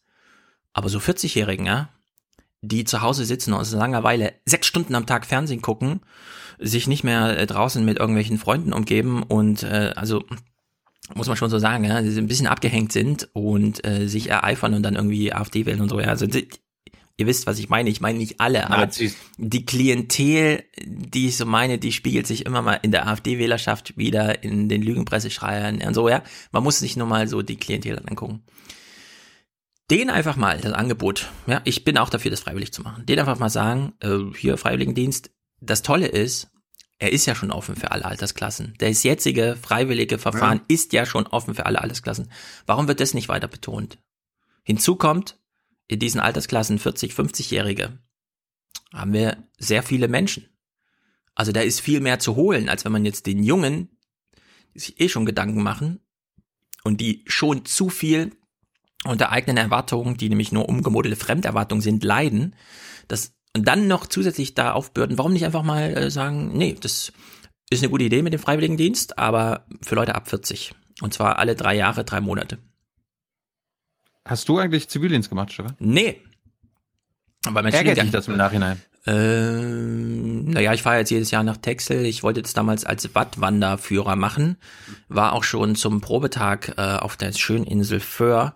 Allerdings äh, kam dann mein Studium dazwischen im Sinne von Diplom wurde abgeschafft und da gab es dann die Regelung, na, wenn du zurückkommst aus dem so, ähm, Zivildienst und dann gibt's deinen Studiengang nicht mehr, dann musst du es nicht machen und so kam ich dann leider, würde ich jetzt rückblickend sagen, nicht dazu, ein Jahr Wattwanderführer zu machen. Ich möchte da biografisch sagen, ich habe ich hab Zivildienst gemacht, ich habe am Anfang auch Bundeswehr gemacht. Ich wollte mal sehen, wie das da so ist. Also wie Tilo. Drei Tilo ist Ausrede seit Jahren. Oh, ich wollte nur mal gucken, wie das so ist. Nö, nö, überhaupt nicht. Was das war keine Ausrede, dazu stehe ich voll und ganz. Da, was ist denn da Ausrede dran? Das ist, ja. wenn du so willst, journalistische Neugier. Ich wusste, dass ja. ich Journalist werden wollte. Gut, also ich habe mir das äh, angeguckt äh, und am Tag nach dem Ende der Grundausbildung habe ich mir einen Antrag gestellt und das ging dann auch schnell. Dann habe ich die restlichen, war damals ja noch insgesamt äh, zwei Jahre, die restlichen äh, 18 Monate Zivildienst gemacht. Und ähm, rückblickend betrachtet bin ich über diese Erfahrung, die habe ich gemacht in einem Heim für sogenannte schwer erziehbare Jungen, ähm, sehr dankbar. Das hat mein äh, Bild von Welt, von Gesellschaft und auch unter welchen, äh, welche Menschen es eben auch gibt äh, in dieser Gesellschaft, ziemlich wesentlich mitgeprägt. Deswegen wäre ich jetzt im Gegensatz zu dir, Stefan, auch sehr dafür, wenn dieses Gap-Jahr ähm, genutzt wird, um Menschen, die nochmal aus einer hochindividualisierten äh, Gesellschaft, ähm, wo auch moderne Kommunikation, wissen wir, äh, jegliches Filterblasenleben ermöglicht, wenn äh, Realerfahrungen gemacht werden. Es sagen dir auch äh, alle Professoren an Hochschulen, ähm, dass die Generation, die jetzt als Erstsemester und so dahin gehen, zum Teil schlicht und einfach mit einem Mangel an realer Lebenserfahrung über ihre Blase hinaus. Ja. An ähm, G8 und Bologna sind diese Schüler ja. nicht selbst schuld. Nein, sind sie nicht, sind sie nicht. Ähm, deswegen bin ich und bin ich auch schon sehr lange ein großer Freund von, von äh, G13. Ähm, also, weil es G13? einfach. Na, äh, gut, ich meine, Abi, bitteschön. G9. Ähm, G9, so rum. Ja, insgesamt sind es dann ja 13 Jahre. Also G9, das G13 war was anderes. Und dann noch so, mit sechs Jahren also, Grundschule wie in Berlin. Ja, also äh, ich bin, bin sehr dafür. Nur die Realität im Moment ist so, ist so, dass viele eben im Grunde zu jung und mit äh, einem Mangel an Erfahrungsbandbreite äh, gerade in diese gesellschaftlichen Bereiche Hans, ankommen. Du normalisierst Deswegen hier die schlimmen Zustände. Dafür. Nee, die, Freiwilligendienst ist doch kein Ersatz für, wir haben es leider verbockt mit eurer Schulausbildung, Lehrermangel, Scheiße und dann haben wir auch noch Bologna eingeführt und die ganzen sicheren, guten Studiengänge abgeschafft und euch nur noch vor so ein Chaos gestellt. Ihr müsst jetzt aus 3200 Bachelor-Master-Studiengängen wählen. Vorher habt ihr nur 80 Diplom-Studiengänge gehabt und naja gut, ihr kriegt jetzt zur Erlösung davon ein Gap Year, bei dem wir euch zur Arbeit verpflichten. Das kann ich nicht. Nein, mir geht es, mir geht es um, mir geht es um Sozialisationserfahrung. Wer auch immer daran Schuld hat, dass die unzureichend vorliegt, ist mir jetzt erstmal scheißegal. Äh, mir geht es darum, dass ich es für wichtig halte, dass erwachsen werdende, man ist ja noch nicht erwachsen, auch mit 18 und 19 nicht, sondern dass erwachsen werdende junge Menschen diese Erfahrung bitte machen mögen. Dafür bin ich. Und je freiwilliger, desto besser. Aber ich halte die Erfahrung als solche für unverzichtbar. Und zwar auch in Sphären, die ich mir nicht als App runterlade oder wo ich mich mhm. nur äh, Twitter-mäßig in meinem äh, in meinem Zirkel bewege. Bin ich absolut ja, dafür. Mut, ja. Mut, zur, Mut zur gesellschaftlichen Realität. Auch, da, ja, auch da, wo sie unbequem ist. Als eigene Erfahrung. Ich wäre dafür, wenn ein Teil des Zivildienstes bei Facebook äh, abgeleistet werden muss oder bei Twitter, die dann die Meldungen über äh, komische Status oder Tweets äh, bearbeiten müssen. Meine erste Reaktion auf diesen Dienstpflichtkram, ich habe es ja nur ein bisschen mhm. mitbekommen am Anfang, weil ich unterwegs war, war so ein bisschen, naja, denken die sich jetzt, okay, bei der in der sogenannten Flüchtlingskrise haben wir schon Millionen ehrenamtliche äh, äh, gehabt, die ohne dass wir als Staat irgendwas äh, für die gemacht haben oder sie ja. in irgendeiner Weise unterstützt haben und sie haben es trotzdem gemacht. Hm. Jetzt, jetzt müssen wir ein Modell finden, wie wir noch mehr Leute für noch mehr Dinge engagieren, ohne dass wir da irgendwas machen. Aber das wäre eine geile Frage gewesen für Merkel oder äh, sonst irgendwie im BWK und so.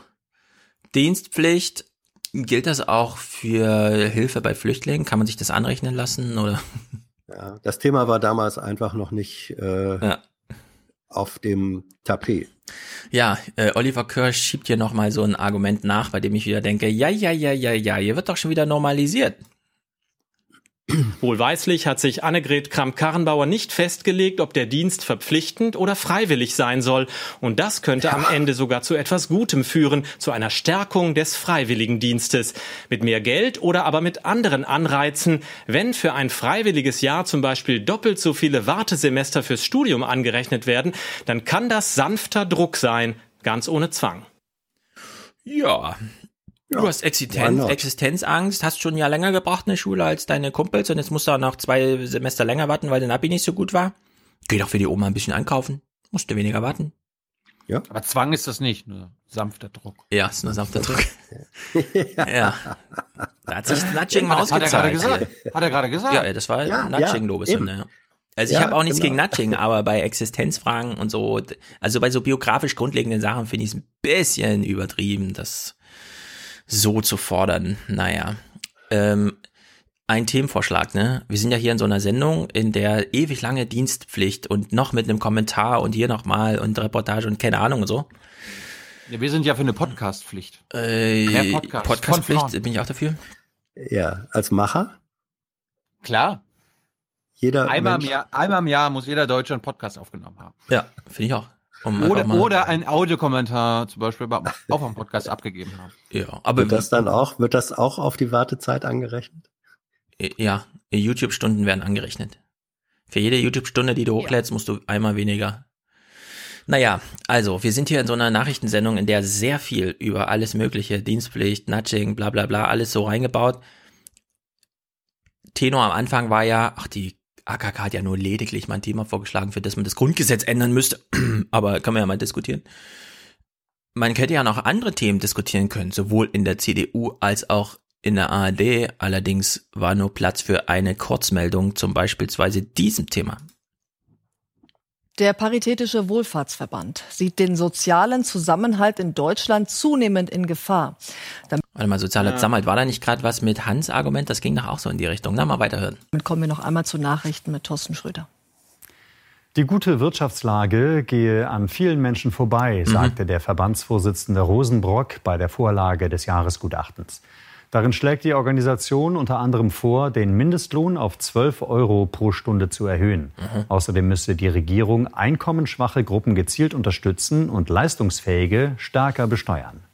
Zack, das war's schon. Er hat umgeblättert. Das Jetzt kommt das nächste Blödsinn! Thema. Verdammt nochmal! Ja, das ist äh, super Blödsinn. Wir hören jetzt mal vergleichsweise dazu. Deutschlandfunk. Äh, Deutschlandfunk, das war der Tag 7.8.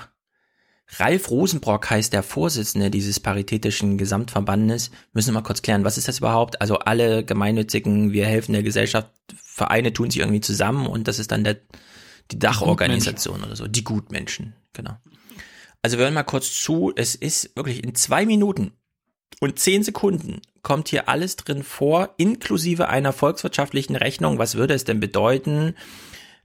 Kosten, ja, also was würde es denn kosten? Wenn der Paritätische Gesamtverband seine Ziele, die er hier aufgrund der Probleme, die hier gerade angesprochen wurden, in politische Praxis umsetzt und das Finanzministerium sagt, ja, das machen wir. Aus Sicht des Verbandes konzentriert sich die Politik aber nicht auf das Lösen dieser Probleme. Es fehle an politischen Maßnahmen und auch am Willen und sie beschäftige sich nicht mit dem, was die Menschen bewege, nämlich den sozialen Fragen, so der Vorwurf des Paritätischen also Gesamtverbandes. Wenn trotzdem immer wieder und am lautesten über Migration und Flucht gesprochen wird, Guck mal, in den zwei Minuten zehn schafft er sogar noch eine Kritik an der allgemeinen Debatte zum Thema Flüchtlinge unterzubringen. Es ist sensationell. Und wenn dabei Begriffe benutzt werden, die ich hier nicht zitieren werde, die aber inhaltlich falsch sprachlich unangemessen und absichtsvoll diskreditierend sind, dann ist es nicht nur schäbig, es lenkt eben auch von den tatsächlichen und drängenden Sorgen und Anliegen der Menschen in Deutschland ab. Das gefährde den sozialen Zusammenhalt, resümiert Rosenbruck und unterlegt dies mit Daten des sozioökonomischen Panels des Deutschen Instituts für Wirtschaftsforschung, die der Paritätische Gesamtverband ausgewertet hat. Dabei waren die Armutsbetroffenen mit 87,9 Prozent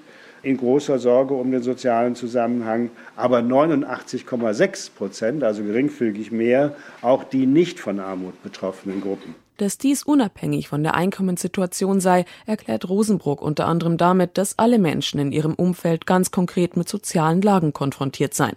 Zur Sicherung des sozialen Zusammenhaltes schlägt der Paritätische Gesamtverband deshalb acht Punkte vor.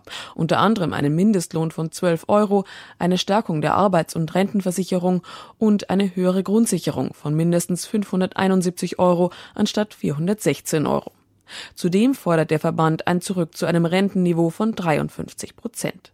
Die Kosten für die Umsetzung der Forderungen schätzt der Verband im zweistelligen Milliardenbereich. Wenn wir alle unsere acht Forderungen nicht nur symbolisch, sondern so, dass sie das Problem substanziell verringern oder lösen, angehen würden, dann würde das ungefähr auf 50 Milliarden pro Jahr hinauslaufen. Und dazu kämen noch ungefähr 15 Milliarden Steuerausfälle. Wenn wir die Regelsätze erheben, dann erhält sich das Existenzminimum für Steuerung und dann fällt auch noch Steuer weg. Das seien 1,5 Prozent des Bruttoinlandsproduktes, so Rosenbrook.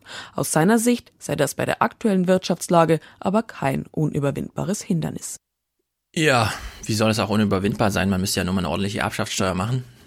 Da hätte man die 50 Milliarden. Zack, Problem gelöst. Und das Ganze journalistisch, also nur den letzten Teil, ne, wo sie referiert, Acht Punkte und die Kalkulation. 54 Sekunden. Das würde sogar in eine Tagesthemen-Kurzmeldung reinpassen. Ist einfach sensationell. Aber findet halt leider außerhalb des inneren Mainstreams statt. Naja, schade drum. So kriegen wir jedenfalls kein Problem gelöst. Ich belasse es mal bei einem Clip für heute noch von meiner Seite und zwar. Mach mal Klimawandel. Klimawandel? Ah, das machen wir Freitag, weil. Nee, nee, ich, ich hab, ich, wir müssen heute Landwirtschaft machen, dann passt das ganz gut. Ja, dann machen wir heute nur Landwirtschaft, weil ich will da nochmal über Geoengineering und wir sind ja doch schon wieder uh. spät dran. Robert Habeck. Auf. Wir haben uns ja Wer? sehr, Robert Habeck, wir haben uns ja sehr lustig das, darüber das gemacht. Ist, ja? Das ist der hier. Also erstmal redet niemand mehr von Humanität, bis auf Bürgerinitiativen, die Flüchtlingshelfer für Ort, vor Ort und einige von meinen, und wir versuchen es auch. Ja, zugestanden. Nein, die Grünen versuchen es ganz wacker, finde ich. Wir haben uns ja sehr darüber lustig gemacht, dass Cem Özdemir gerne Außenminister werden wollte und dann ist er leider nicht Parteivorsitzender geworden oder war es und dann kam aber die Regierung nicht zustande, weil Lindner sagte, lieber nicht regieren als mit diesem Arsch. Robert Habeck möchte gern Innenminister werden, ist schon mein Eindruck aus diesem kleinen Spaziergang mit Journalisten auf, also hat er sich aus dem SPD-Handbuch angeguckt, was ist denn das hier? Also sie machen irgendwie eine Deutschlandreise, keine Ahnung. Und der O-Ton ist doch überzeugend, finde ich. Die Ängste vor Verbrechen will Habeck stärker eingehen. Das ist, glaube ich, auch jetzt nochmal eine Ansage, dass die, das Thema Sicherheit von uns auch mit bearbeitet und besetzt wird. Das wird es schon lange, aber vielleicht haben wir das nicht immer so klar und so laut und deutlich artikuliert und ausgesprochen. Das soll sich ändern. Da passt es ins Bild, auch den Grenzschutz in Frankfurt an der Oder zu besuchen. Baerbock und Habeck Pragmatismus bis an die Grenzen der grünen Seele. Die Partei Linken halten still, wohl auch wegen der guten Umfragen. Ja, ich kann mir richtig vorstellen, wie er so. Äh, die Marktforschung hat gesagt, innere Sicherheit ist ein Megathema. Äh, was sage ich bloß? Ja, haben wir zuletzt nicht laut genug drüber, werden wir aber jetzt auch machen, okay? Ich fahre nochmal zur Polizei, haben Sie ein Fotoapparat? Also süß eigentlich, niedlich. Seit 20 Jahren. Ja, aber ich finde es so niedlich, wie hier so zurückhaltend. Ja, ja gut, okay. Einbruch finde ich auch nicht so gut, aber das Klima ist wichtiger. Kurzer Hinweis an unsere Hörer. Montag, 20. August, 18 bis 20 Uhr Basecamp. Die beiden sind vor Ort und ihr könnt mit denen meckern. Denkt euch Fragen zur inneren Sicherheit aus. Ich will beide mal so ein bisschen in Action sehen. Hans ist, Hans ist mit dabei, er wird moderieren. Sehr gut. Und Thilo. Ja, ich auch. Hm. Ich auch. Okay, ich heb mir die Lachse, die Heißzeit und den Klimawandel für 313 auf. Gut, ein, ein Video, was ich äh, am Wochenende gefunden habe, eine Tech-Journalistin aus Amerika hat sie hat eine äh, Wahlmaschine. Ja, in Amerika wird ja nicht wie bei uns hier irgendwie ganz unmodern mit äh, Papierzetteln gewählt, sondern da geht geht's an Computer, also unter anderem nicht in allen Staaten, aber in, mhm. zum Beispiel in 18 Staaten wird die Maschine benutzt, die sie gleich vorführt. Und äh, das ist ein Computer, und da kannst du raufklicken, hier Republikaner oder Demokrat, Bums aus, tschüss. Und das ist auch total sicher. Total sicher, Leute. Also Hans, Super sicher. keine Sorge. I'm very concerned for our upcoming election because this voting machine is used in 18 different states and it's extremely easy to get admin access on this machine. So let me show you how quick it is. It's about a little under two minutes. All they have to do, this bad actor, would be to open up this machine by pressing this button right here. When it's off, removing the card reader, removing this, you don't need any tools to do this unplugging this, again, you don't need any tools to do this. Turning it on, all you have to do is pick this lock here with a ballpoint pen. Open this up, press the red button, And we're gonna let it boot up here. And then I'll show you the admin access. Das ist keine Russin.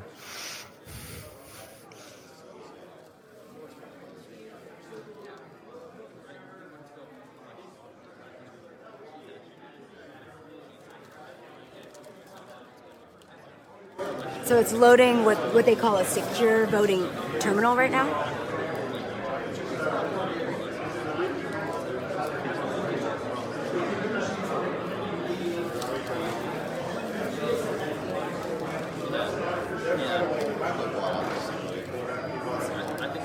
And here we're going to see a couple of error messages, and all you have to do to bypass those error messages is just click cancel and OK. And now I have full admin access under two minutes. Ja. Das war ja auch mal ein Deutschland-Thema. Äh, Konstanze Kurz hat zum Beispiel ihre Dissertation zum Thema geschrieben und Andreas Bock vom CCC hat damals die Hersteller zum Schach auf ihrem Wahlcomputer eingeladen, indem er einen Schachcomputer draufgeschrieben hat. Im Ernst? Ja, immer wieder, immer, hat immer wieder lustige Anekdoten hier, dieser ganze Kram. Ja, warum ist das so einfach? Ist natürlich passwortgeschützt. Passwort steht natürlich hart gecodet und ist überall das gleiche in den Geräten drin. Also ist auch egal, ob's. Es ist wirklich absurd. In der Sommerpause ersetzt Dunja Hayali ja äh, Maybrit Illner. Und am Wochen, ähm, letzte Woche hat sie das Thema Rente gehabt und ich habe mal kurz reingeschaut am Anfang der Sendung und äh, ich zeige euch jetzt mal den Teil oder bis zu dem Punkt, bis ich abgeschaltet habe, weil es war eigentlich von Hayali gut konzipiert. Sie war zum Beispiel bei einem Altenheim oder einem, einem Heim für ältere Menschen. Und äh, ja, ich will noch haben- mal dran erinnern. Alex Jones macht eine Sendung, die geht vier Stunden und da schalten die Leute nicht ab. Also wenn Tilo jetzt sagt, ich habe geguckt, bis ich abgeschaltet habe, ist das ding, ding, ding, ding, ding, ding. Da müssten alle roten Lichter angehen bei den Sendungsgestaltern.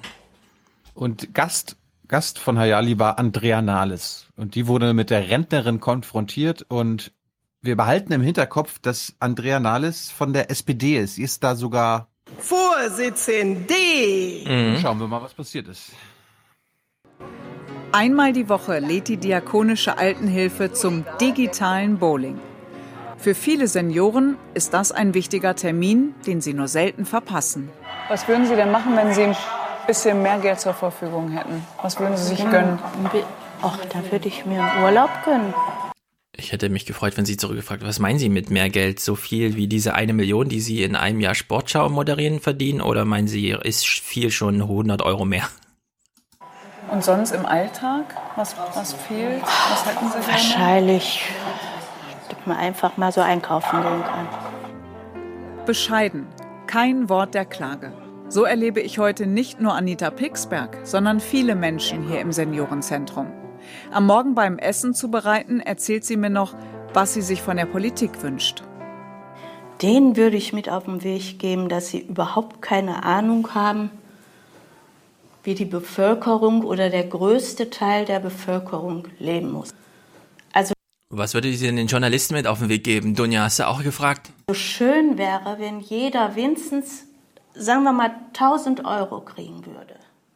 Ich glaube, da wäre vielen, vielen mitgeholfen.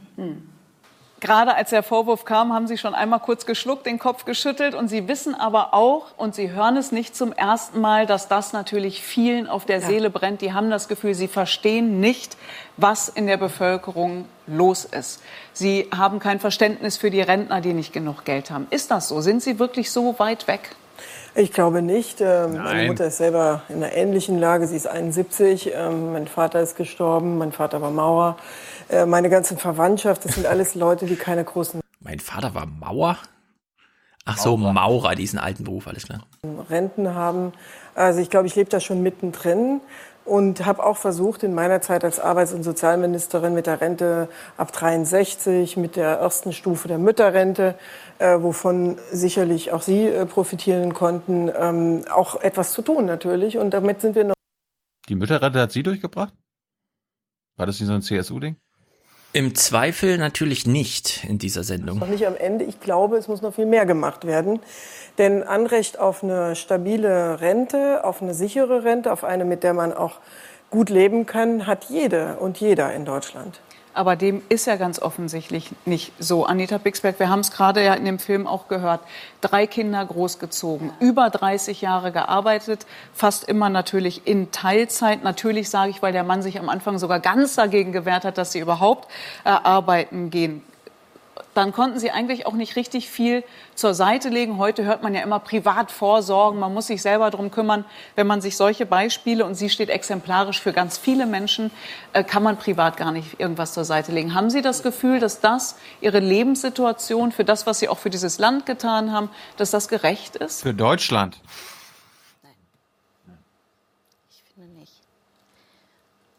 Ehrlich, lädt Dunja Halali die alte Frau ein, damit sie nochmal sagt, Sie, Frau Jayali, haben absolut recht in der Vermutung, wie ich fühle.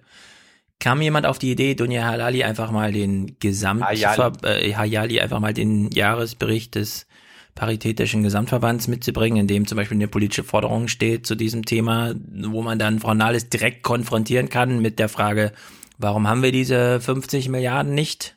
Sie sind doch eigentlich da. Okay, aber ich finde es gut, dass Herr Dunja Hayali wenigstens, wenn schon die Politiker nicht, wissen, wie diese arme alte Frau fühlt. Ich finde, man muss sich nicht dafür schämen, dass wir die Rente kriegen. Aber ich finde, sie könnte ein bisschen besser sein. Ein bisschen ist ja bei Ihnen gar nicht so viel. Ihre Ansprüche sind ja relativ überschaubar. Ja, wahrscheinlich haben wir immer rechnen müssen. Und dadurch haben Sie das einfach schon gelernt? Ja. Ja. Wenn man sich jetzt das anguckt in dem Film, also ich habe es ja auch eingangs gesagt, ich war auch ein bisschen überrascht. Man kommt da ja hin und denkt, das kann ja eigentlich alles gar nicht sein. Ja. Sie haben es auch ganz gut getroffen, muss man sagen, hatten allerdings auch Glück, ein gutes und ein bezahlbares Zuhause, nette Leute, soziales Leben. Sie sind aber auch sparsam und ähm, verdienen sich jetzt was dazu. Und das mit dem Dazuverdienen, Bitte? das ist ja bei vielen mittlerweile der Fall. Und zwar hat sich die Zahl in den letzten Jahren äh, verstetigt und zwar nach oben. Noch nie haben so viele Menschen über 65 einen Minijob gehabt. Von 2003 bis 2017, die Zahlen kennen Sie, mhm. hat sich das Ganze verdoppelt. Wenn man sich jetzt mal, weil Sie ja gerade gesagt haben, Sie haben auch den Blick Danke, dafür. SPD. In den vergangenen 20 Jahren waren Sie 16 Jahre, nicht Sie, sondern die SPD, inne dieses Ministeriums, das hätte es ändern können.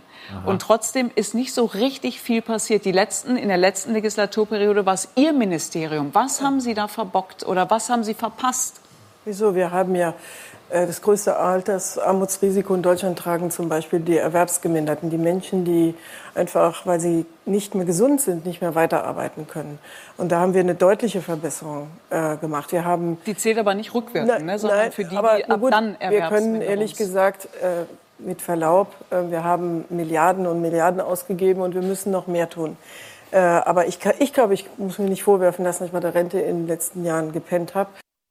Arbeit, Leute, Arbeit und nicht eine Maßnahme. Arbeit und nicht eine Maßnahme. Arbeit bekommen die Leute, Arbeit. Und Arbeit, das ist Würde. Das ist Würde für diese Leute. Für diese Rentner. Ja. Dabei bleibt sie bis an ihr eigenes Arbeitslebensende. Dann kriegt sie natürlich eine tolle Pension, ist ja klar. Also ich habe ich hab ausgemacht, als in dem Moment, wo sie gesagt hat, also ich habe mir nichts vorzuwerfen, ich habe alles für die Rentner gemacht, während ja. neben ihr die Rentnerin sitzt. Ja. Ja. Ja, war, war okay. Also ich finde ich finde die Sendung sehenswerter als äh, Maybrit Illner. Äh, Stefan Sell war zum Beispiel auch zu Gast, den sehe ich sonst nie in anderen Talkshows. Ist ja auch auf Twitter. Wer? Stefan der, Sell? Der Sozialwissenschaftler, ja. Ah, ja. Hm? Mhm. Ja, Gut. das war das war das. Dann habe ich irgendwie, ich habe mal wieder ein bisschen Regionalmagazine geguckt. Da ist mir dann äh, aufgefallen, es gab am Wochenende eine Hanfparade. Nee, nicht dieses Wochenende, letztes Wochenende in Berlin. Und wir kümmern uns jetzt nicht um das Thema Hanf oder Cannabis-Legalisierung. So, Hanf, sondern äh, der Beitrag ist äh, kurios geendet. Also hör mal zu, Warte mal, was, was der Hanf? Okay. Ja, mein mein Es war warm, ich weiß. Mein Final Cut spuckt nicht ja. das aus, was ich gerne hätte. Aber äh, Hans, du warst ja auch mal Reporter. Würdest du, wenn dir das passiert, was der junge Mann jetzt gerade gleich beschreibt, auch in einem Beitrag unterbringen? Cynthia Müller kifft erst seit sie erwachsen ist, erzählt sie. Für sie ist die Droge vor allem grüne Medizin, weniger Genussmittel. Also ich habe mit der Fibromyalgie zu kämpfen, mit Osteoporose, mit vielen anderen Sachen auch im Vorfeld schon. Und irgendwann habe ich gemerkt, irgendwie so, ich habe keinen Spaß am Kiffen. Für mich ist das halt wirklich eine Medizin. Und so sollen es die Leute auch in der Gesellschaft einfach mal auch sehen, dass es halt wirklich eine Medizin ist und auch die Leute halt wirklich sehen, dass es, wenn ich sage, ich habe meinen Dienst getan, auch am Ende meinen Spaß haben kann, wie mit allen Sachen. Der Zug setzt sich in Bewegung. Über den Boulevard unter den Linden geht es zum Regierungsviertel. Zu diesem Zeitpunkt sollen es schätzungsweise 4000 Menschen sein. In der lauten Menge verliere ich Cynthia Müller leider aus den Augen samt Ansteckmikrofon. Liebe Cynthia, wenn du das siehst, bring es mir doch bitte zurück. Tja. Beschaffungskriminalität. Ja, why not? Ist doch schön. Ja, liebe Sinja. Ah. Naja, er weiß halt, wenn Menschen im Fernsehen kommen, gucken die das. Ist ja die letzte Frage vorm Tschüss sagen. Äh, wann wird das gesendet? Ja. ja. Gut, äh, kommen wir erstmal zu Gauland und dann zur Landwirtschaft, oder? Gerne. Ich habe nicht, ich habe nicht viel mitgebracht. Äh, ich habe zusammengefasst, was er zum Klimawandel gesagt hat. Äh, mhm. Es sind einfach teils legendäre, geile Sprüche. Darauf muss man sich einstellen in Zukunft mit dem Klimawandel. Wie lautet Ihr Lösungsvorschlag? Man kann keine Lösungsvorschläge bringen. Ähm, wir glauben nicht, äh, dass das sehr viel mit dem CO2-Ausstoß durch die Industrieproduktion oder durch menschliches Tun zu tun hat. Äh, wir hatten früher äh, Heißzeiten, wir hatten früher äh, kalte Zeiten längst vor der Industrialisierung. Ja, es gibt einen Klimawandel. Äh, wie alt ist er nochmal? Ich habe es schon wieder vergessen. 85 Millionen. Ähm, dass der Mensch dazu viel beitragen kann, glaube ich nicht. Ähm, wenn Sie sich Deutschland anschauen, dann sind, ähm, sind wir für zwei Prozent des CO2-Ausstoßes verantwortlich. Und wenn man das gerade den Grünen immer wieder sagt, sagen sie, ja, wir müssen Vorbild sein. Aber kein Mensch äh, gibt also etwas auf das Vorbild äh, Deutschland. Ich glaube nicht, dass es gegen den Klimawandel irgendetwas gibt, was wir Menschen machen können. Ich kann Menschen vor einer Hitzewelle nicht schützen. Ich kann Menschen auch äh, äh, vor einer neuen Eiszeit nicht schützen. Man sollte weitgehend, natürlich soll man nicht Umweltschutz bleiben lassen, aber ich glaube nicht, dass man irgendetwas sinnvoll bewirken kann äh, mit einer Klimapolitik. Ja. Dann erfahren wir, dass er, was wir auch schon bei Jung Naiv erfahren haben, also Klimawandel, dass er den Klimawandel leugnet, wussten wir schon seit einem Jahr. Jetzt, nee, den, die, die, es ist ja dieser amerikanische, den, den menschlichen Anteil und so. Ah ja, ja, das ist der menschengemachte Klimawandel, den leugnet er. Jetzt äh, kommen wir zur Digitalisierung, Dekatalisierung, sorry, äh, den, die leugnet er auch. Leider hat Ihr Abgeordneter dann nicht mehr gesagt, was er sich da genau darunter vorstellt, was Ihre Digitalisierungsstrategie ist. Können Sie äh, uns das erklären? Wie geht das genau? Nein, Digital das kann ich Ihnen nicht erklären und das müsste man auch den Abgeordneten fragen. Ähm, es ist allgemein bekannt, dass ähm, ich persönlich ähm, äh, keine enge Beziehung, sagen wir mal vorsichtig, zum Internet, habe ich noch kein Fachmann für diese Fragen. Ähm, ich sehe nur das Problem, und das sehen wir alle, ähm, dass ähm, Arbeitsplätze wegfallen werden durch die Digitalisierung. Das äh, kannst du mich nicht fragen, da ich mit der Digitalisierung äh, innerlich keine, äh, keine Verbindung habe. Er hat keine Verbindung, das finde ich aber gut eigentlich. Ja, keine Connection. Ah, Mann, Mann, Mann. Und und zum Schluss, es gab ein, Secure, ein Security-Problem in Potsdam und ich finde das schlimm. Schlimm ist das und schade für Deutschland, dass sowas live im Fernsehen passiert. Ne? Es ist schlimm ist das und schade. Schade auch für Deutschland. Ich meine, wenn jemand morgen früh wieder an seinen Arbeitsplatz zurückgeht, kann er auch nicht sagen, tut mir leid, Chefin, ich habe von digitalen Dingen jetzt nicht wirklich Ahnung, ich, ich, ich lasse das bleiben. Die Arbeitnehmerinnen und Arbeitnehmer müssen sich jeden Tag damit beschäftigen. Und ihre Partei hat da keine Alternative für Deutschland. Ich glaube, ich glaube überhaupt nicht. Nein. Haben Sie die bestellt? Wir müssen es mal den Zuschauern erklären. Es rufen ein paar Zuschauer rein, aber. Haben Sie die bestellt? Ist so. Okay, wir versuchen es einfach mal weiterzumachen. Ich nehme an, Sie kommen damit klar. Ähm, gut, nochmal die Frage. Sie haben da keine Alternative für Deutschland. Ich habe keine, persönlich keine Digitalisierungsstrategie. Okay. Ähm, Sie sprachen an, man müsse die Menschen schützen. Ja. Neue technische Möglichkeiten bringen ja neue Formen der Wirtschaft. Airbnb zum Beispiel macht Druck auf den Mietwohnungsmarkt. Wie wollen Sie Menschen davor schützen? Da kann ich Ihnen im Moment keine Antwort darauf geben. Lieber Thomas Walde, das ist ja ein Revival. Ich hatte das ja fast nicht geglaubt, als Hans Jessen meinte, damals war der so. Äh, war, war, warum nicht 2015? 16, 17? Jetzt ist zu spät fast. Es ist nie zu spät. Gut, hoffen wir das, Wofür? aber trotzdem. Wofür denn? Ja, das Interview so zu führen. Ach so. In der Elefantenrunde einfach mal hier und so. Äh, Die Elefantenrunde gab es ja nicht so lange mit, aber ihr wisst, was ich meine, ja? Einfach mal, zack. Bisher spielten immer die AfD-Themen eine Rolle, auch wenn die AfD gar nicht anwesend war. Elefantenrunden. Und jetzt spielen plötzlich alle anderen Themen und die AfD ist anwesend und es sieht gar nicht so gut aus. Und da liegt auch irgendwie ein wichtiger Kern drin, den man jetzt ab sofort beobachten und beachten sollte. Ich kann Thomas Walde nur loben. Also Lindner fand ich ziemlich gut letzte Woche, äh, dass er jetzt mit der AfD alle Themen, oder nicht alle Themen, ein paar andere Themen durchspricht, die halt nicht Flüchtlinge sind, finde ich völlig in Ordnung. Dass er das junge Naiv-Prinzip macht, völlig in Ordnung. Nur ist dann das Problem, dass er bei das ARD und ZDF bei allen anderen Sommerinterviews, ne? Mhm. Habeck, Rixinger, bla, Merkel, bla bla bla, Seehofer, da wird die, da wird die Flüchtlingskarte gespielt. 18 Mhm. von 20 Minuten. Ja. Hans, Hans, kannst du uns das erklären? Also zum einen äh, muss man sagen, Gauland hat sich ja selbst demontiert. Man hat nie, nie einen ahnungsloseren Parteivorsitzenden äh, gesehen in einem dieser Sommerinterviews als Gauland. Also es, Gauland war sein eigener Super-GAU. Ähm, was interessiert Super-Gauland. Ja, Super-Gauland. okay, notiert. Was, was interessant ist, ähm, in den, ich habe mir gestern oder nachdem das äh, Interview äh, auf YouTube eingestellt war, habe ich mir dann mal die Kommentare dazu angeguckt. Die ersten, und zwar zum Zeitpunkt, als da 40, 50 Kommentare waren, die ersten 50 Kommentare waren zu 100 Prozent AfD-Anhänger äh, durchgehend.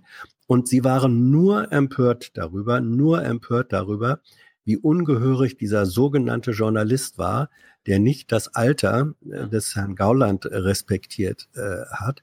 Das heißt, ähm, es gab nicht mal mehr den Versuch einer inhaltlichen Rechtfertigung, sondern es wurde nur, und zwar von Seiten der äh, offenkundigen AfD-Fans, es wurde ausgewichen auf Mitleidseffekt, so könnt ihr doch diesen alten Mann äh, nicht behandeln. Und was ist das für ein Reporter, dass der sich so despektierlich benimmt? Und das bedeutet Das war, für mich. das war vor einem Jahr, Hans. Genau dasselbe Ja. bei mir. Genau, Kannst das du war das. duzen? Ja, Ne? genau. Das, um, das bedeutet, und ich, ich stimme dir zu, äh, Thilo, ähm, die, die Fragestrategie war relativ ähnlich wie du, wie die, die du ähm, auch anwendest. Ähm, es hat in dem, seit die AfD im Bundestag ist, gab es ja auch sehr intensiv die Debatte auch unter allen Menschen, die in Medien arbeiten. Wie geht man mit ihnen äh, um? Und wenn es da so etwas wie eine gemeinsame Erkenntnis ist, dann ist es die, nicht auf deren Talking Points immer äh, drauf zu hüpfen, sondern mal zu gucken, was haben sie denn ansonsten noch äh, im Köcher oder auch nicht. Ähm, Walde hat damit gepunktet, dass er in diesem Interview, ich glaube, zehnmal gesagt hat, in ihrem Parteiprogramm findet sich dazu nichts. Das heißt, er war einfach relativ gut vorbereitet, er hat das Pro Parteiprogramm gelesen und da konnte dann Gauland auch nicht mehr sagen, nee, nee, nee, dazu steht doch was dran, weil Gauland wusste, es steht wirklich nichts drin. Also die AfD wurde, wenn man so will, ein Stück weit entzaubert mit ihren eigenen Mitteln, wobei Gauland dazu der ideale Entzauberer war. Ja, also das Wort entzaubern finde ich immer gut, wenn es heißt, die haben gerade einen Peak und Ja. vor der Wahl entzaubern wir die nochmal, aber Ja. jetzt sind sie schon in allen, und ich meine hier äh, 14 Landtage oder was und im Bundestag. Was will man da jetzt noch entzaubern? Ja, die nächste Bundestagswahl ist in drei Jahren. Naja, aber ihre, äh, ihre Werte, äh, was immer man von, von, von Sonntagsfragen hält, ihre Werte sind stabil besteigend und da findet dann der Begriff Entzauberung mit allen möglichen Anführungsstrichen äh, ist vielleicht nicht ganz falsch. Also man kann, man kann die AfD, man muss ihr nicht auf den Leim gehen.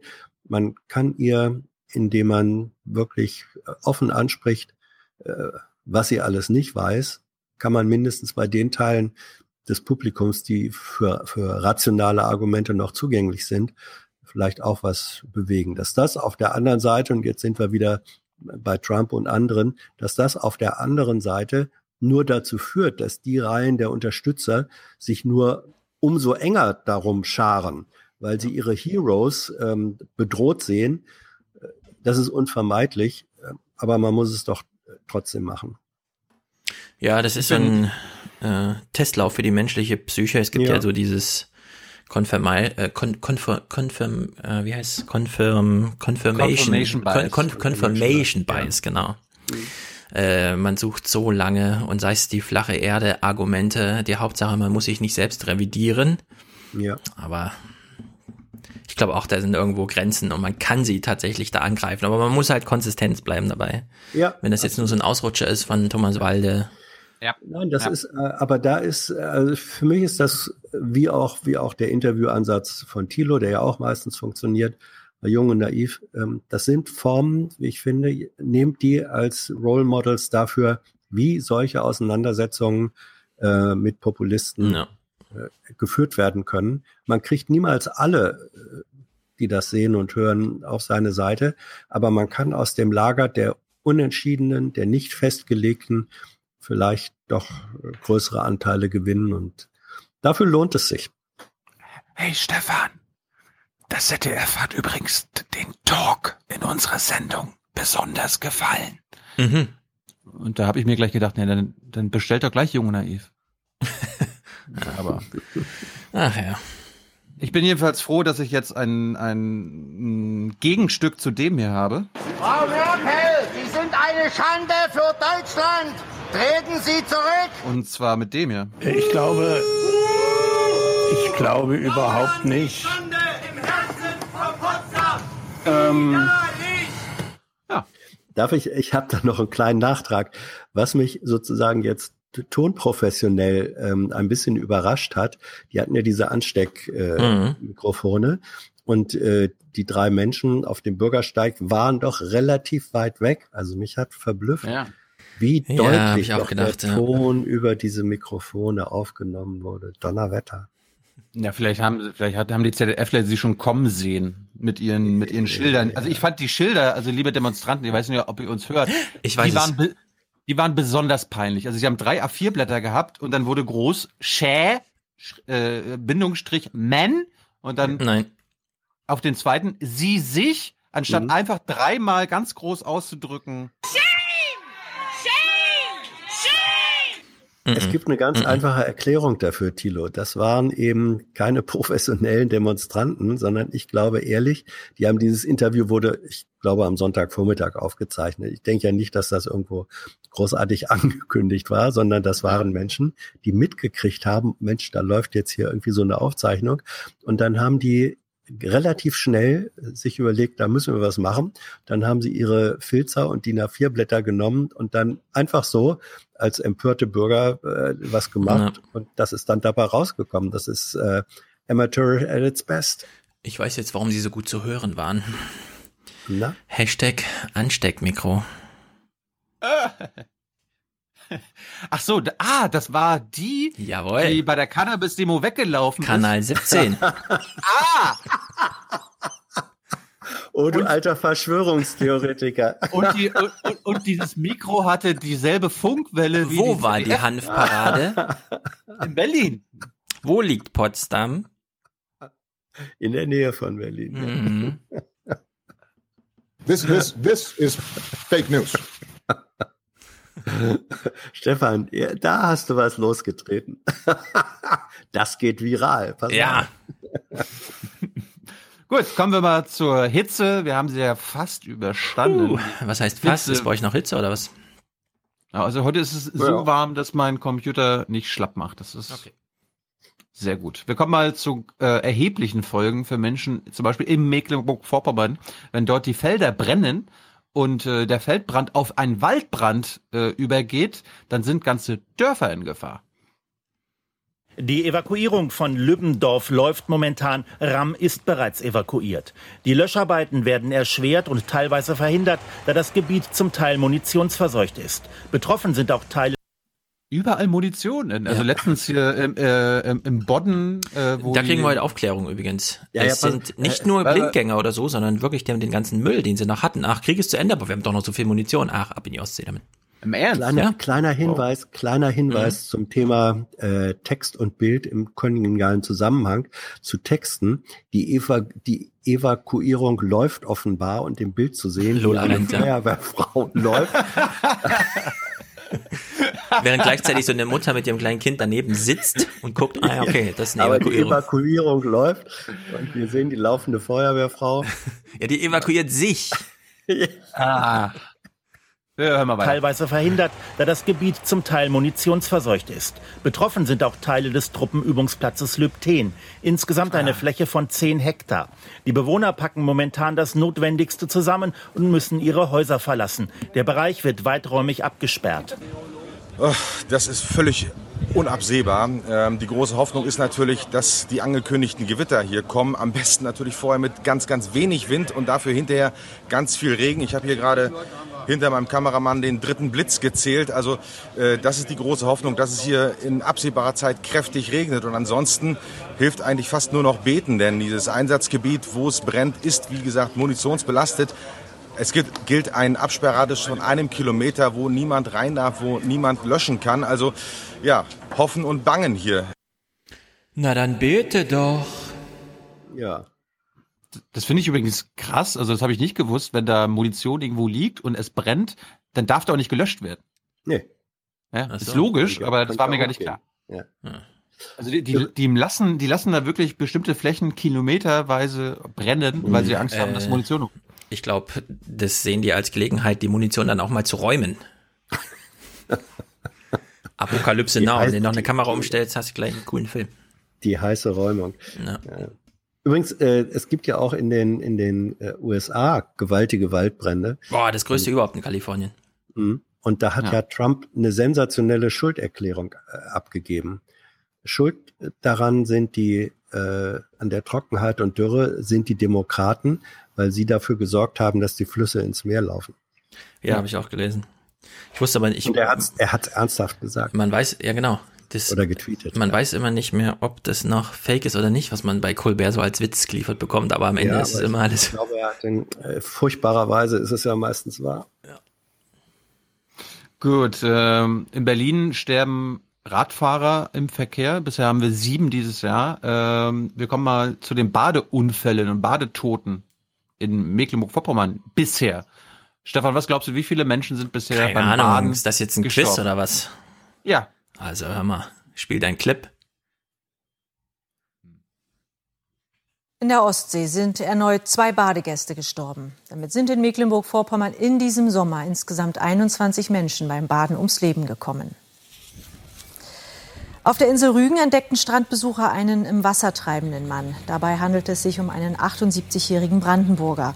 An einem Strand nahe Usedom wurde ein 57-jähriger Mann aus Baden-Württemberg geborgen.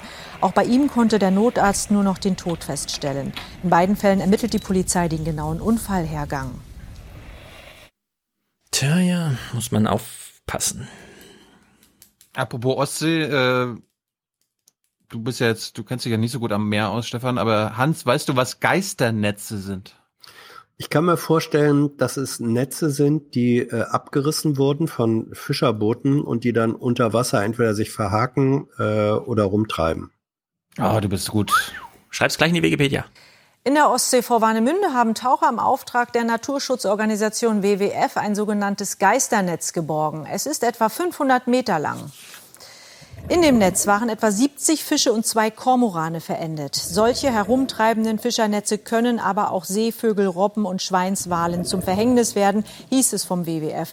Dieses vor Warnemünde ist mittlerweile aus dem Wasser geholt. Es sei nicht markiert gewesen, so der WWF. Berufsfischer hätten allerdings die Pflicht dazu. Die Umweltschützer setzen sich für eine generelle Kennzeichnungspflicht ein. Übrigens anknüpfend an die Munition, die da im Wald äh, noch vor sich hin rottet, weswegen dann bei Bränden nicht gelöscht werden darf. Es gibt ja auch Munition noch auf dem Meeresboden und äh, die ist auch äh, Gebiete, wo man das weiß, da darf auch nicht gefischt werden, weil das immer wieder vorgekommen ist, dass äh, solche Munition, vor allem wenn es dann Giftgas war, in die Netze gegangen ist und dann beim Hochholen ähm, auf den Fischerbooten auch für gefährliche Verletzungen gesorgt hat. Ja. Also Macht die Pipeline sehr kompliziert, die die da gerade legen.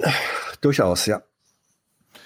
Gut, ein, ein Naturschauspiel, was uns dank der Hitze in MacPom geboten wird, ist nämlich ein Seeadler-Schauspiel. Es ist, Seeadler sind ja eher selten und man sieht, wenn man Glück hat, im Sommer vielleicht einen, das ist meine Erfahrung aus meinen Mecklenburger Sommern, aber aktuell gibt es einen Ort, wo man fast 100 findet.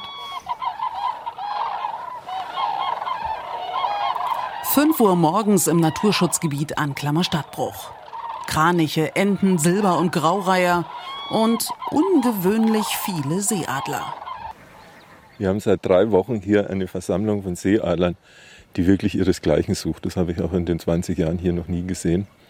Ähm, das ist bedingt durch die niedrigen Wasserstände. Das sind sehr, sehr fischreich. Wenn man ihn so sieht und reden hört, weiß man ganz genau, er ist gerade außer sich vor Freude eigentlich, aber er weiß nicht genau, wie man das darstellt. Die Gewässer, die hier sind. Und da fällt es den Adlern jetzt unheimlich leicht, einfach ins Wasser reinzugreifen und sich ein Frühstück zu holen. Ein Frühstück. Übrigens, äh, Thilo, als bekennender Mecklenburger, ist nicht der Seeadler eigentlich das offizielle Wappentier äh, Mecklenburg-Vorpommerns oder verwechsel ich das jetzt mit einer anderen Nation? Ich glaube, es war ja der Greif bei uns. Ja, weil die Amerikaner den Seeadler abgegriffen haben als Wappentier, ne? Haben die nicht den Bald Eagle? Der Bald Eagle ist ein, was anderes. Das glaube ich schon, ja. Bin ich der Meinung. Ich kann mal, kann mal kurz gucken. Nee, spiel deinen 15 Minuten langen Clip hier. Ah, der, der, Bald, der Bald Eagle ist der weißköpfige Seeadler. Ah. Ja, du, Seeadler. Gut, wir, wir beschäftigen uns mal mit den Leiden der Bauern und ich habe das mal ein bisschen segmentiert, nicht immer die gleichen Sachen, die wir sonst kennen und so weiter, sondern wir kümmern uns mal um die anderen Bauern in Deutschland und wir fangen mal mit den Weinbauern an, die sogenannten Winzer.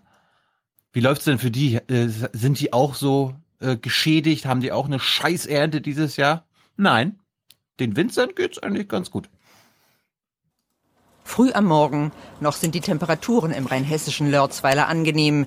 Winzer Matthias Wolf ließ die ersten Trauben des Jahrgangs 2018. Ich bin jetzt kleiner Junge schon hier bei uns im elterlichen Betrieb immer mit dabei gewesen bei der Weinernte und ich kann mich nicht daran erinnern, dass wir das mal gehabt haben, dass wir Anfang August mit der Weinernte begonnen haben. Die Winzer sind in diesen heißen Sommertagen besser dran als die übrigen Landwirte. Ihre Rebpflanzen trotzen der Trockenheit mit bis zu 15 Meter tiefen Wurzeln. Die Qualität vielversprechend. Der Jahrgang 2018 wird ein sehr, sehr guter Jahrgang werden. Ob es zum Stichwort Jahrhundertjahrgang reicht, müssen wir mal abwarten. Aber auf jeden Fall, die Voraussetzungen sind gegeben. Läuft. Äh, nee, läuft nicht. Ich lese mal vor, Welt.de. Viele Kenner der Materie ärgern sich über die undifferenzierte, teilweise ahnungslose Berichterstattung in deutschen Qualitätsmedien die da große Hitze und frühe Ernte wie selbstverständlich mit guter Qualität und großer Menge gleichsetzen. Zitat, man merkt, äh, Zitat Ende, sagt ein Weinhändler aus Hamburg, der nicht namentlich genannt werden will, Zitat, dass viele Berichterstatter nicht wissen, worüber sie schreiben und dass sehr oft von den großen Verbänden vorgeschickte, nicht unbedingt für hochwertigen Qualitätsweinbau bekannte Winzer über den Jahrgang referieren. Das sieht nämlich nicht so gut aus. Es war auch zu trocken für die Weine also für die guten Weine.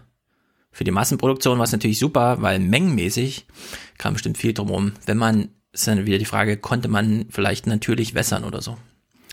Aber ich war auch ein bisschen überrascht, ja. Äh, Obst, wo auf jeden Fall künstlich gewässert wird, super, aber die Weine, diese Weinberge sind dann doch noch sehr naturbelassen. Also wenn man jetzt die Mosel und den Rhein lang fährt, da gibt's wenig so Bewässerungsanlagen, die einfach mal von oben bewässern. Es gibt jedenfalls auch Weinwissenschaftler und die kümmern sich mal darum, wie es dann ist, wenn, wenn das jetzt mit dem Klimawandel so weitergeht, äh, was eigentlich äh, mit dem Weinanbau ist, wenn wir in Deutschland 2050 haben.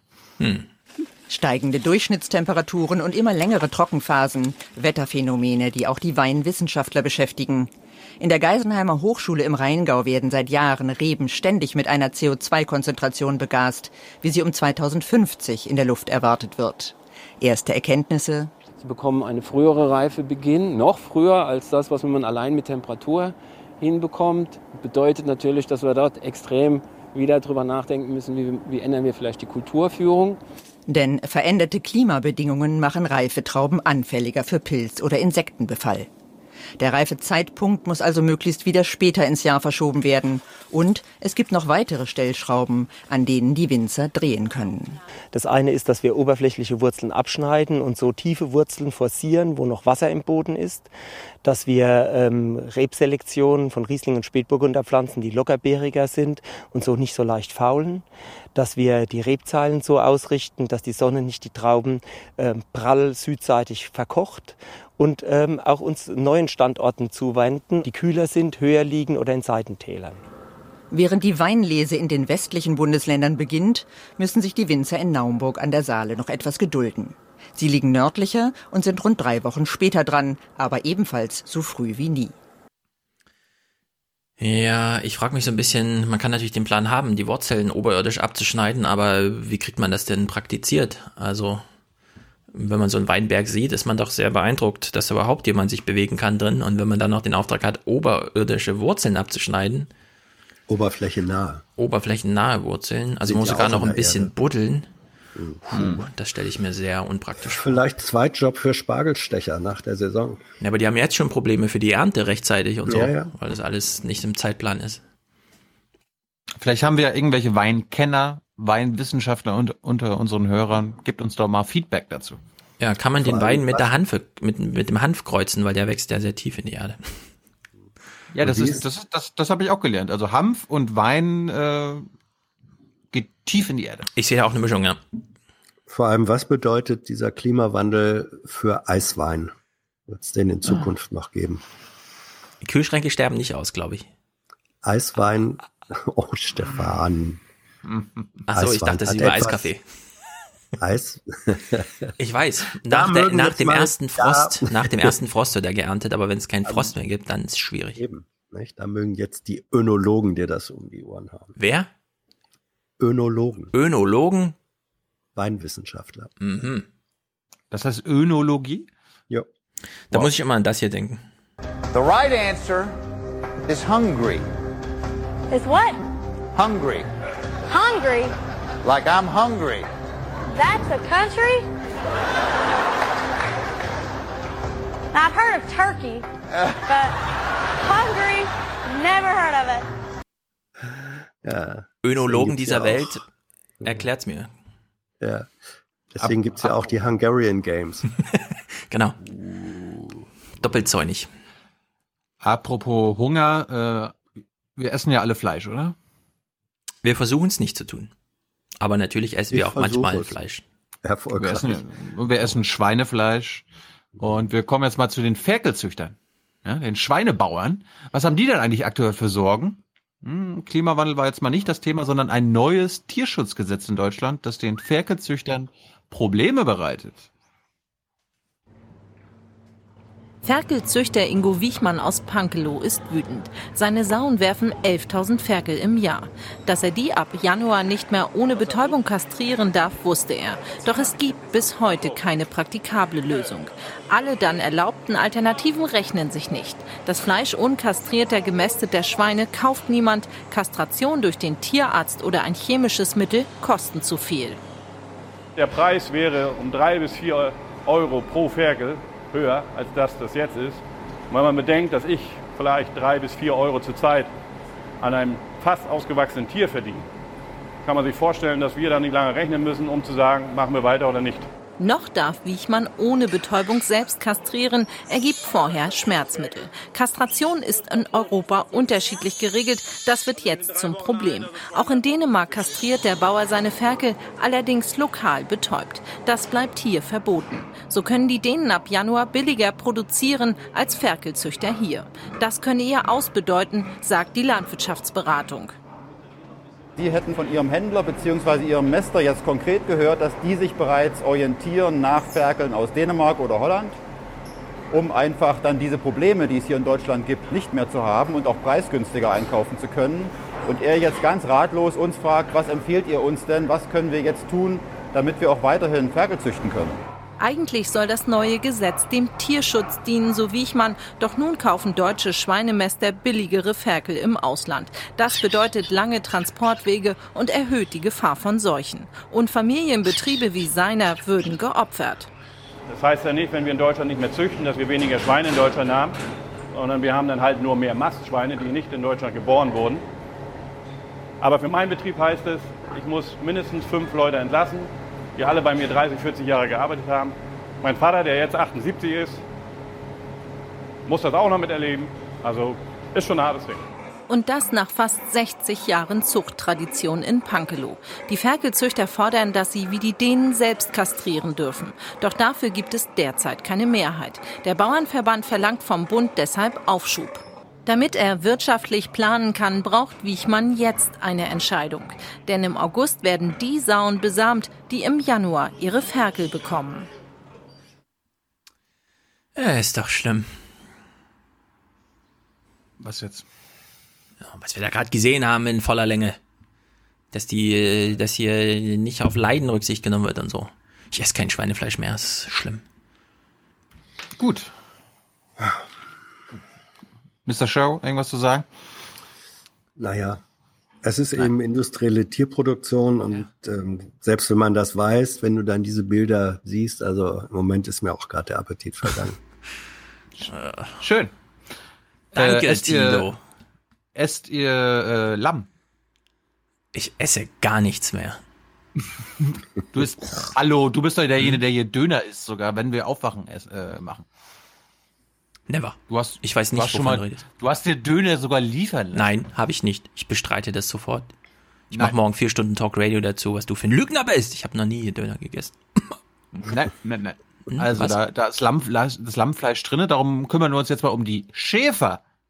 Ja, unsere Lammbauern. Sagt man Lammbauern? Keine Ahnung, aber unsere Schäfer in Deutschland. Mhm. Was haben die eigentlich für, was haben die eigentlich für Sorgen? Was, geht äh, die Hitzewelle an die, an denen vorbei? Ist da alles in Ordnung? Äh. Hier steht kein grüner Grashalm mehr, seit fast zwei Monaten. Einer davon war äh, Stefan gerade.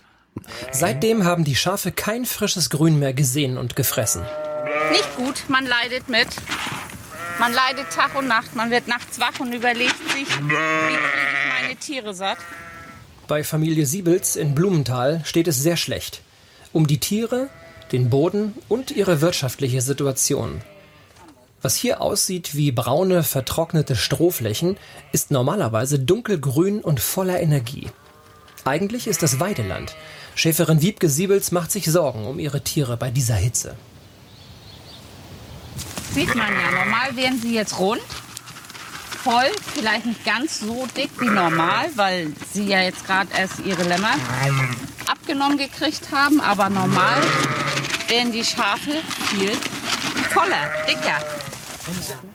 Auf diesem Hof leben sonst mehr als 4000 Tiere. In diesem Jahr sind es gerade mal 1500. Wiebke Siebels und ihr Mann haben schon geahnt, dass der Sommer so wird und schon im Juni alle Lämmer verkauft. Das zerreißt ein, weil das ist unser Kapital, unser, unser Wert, den wir das ganze Jahr, dafür arbeiten wir das ganze Jahr. Wir haben die Lammzeit, wir kämpfen um jedes Lamm, dass es überlebt. Und dann muss man sie jetzt so verkaufen, halbfertig, für halbfertig. ein geringeres Geld. Das macht sich ja überall bemerkbar bei uns. Etwas besser ist es hier an der Nordsee in Friedrichskoog. Hier in den Salzwiesen bringt die Flut wenigstens ab und zu etwas Feuchtigkeit. Aber auch das ist nur ein Tropfen auf den heißen Stein. Ich sag mal, den Schafen geht es eigentlich noch relativ gut. Ja, natürlich, aber sie haben nicht die Zunahmen so. Und ja, auf jeden Fall ist es existenzbedrohend. Es sind Betriebe, die haben schon Probleme, ihre Schafzahlen zu halten und werden bald verkaufen müssen, sprich reduzieren, damit sie weniger füttern müssen. Eine Sache würde helfen. Keine 100 Meter weiter gibt es riesige Flächen. Da steht das Gras einen halben Meter hoch. Da haben wir unseren Nationalpark, wo wir auch schon mal angefragt haben, ob wir da nicht rein können in den Nationalpark oder sprich, ich sag mal, äh, ein bisschen Heu machen können oder ein bisschen was bergen können an, an Grünfutter. Aber das, das dürfen wir leider nicht. Es ist schade. Den Sommer 2018 haben fast alle Schäfer bei uns im Land abgehakt. Wie es für sie weitergeht, wissen viele nicht. Ja, da steht zu Recht ein Nationalpark. Was ist eigentlich ein halbfertiges Lamm? Das frage ich mich. Ja. Also bei einem Lammkotelett könnte ich dir das sagen. Gut, kommen wir mal zu den, kommen wir mal zu den Milchbauern und unseren äh, Getreideanbauern. Mhm. Äh, die Bundesländer, die ersten Bundesländer haben mal nach Berlin gemeldet, was denn die, so die Dürreauswirkungen aus ökonomischer Sicht sind oder sein sollen. Normalerweise wäre der Zwei-Meter-Mann Olaf Feuerborn in seinem Maisfeld gar nicht zu sehen. Doch in diesem Dürresommer ist alles anders. Wenn Sie hier die Bilder sehen, dann sehen Sie, dass er mir höchstens bis zur Brust geht. Also daran kann man schon mal sehen, dass die Pflanze gar nicht groß genug geworden ist. Dort fehlt also schon mal Masse. Deutschlands Felder sind leer, vier Wochen vor der Zeit abgeerntet, um überhaupt etwas zu retten. Und die Ernteausfälle werden nun zu zahlen. Vier stark betroffene Bundesländer, Schleswig-Holstein, Sachsen, Sachsen-Anhalt und Hessen, zusammen melden sie über eine Milliarde Euro Dürreschäden nach Berlin. Ja, MacPom hat da anscheinend noch nicht gemeldet, aber MacPom ist auch sehr stark betroffen. Ja, also solange die Preise im Supermarkt davon unbeeinflusst sind, bin ich absolut ja, dagegen, irgendetwas hinsichtlich, ach komm, wir gehen, machen die Nationalpark kaputt, ach komm, wir machen Brachflächen und so. Dazu kommen wir noch. Äh, was machen die Milchbauern denn? Die protestieren, zum Beispiel in Schleswig-Holstein. Milchbauern aus ganz Norddeutschland sind heute losgefahren, um sich in Kropp auf einer Weide zu treffen, die Sinnbild für ihre Lage sein soll, ausgezehrt. Man muss natürlich auch sagen, dass Aldi die Butterpreise natürlich nur um 10 Cent senken kann, weil irgendeine Molkerei die Butter offensichtlich für einen niedrigen Preis an Aldi verkauft hat. Was ist das für ein Signal unserer Marktpartner von den Molkereien? Der Gewinn für die Bauern zu wenig, um Rücklagen zu bilden oder sich für Krisen wie in diesem Sommer zu wappnen, sagen die Milchbauern. Finanzhilfen wie die vom Bauernverband geforderte Milliarde lehnen sie aber ab. Es ist im Grunde ein Tropfen auf den heißen Stein, wenn man das gesamte Problem anguckt. Es ist keine langfristige Strategie. Es ist eine Politik immer auf Zuruf. Wenn eine Notsituation da ist, dann wird gerufen, dann kommt Geld, dann sind alle wieder ein bisschen beruhigt. Aber man löst das Problem nicht. Im Gegenteil, über die Jahre wird das Problem immer größer. Molkereien und Verbraucher müssten bereit sein, für Milch einen angemessenen Preis zu zahlen, notfalls Was? auch durch politischen Druck, fordern die Milchbauern. Ja. Ich will hier meine Milch, die ich im Supermarkt für einen Euro bekomme, da will ich nicht 1,20 Euro bezahlen. Dann kaufe ich den nicht mehr. Ja, aber ich habe das noch nie so richtig verstanden, warum die Bauern und die Molkereien so zwei ganz unterschiedliche Geschäftsfelder sind. Aber ich habe mich auch schon gewundert, als das öffentlich-rechtliche damals meinte, wir haben hier ein Problem mit unseren Antennen. Wir machen zwar ein tolles Programm, aber die Antennen, mit denen wir das UKW-mäßig rumsenden, die gehören ja gar nicht uns.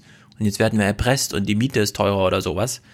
Ich habe immer gedacht, das ist, gehört in meine neun Milliarden mit rein, ja, dass die die Antennen auch betreiben, weil Tankstellen betreiben sie ja auch. Und bei den Bauern das Gleiche. Warum haben die so ein Problem mit den, also warum sind die Molkereien da so, kaufen die Molkereien einfach auf dem Weltmarkt Milch und wenn dann aus Deutschland nichts kommt, dann haben die halt das Nachsehen oder was? Ja, wir, nicht. können unsere Hörer mal, wir können unsere Hörer und Hörerinnen mal fragen, warum ja, ist das so und, und, und seit wann legen die Molkereien den Milchpreis fest? Warum wird nicht nach Angebot Nachfrage? Ja, warum gibt es überhaupt einen Weltmilchmarkt? Das haben wir schon mal gefragt. Das finde ich immer erstaunlicher, dass es da einen Weltmarkt für Milch gibt. Gut, wir kommen jetzt mal zu dem zentralen Problem, äh, was uns die letzten Wochen auch schon wieder beschäftigt hat. Es ist offenbar durch die Dürre auch zu wenig Futter da, äh, äh, Futterflächen für die Kühe. Ne? Und das Problem wird jetzt mal anhand dieses Beispiels beschrieben. Zu wenig Futter für unsere Kühe? Sie sucht frisches Gras, doch sie sucht vergeblich. Diese Kühe waren seit Juni nicht mehr auf der Weide, denn für die Tiere war es zu heiß und das Gras zu trocken. Man kann das hier schön sehen. Hier sind natürlich überall die Lücken von der Dürre. Es kommt wieder langsam Leben rein durch den Regen, aber die Kühe werden voll zugefüttert seit circa acht Wochen, weil äh, seitdem ist hier fast nichts mehr. Und ähm, das bedeutet natürlich ein höherer Futterbedarf. Doch genau das Futter ist das Problem. Mehr als 30 Tonnen musste er alleine schon seinen 70 Milchkühen zufüttern. Das kostet Thomas Hansen mehrere tausend Euro. Einen Hoffnungsschimmer hatte er bei seinen Grasbeständen. Jetzt nach dem Regen ist hier wieder ein bisschen Leben reingekommen.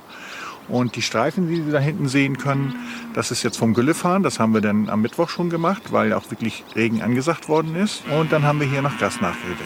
In der Hoffnung, dass wir jetzt noch einen Schnitt kriegen, ernten können.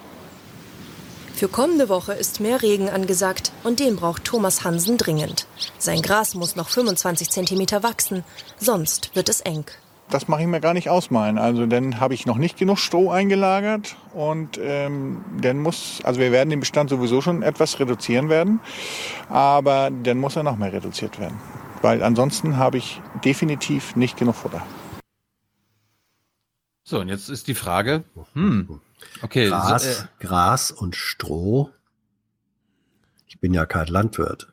Gibt es einen Zusammenhang, meinst du? Naja, also er sagt, wir haben nicht genug Gras und wenn dann nichts nachwächst, dann haben wir nicht genug Cannabis. Stroh eingelagert. Cannabis. Ich, dachte, ich dachte, ist nicht das trockene Gras unter dem Namen Heu bekannt? Oh. Das sind, das sind Fachbegriffe, die Oma Erna jetzt nicht verunsichern Die weiß soll. sie. Die weiß Meinst du? Meinst du? Ja, ja. Aber vielleicht habe ich da auch was falsch verstanden. Der Landwirt wird schon wissen, wovon er redet. War zu viel Gras im Spiel. Hast du was falsch verstanden? Der Landwirt sagt jetzt so, oh, äh, wenn das so weitergeht, dann, dann habe ich zu viele Tiere, ich kann die gar nicht mehr füttern. Und jetzt fragen wir uns mal, ist das vielleicht nicht gar nicht schlimm? Haben wir vielleicht zu viele Tiere in Hm. Deutschland? Ge- Haben, haben die Bauern zu viele Schweine, zu viele Kühe und zu viele Schafe? Das war jetzt mal in dem Beitrag vom Schleswig-Holstein-Magazin äh, das Thema und das ist sehr wichtig. Verbandspräsident Ruckwied fordert deshalb Finanzhilfen des Bundes und nannte die Summe von einer Milliarde Euro. Diese Position des Bauernverbandes äh, kann man nachvollziehen in dem Sinne Hinweis auf ein größeres Problem. Das ist keine Frage. In der Dimension und zu diesem Zeitpunkt ist es nicht seriös, so etwas vorzutragen, weil die Zahlen noch gar nicht auf dem Tisch liegen.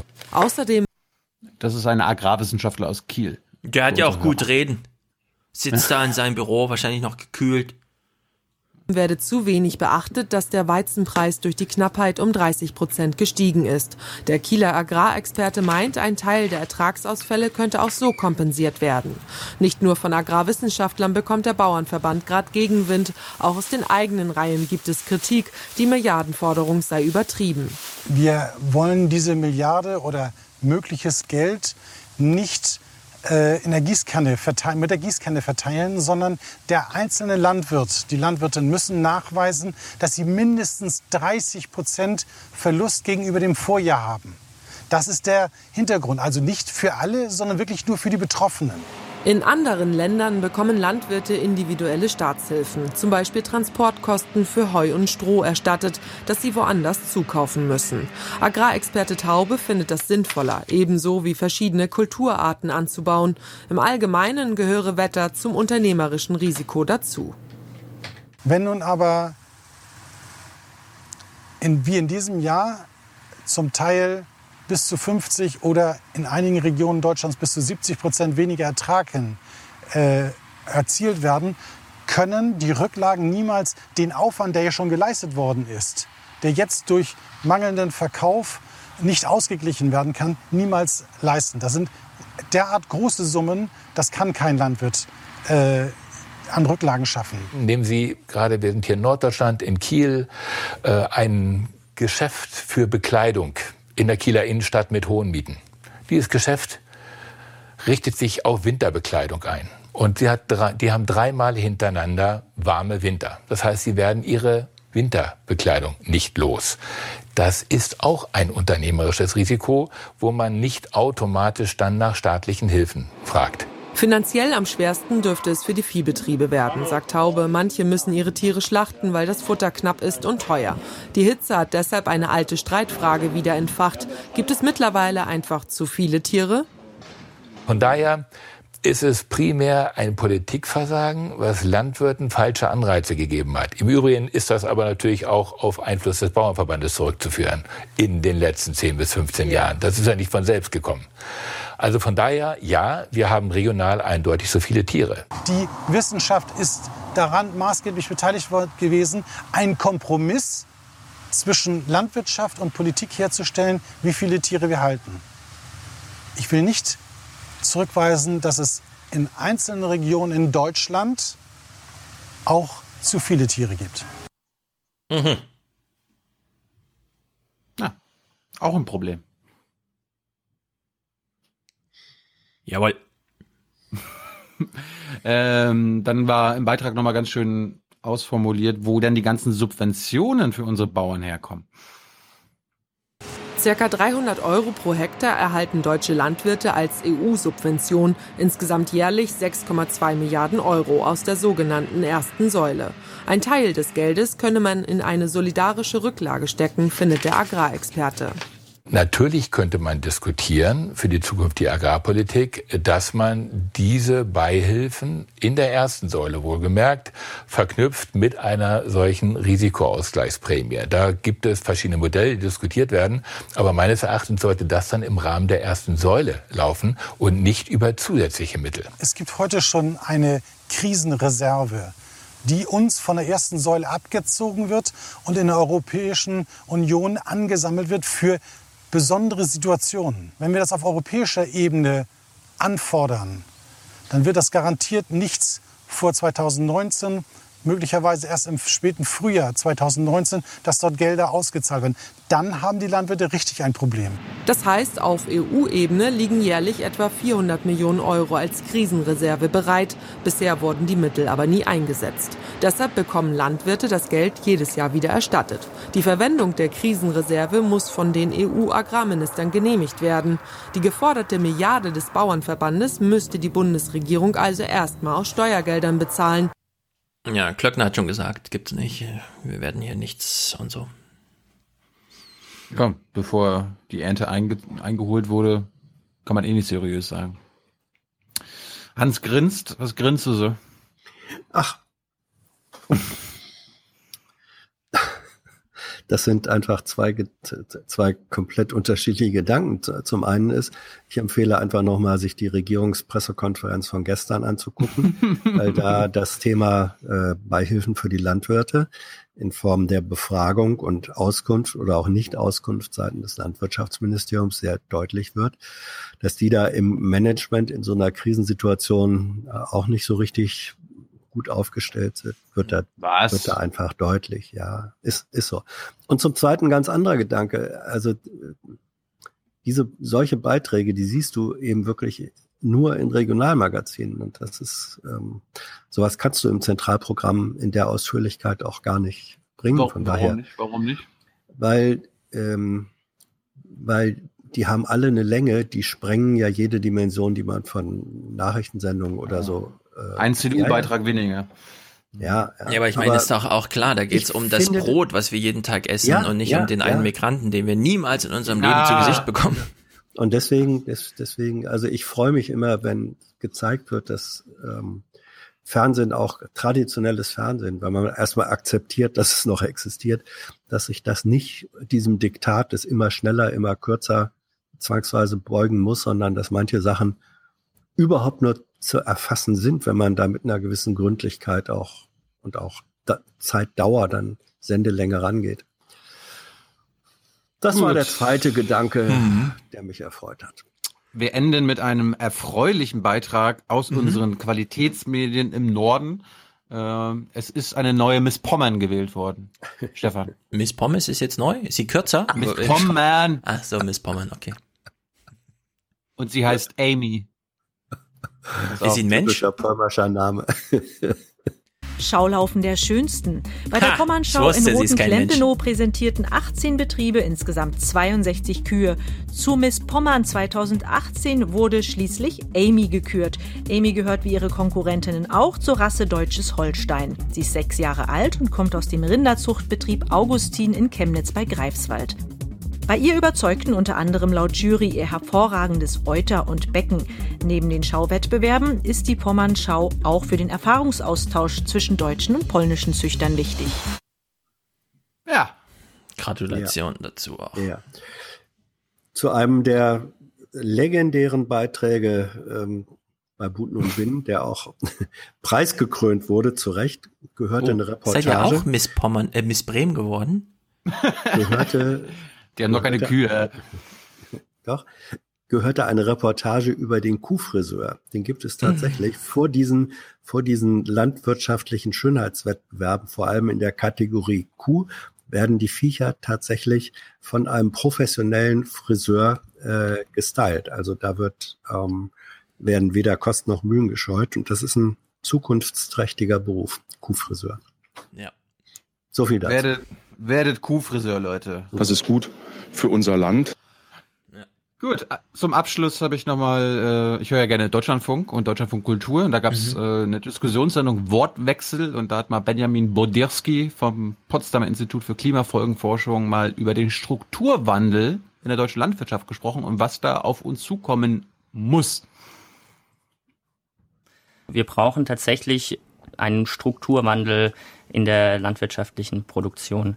Also man muss im Grunde sehen, dass Deutschland so ein bisschen dort ist, wo in den 60er Jahren die Industrie war. Das heißt, wir haben, wir produzieren Massenware für den internationalen Markt.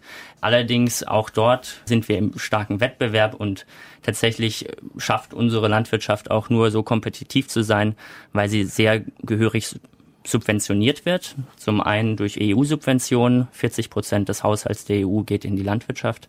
Zum anderen aber auch indirekt dadurch, dass die Landwirtschaft nicht für die Umweltschäden aufkommen muss, die sie verursacht. Da ist zum Beispiel zu nennen die Treibhausgase aus der Landwirtschaft.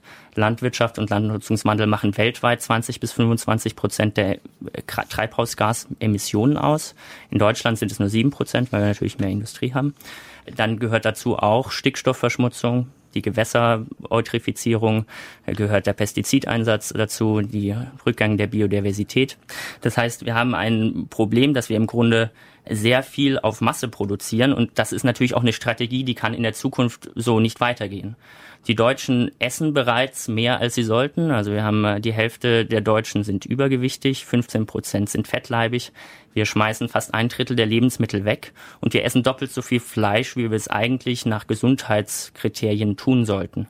Also mehr davon, wer soll das essen? Also wir müssen es schaffen, die Landwirtschaft weg von der Quantität hin zu einer neuen Qualität zu bringen, die eine gesunde und nachhaltige Ernährung produziert.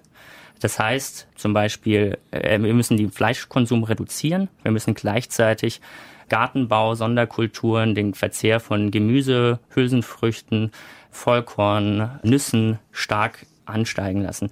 Und schließlich kommt auf die Landwirtschaft auch nochmal eine ganz neue Rolle hinzu, an der sie auch tatsächlich wachsen kann. Und das ist eine ganze Reihe von Ökosystemdienstleistungen.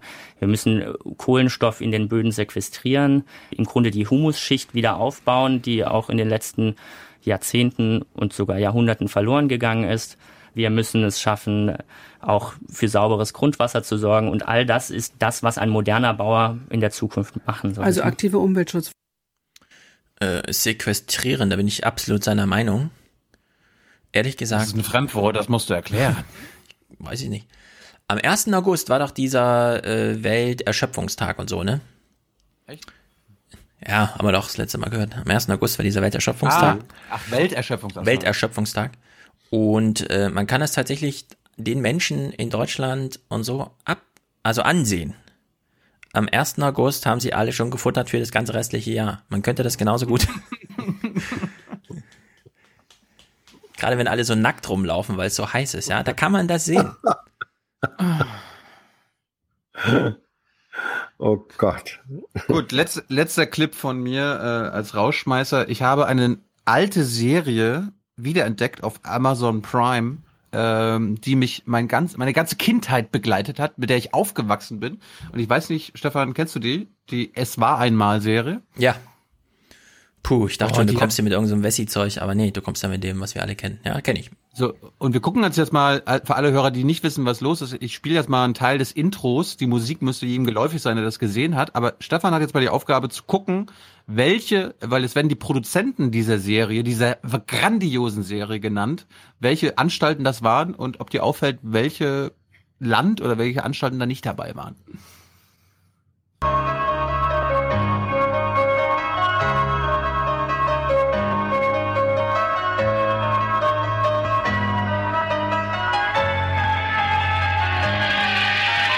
Weißt du, wie viel Sterne stehen und wohin die Flüsse gehen? Sag, warum der Regen fällt? Wo ist das Ende dieser Welt? Was war hier vor tausend Jahren? Warum können Räder fahren? Sind Wolken schneller als der Wind?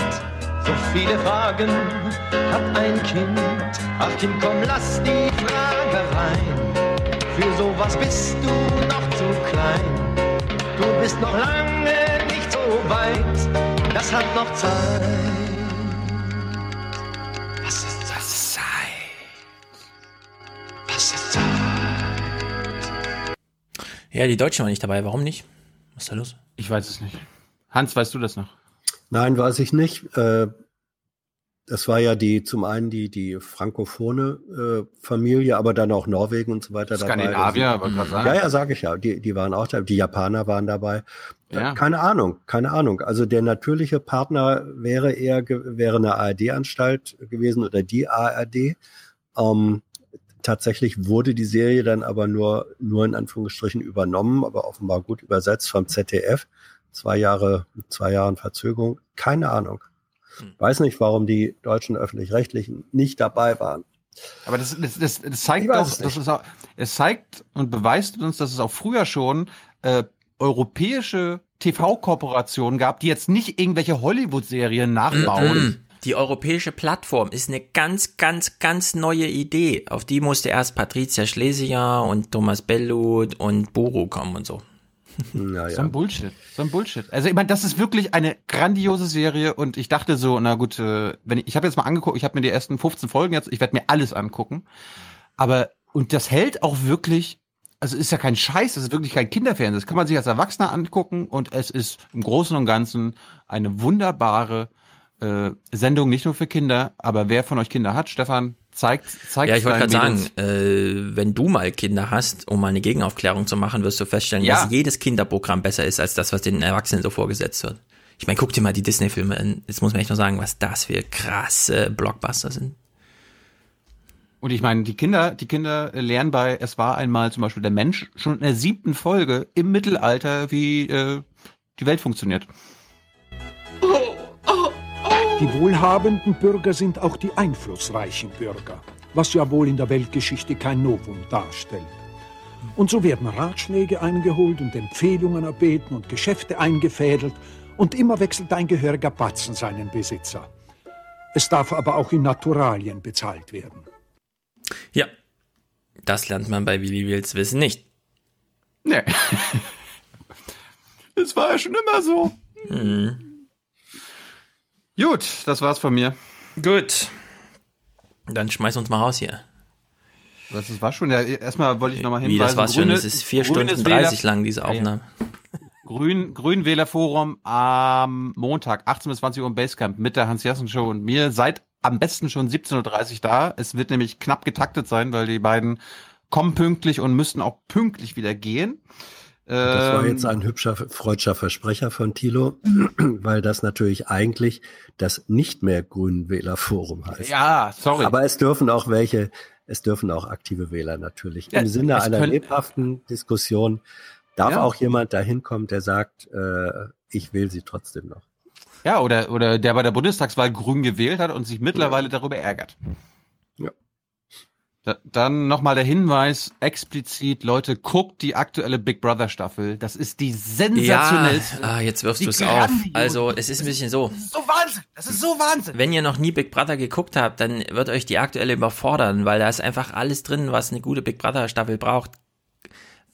Zur Einstimmung guckt irgendeine andere, dann habt da mehr davon, wenn ihr versteht, wie das funktioniert und so, wenn ihr die aktuelle dann guckt. Aber die aktuelle hat leider alles aufzubieten, was Big Brother aufbieten kann. Das ist wirklich, man kann es nicht ganz glauben, ja. Und Achtung, kleiner Spoiler, das ist die Staffel, bisher ist es eine Staffel, wo kein einziger Bewohner bisher mehr als einmal HOH war.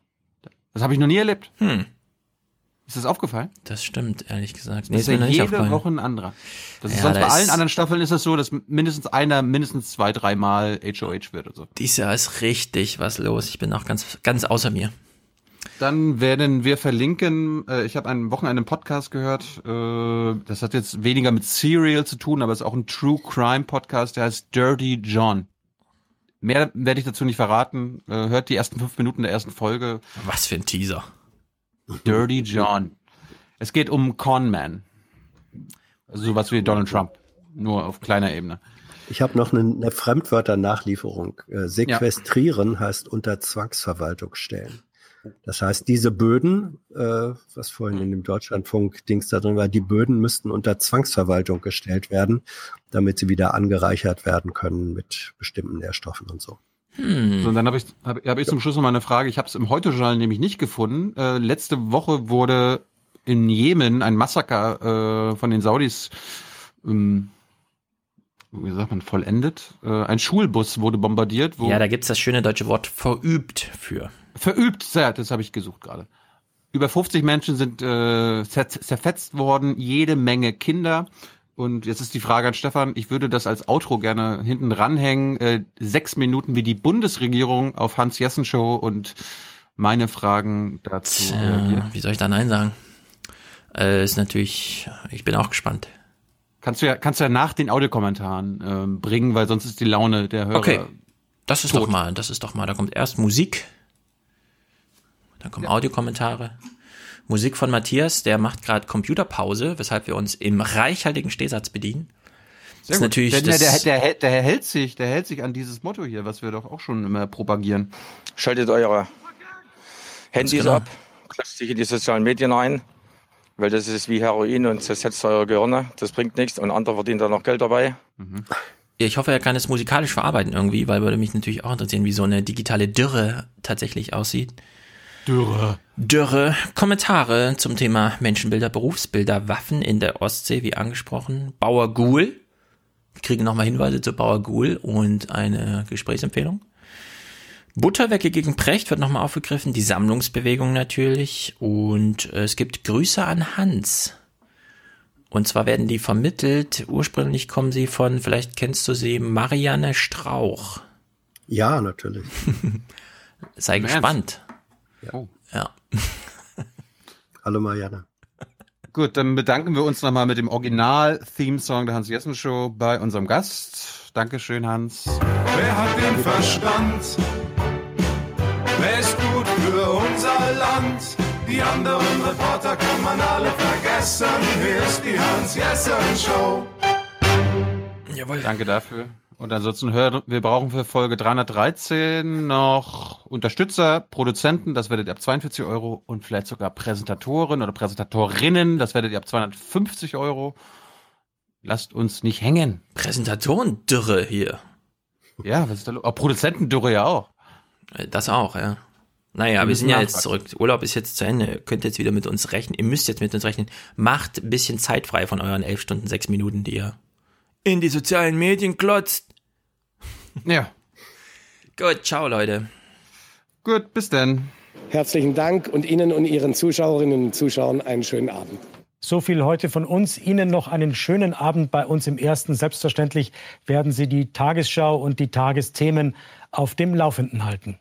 Machen Sie es gut. Wer gleich sein Grillwürstchen auf den Plastikteller legt, den Nudelsalat mit der Plastikgabel isst und die Bohle mit dem Plastikhalm schlürft, hat vor allem einen schönen Sommerabend. Sammlungsbewegung. Eine linke Sammlungsbewegung gibt es seit 165 Jahren und die heißt SPD. Die ähm, Annegret Kramp-Karrenbauer. AfDP. Ich glaube, du machst deine Arbeit nicht mehr so, wie es im Interesse des Landes notwendig ist. Geh doch mal bitte in die Küche und hol noch mal ein Bier. Ab in die Küche und hol das Bier. Wir versuchen, die Leute im Blick zu behalten. Diese Personen haben wir auch auf dem Radarschirm, aber wir hoffen, dass wir alle diese Personen auf dem Radarschirm haben und keiner unter dem Radarschirm an uns vorbeigeht. Und ich finde es wirklich äh, zutiefst diffamierend, wenn man mir unterstellt, ich würde rechte Positionen vertreten. Ich finde das wirklich völlig unglaublich und in keiner Weise akzeptabel. Toller Nachmittag der allen Beteiligten richtig Spaß gemacht hat. Man muss dann auch die Kraft haben, es einfach zu ignorieren und die Furche weiterzuziehen. Wir sind nach wie vor das Land, äh, das äh, den europäischen Wirtschaftsmotor zieht. Radikal, krass, cool. Tschüss zusammen. Tschüss. Wiedersehen. Ciao, vielen Dank.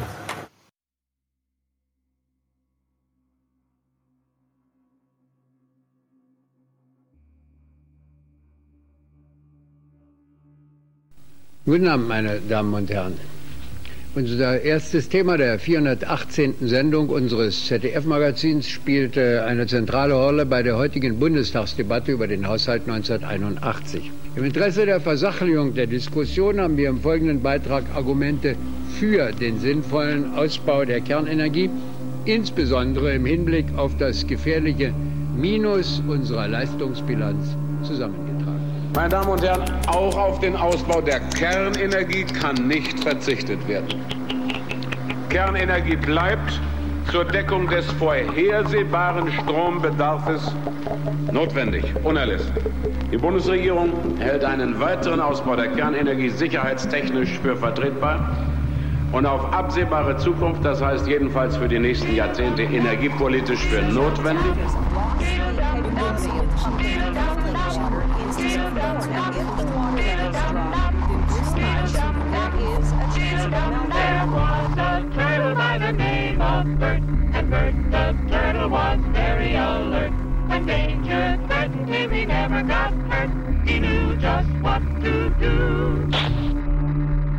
Doch die politischen Absichtserklärungen der Bundesregierung stehen in scharfem Kontrast zu ihren Taten. Während der Amtszeit von Bundeskanzler Schmidt wurde der bis 1985 geplante Ausbau der Kernenergie drastisch reduziert. Von mindestens 45.000 auf 24.000 Megawatt, von denen dann nach Ansicht von Experten höchstens 17.500 Megawatt zur Verfügung stehen dürften.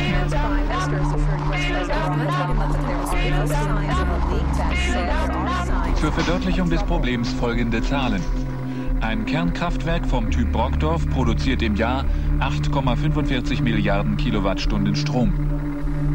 Das entspricht einem Bedarf von 2,77 Millionen Tonnen Steinkohle oder 1,29 Millionen Tonnen Mineralöl, aber nur 198 Tonnen Natururan.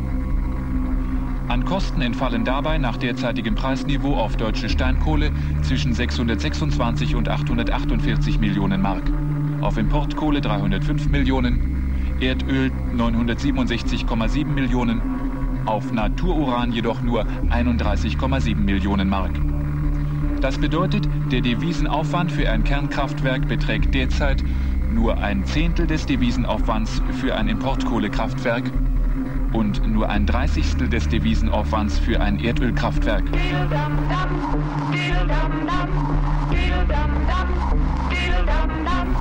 Um die von der Bundesregierung ursprünglich angestrebte Kernkraftleistung von mindestens 45.000 Megawatt zu erreichen, müssten 20 Kernkraftwerke vom Typ Brockdorf gebaut werden. Dies bedeutete eine Devisenersparnis von rund 19 Milliarden Mark rund 70 Prozent des Leistungsbilanzdefizits 1980.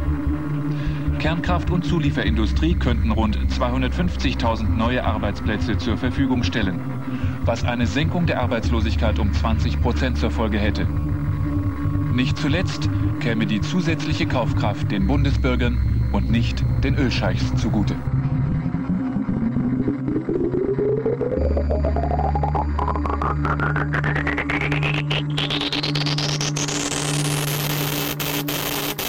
Ist es eine Gefährdung der Bevölkerung der Bundesrepublik auszuschließen? Ja.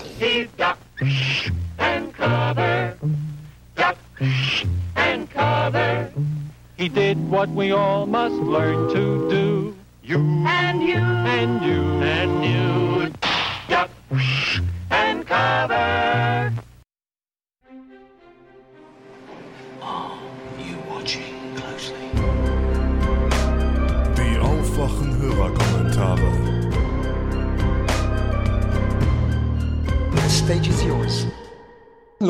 David. Ich habe gerade Aufwachen Folge 311 gehört und äh, da war ein Hörerkommentar von meinem Namensvetter und äh, der hat ja darauf hingewiesen, dass man die äh, Flüchtlinge da nicht auf das Menschenbild eines Ö Homo economicus äh, reduzieren äh, sollte.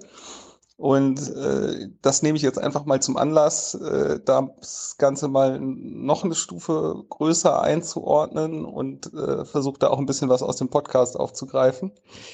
Ähm, aus meiner Sicht hat er äh, im Wesentlichen recht. Äh, ich fand den Kommentar sehr gut. Mhm. Ich denke, dass wir gar kein Menschenbild brauchen. Ich denke, äh, erstmal kann man das so machen wie, wie, äh, wie Google und Co. Einfach erstmal empirische Daten sammeln. Und äh, wenn man sich einfach mal anguckt, wie sich Menschen verhalten und, äh, und nicht verhalten, dann fällt einem auf, aus meiner Sicht, also ich habe das jetzt nicht empirisch überprüft, da habe ich auch gar nicht die Möglichkeiten zu, aber aus meiner Sicht, was ist sozusagen was ist, also ich frage mich halt, was ist der Grund dafür, warum äh, werden Menschen Straftäter, warum werden sie islamistische Terroristen, warum lassen sie alles zurück und wandern in ein anderes Land aus? Das hat aus meiner Sicht alles ähnliche Ursachen und äh, man kann es auf einen ganz einfachen Punkt bringen weil sie nichts zu verlieren haben. Ja, warum, warum steigen die Leute aus der Gesellschaft aus? Was anderes ist es ja nicht, wenn ich in ein anderes Land gehe, äh, wenn ich einen Neustart wage oder wenn ich mich in die Verbrecherwelt begebe.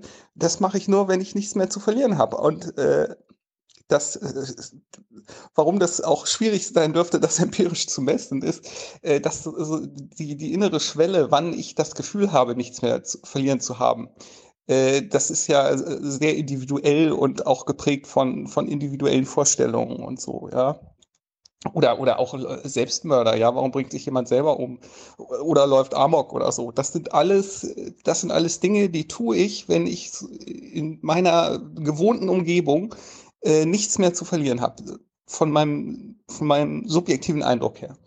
So. Und äh, dementsprechend also, wenn man Kriminalität bekämpfen will, äh, wenn man, äh, wenn man Flüchtlinge bekämpfen will, also oder meinetwegen Fluchtursachen, das, ist, klingt ein bisschen komisch, äh, dann muss man dafür sorgen, dass die Leute etwas zu verlieren haben. So. Und aus meiner Sicht, also solange dieser Gedanke sich nicht in der Politik äh, im gebotenen Maße niederschlägt, äh, solange werden wir diese ganzen Probleme nicht lösen können. Ja, das wollte ich jetzt nur einmal so ein bisschen versuchen zusammenzuführen als Gedankenanstoß.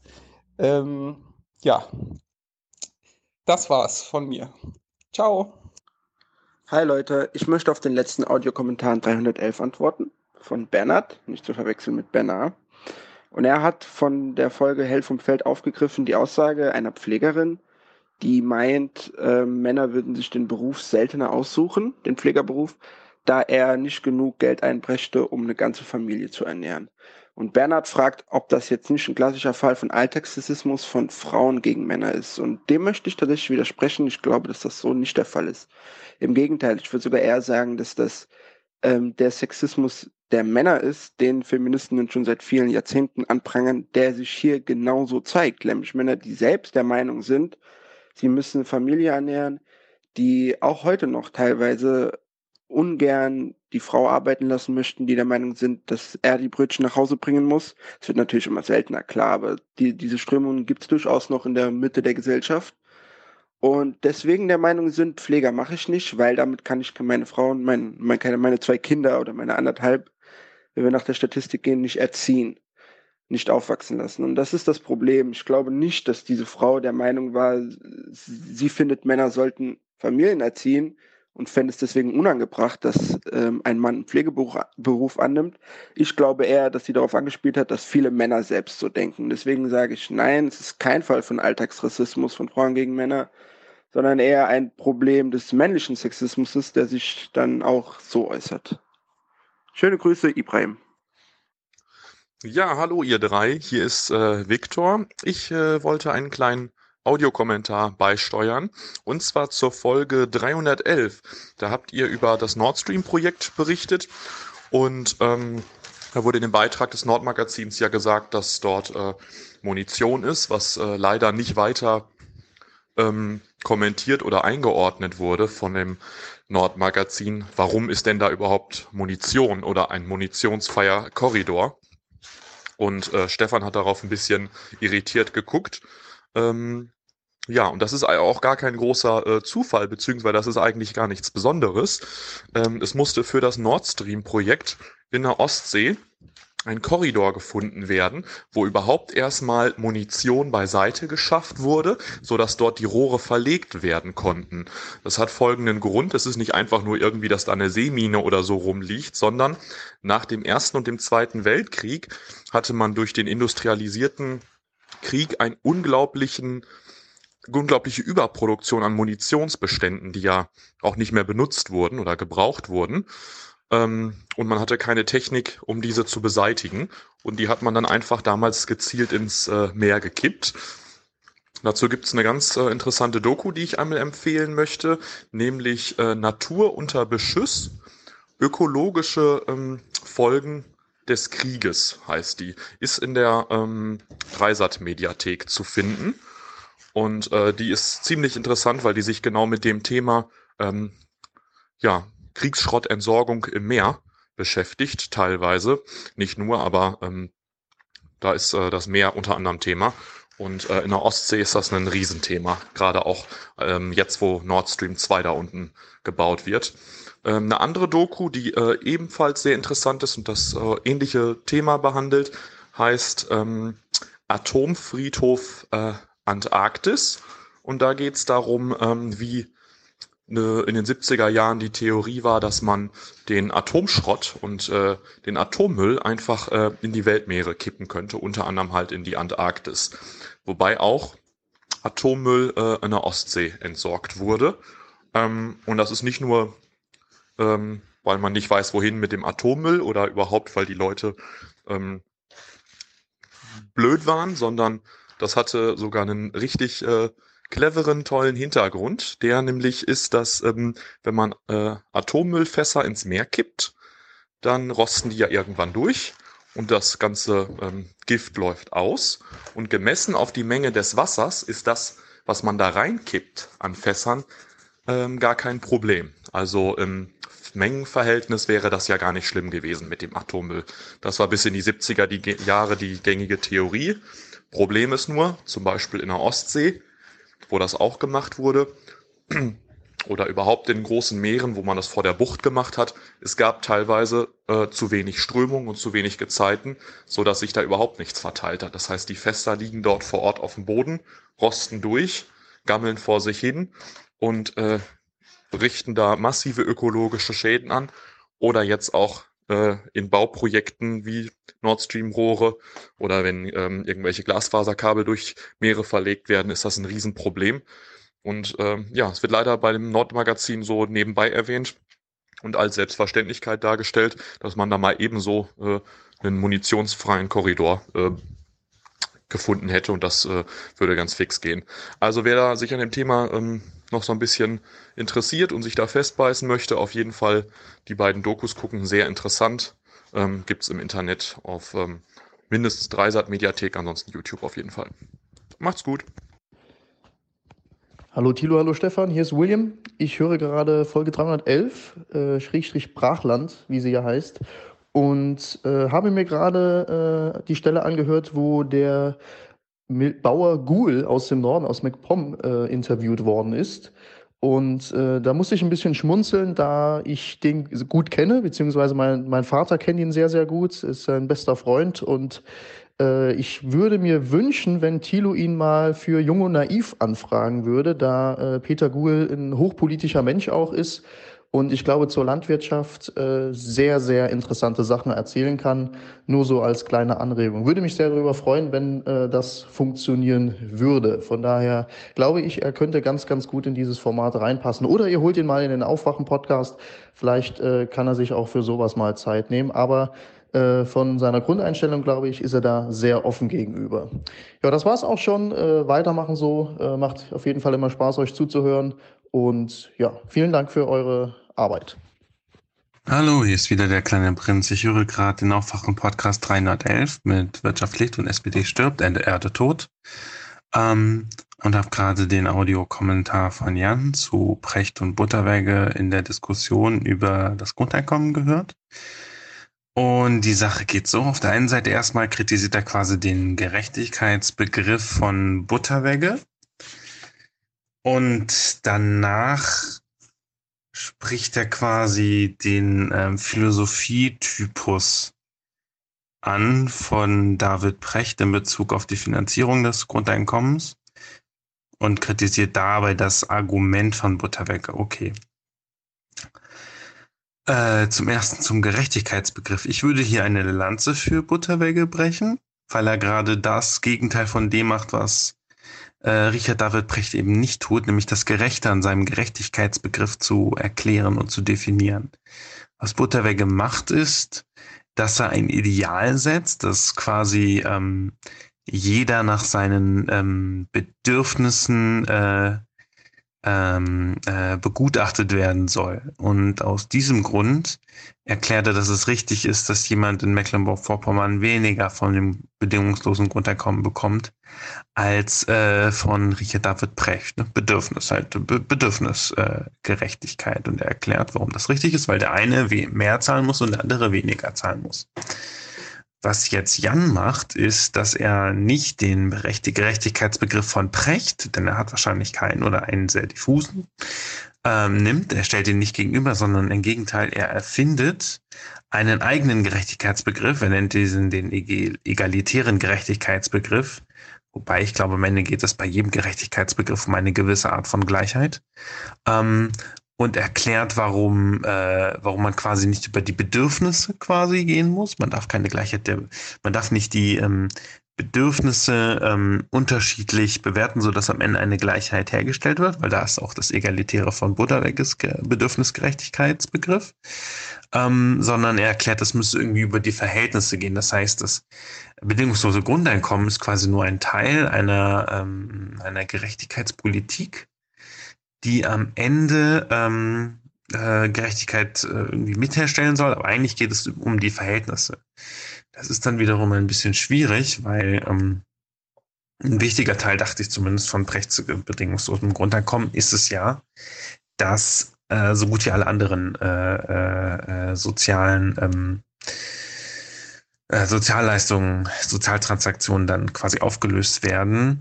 Wenn jetzt aber ähm, Jan davon ausgeht, wir müssen einfach alle Verhältnisse gleich machen. München muss genauso teuer oder billig sein wie Mecklenburg-Vorpommern. Äh, hintergeht er dieses Prinzip, weil ja plötzlich dann wieder doch soziale Politik, die auch Geld kostet, gemacht werden muss, um gleiche Verhältnisse zu erreichen. Gut, das war das Erste. Deswegen glaube ich, ja, da Buderwege einfach sehr viel recht. Die ähm, ne, auf, hat er in dem Sinne auf jeden Fall eher recht, weil er eine Gleichheit herstellt, die nicht am Anfang gedacht ist, sondern am Ende gedacht ist. Am Ende muss eine Gleichheit rauskommen. Und Jan geht über eine Gleichheit, die am Anfang steht, dann kommt das Grundeinkommen und am Ende ist dann irgendwas anderes. Hoffentlich wieder noch dieselbe Gleichheit, aber das ist irgendwie nicht so wichtig. Und das andere war das Argument, wie ist das finanzierbar? Ich fand es sehr spannend, dass er da den äh, Precht als einen pragmatischen Philosophen äh, äh,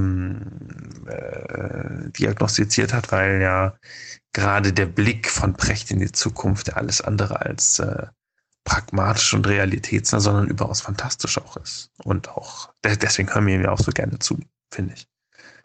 Ähm, was ich glaube ist, was er das Wort ist, was er gesucht hat, ist, ähm, dass dass es kritisiert, dass Butterwege ähm, die Finanzierung mit der Finanztransaktionssteuer damit abtut, dass ähm, ja, das, äh, ja, wie heißt das? Los? Hm, äh, dass es politisch nicht realisierbar ist zu der Zeit.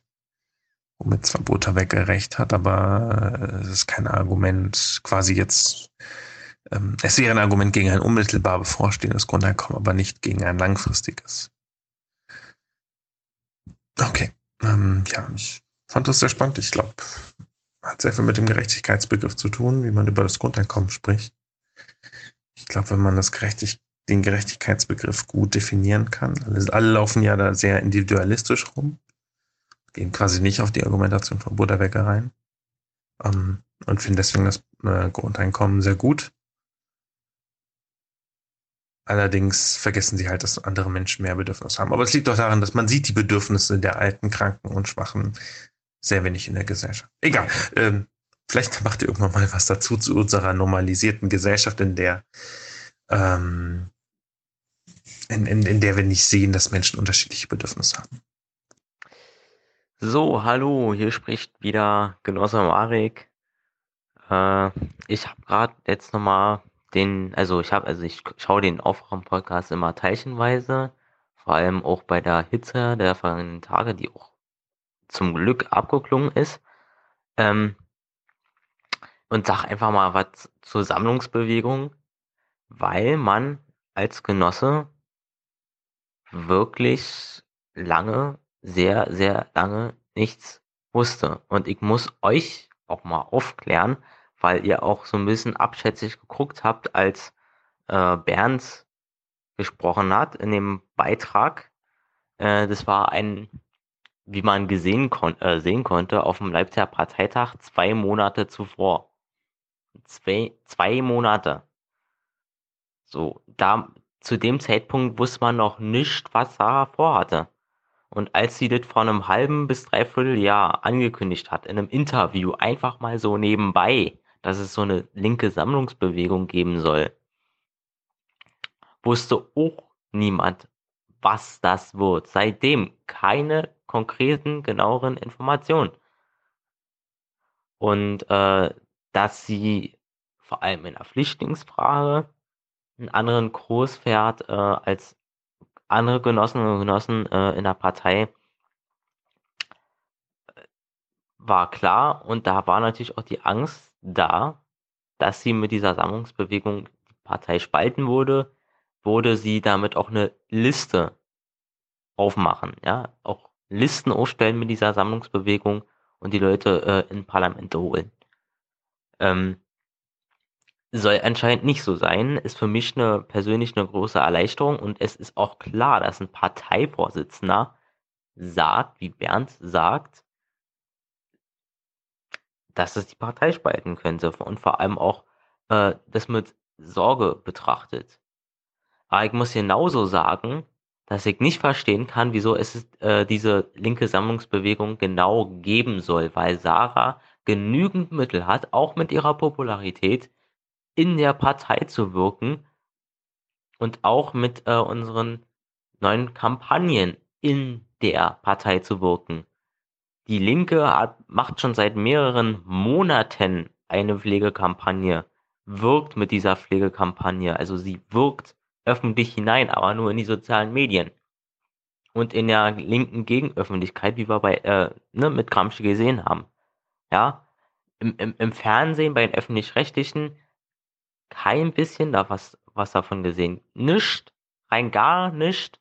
Ich hab nicht von der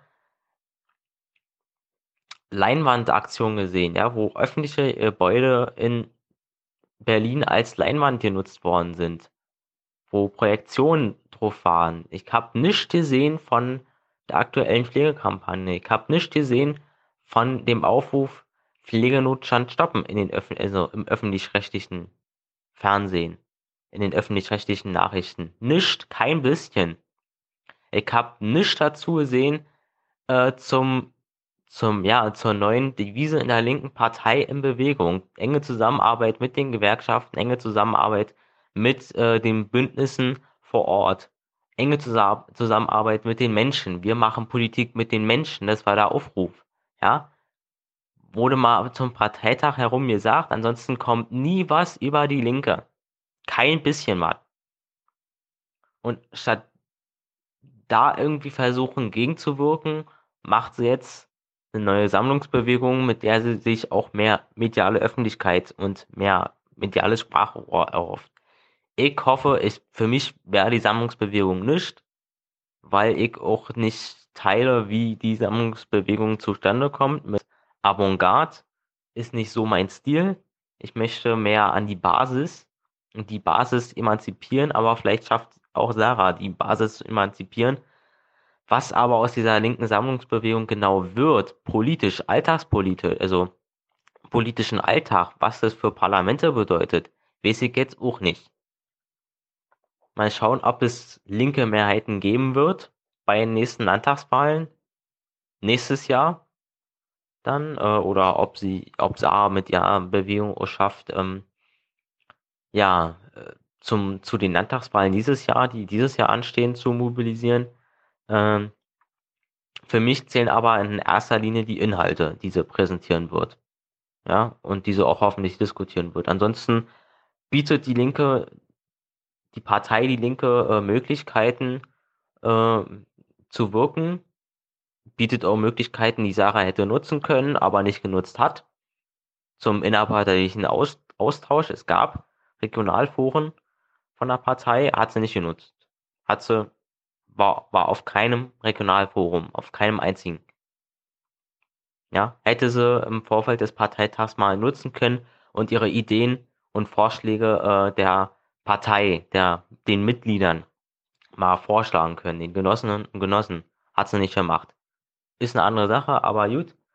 Ähm, was ich noch sagen? Genau, und ich würde es sehr begrüßen, wenn Thilo oder Stefan, einer von euch beiden, mal äh, das, was in den Nachrichten beim, im öffentlich-rechtlichen Rundfunk äh, kommt, mal zu vergleichen mit den Nachrichten in den linken Medien.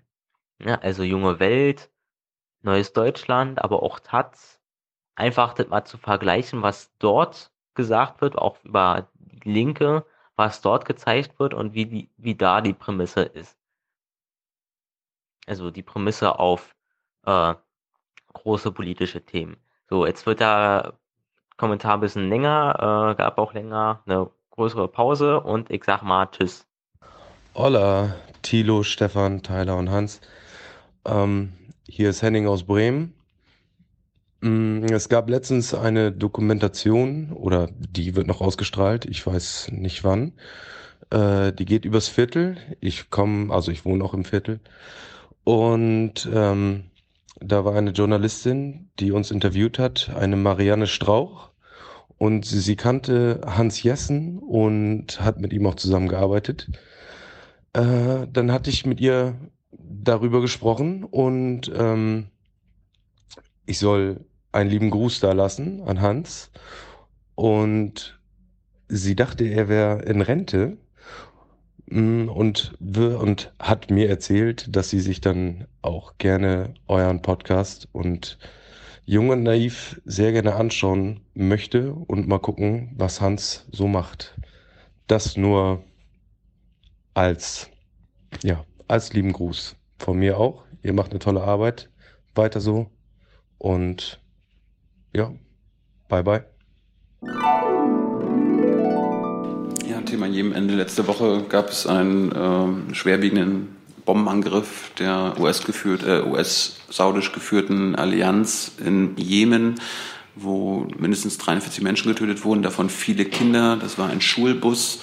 Ähm, Herr Sabat, wie hat die Kanzlerin auf dieses potenzielle Kriegsverbrechen reagiert? Das AA hat bisher nur gesagt, dass man zutiefst bedrückt ist man hat, ich habe da überhaupt keine Verurteilung dieses Angriffs vernommen. Frau Adebar, vielleicht könnten Sie uns da äh, korrigieren, falls ich da eine falsche Einschätzung habe. Ja, ich weiß nicht, wenn letzte Woche schon darüber gesprochen wurde, wäre das vielleicht. Es war, wir hatten ein schriftliches Statement. Ach so, gut, dann. Ich kenne das schriftliche Statement nicht, deswegen weiß ich jetzt nicht genau. Ich will ja wissen von Ihnen, wie die Kanzlerin auf solche ja. Bombenangriffe, wo Kinder im Schulbus getötet werden, reagiert? Selbstverständlich mit Entsetzen. Die Bilder gingen ja auch um die Welt. Man konnte das, äh, das Grauen leider auch eben äh, in den sozialen Netzwerken und in den Fernsehberichten äh, verfolgen. Wenn so etwas passiert im Rahmen eines Krieges, im Rahmen militärischer Auseinandersetzungen, ist das entsetzlich. Und es muss alles getan werden von kriegsführenden Parteien, militärisch aktiven Parteien, dass genau so etwas nicht passiert. Das ist eine Es ist beinahe eine Selbstverständlichkeit, das zu sagen. Äh, und gleichzeitig muss man es auch immer wieder sagen, ganz besonders, wenn so etwas ähm, von solcher Dimension geschehen ist. Und deswegen fordern wir eben für den Jemen-Konflikt eine politische Lösung unter Leitung der Vereinten Nationen. Ich glaube, am 6.8. hat der Sicherheitsrat der Vereinten Nationen sich mit dem Dossier befasst und es ähm, ist geplant, äh, Herr Griffith, der äh, Sondergesandte dafür, dass man, glaube ich, für den 6. September, und da begrüßen wir sehr, dass das zeitnah sein soll, zeitnah in den Dimensionen, in denen wir in diesem Konflikt sprechen, ähm, zu weiteren Gesprächen zusammenzukommen, um eine Lösung dort zu suchen. In der Zwischenzeit versuchen wir humanitär zu tun, was wir können, denn natürlich sind diese Bilder schrecklich und erfüllen uns mit tiefer Sorge und das haben wir auch zum Ausdruck gebracht. Und wir versuchen mit einem immensen Aufwand an humanitärer Hilfe ähm, Leid der Menschen dort in dem Konflikt zu mildern. Ich hatte ja gefragt, warum Sie diesen schwerwiegenden Angriff nicht verurteilen, Frau Adebar und Herr Seibert, wenn Sie selbst von grauenhaften Bildern, von grauenhaften Ereignissen sprechen. Was macht die Kanzlerin denn? Also die Saudis sind ja gute Freunde der Kanzlerin. Wird da ein Anruf getätigt?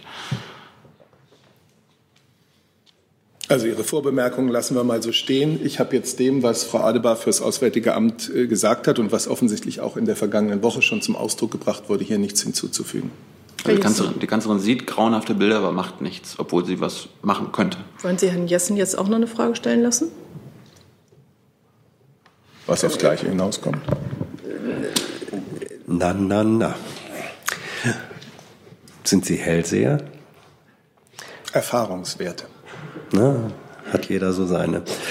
Ähm, Frau Adebar, der UNO-Generalsekretär hat inzwischen den Angriff verurteilt in Verbindung damit, dass er weitere Aufklärung fordert.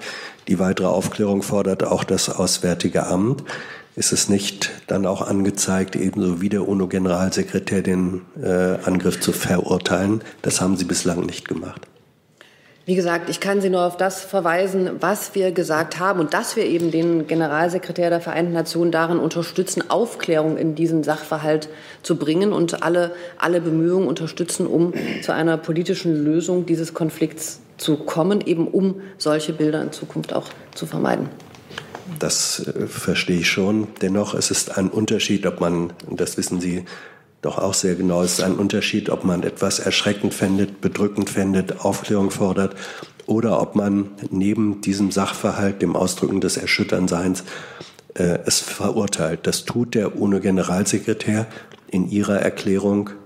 Tun sie es bislang nicht. Ich frage mich, wäre es nicht angemessen, wenn sich die Bundesregierung diesem, dem anschließt? Ich habe, glaube ich, zu unserer Haltung für den Moment das gesagt, was ich sagen konnte. Herr Warwick äh, wollte sich dazu Hat sich erledigt. Oder? Hat sich erledigt. Dann Herr Jung nochmal. Eine Frage, Herr Sabit. Auf welcher Seite steht die Bundesregierung im Jemen-Konflikt?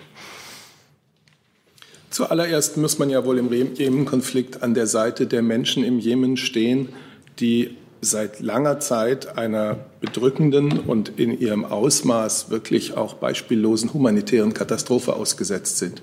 Das sind die Menschen, an die wir erst einmal denken müssen und wo wir versuchen müssen, äh, als Weltgemeinschaft humanitäre Hilfe äh, zuzuführen und mit unseren Mitteln und mit den Mitteln unserer Partner dazu beizutragen, dass eine politische Lösung, Frau Adebar hat es ja gerade ganz klar gesagt, äh, möglich wird.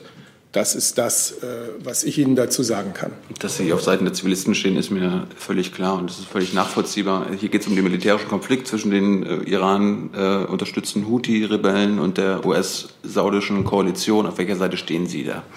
Sind Sie neutral?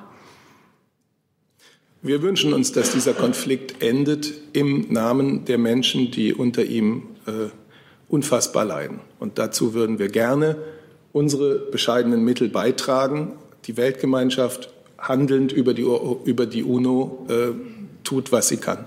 Also nicht neutral. So. I know a lot of people want to send blankets or water. Just send your cash. Money, money, I want more money. I want I don't even know why.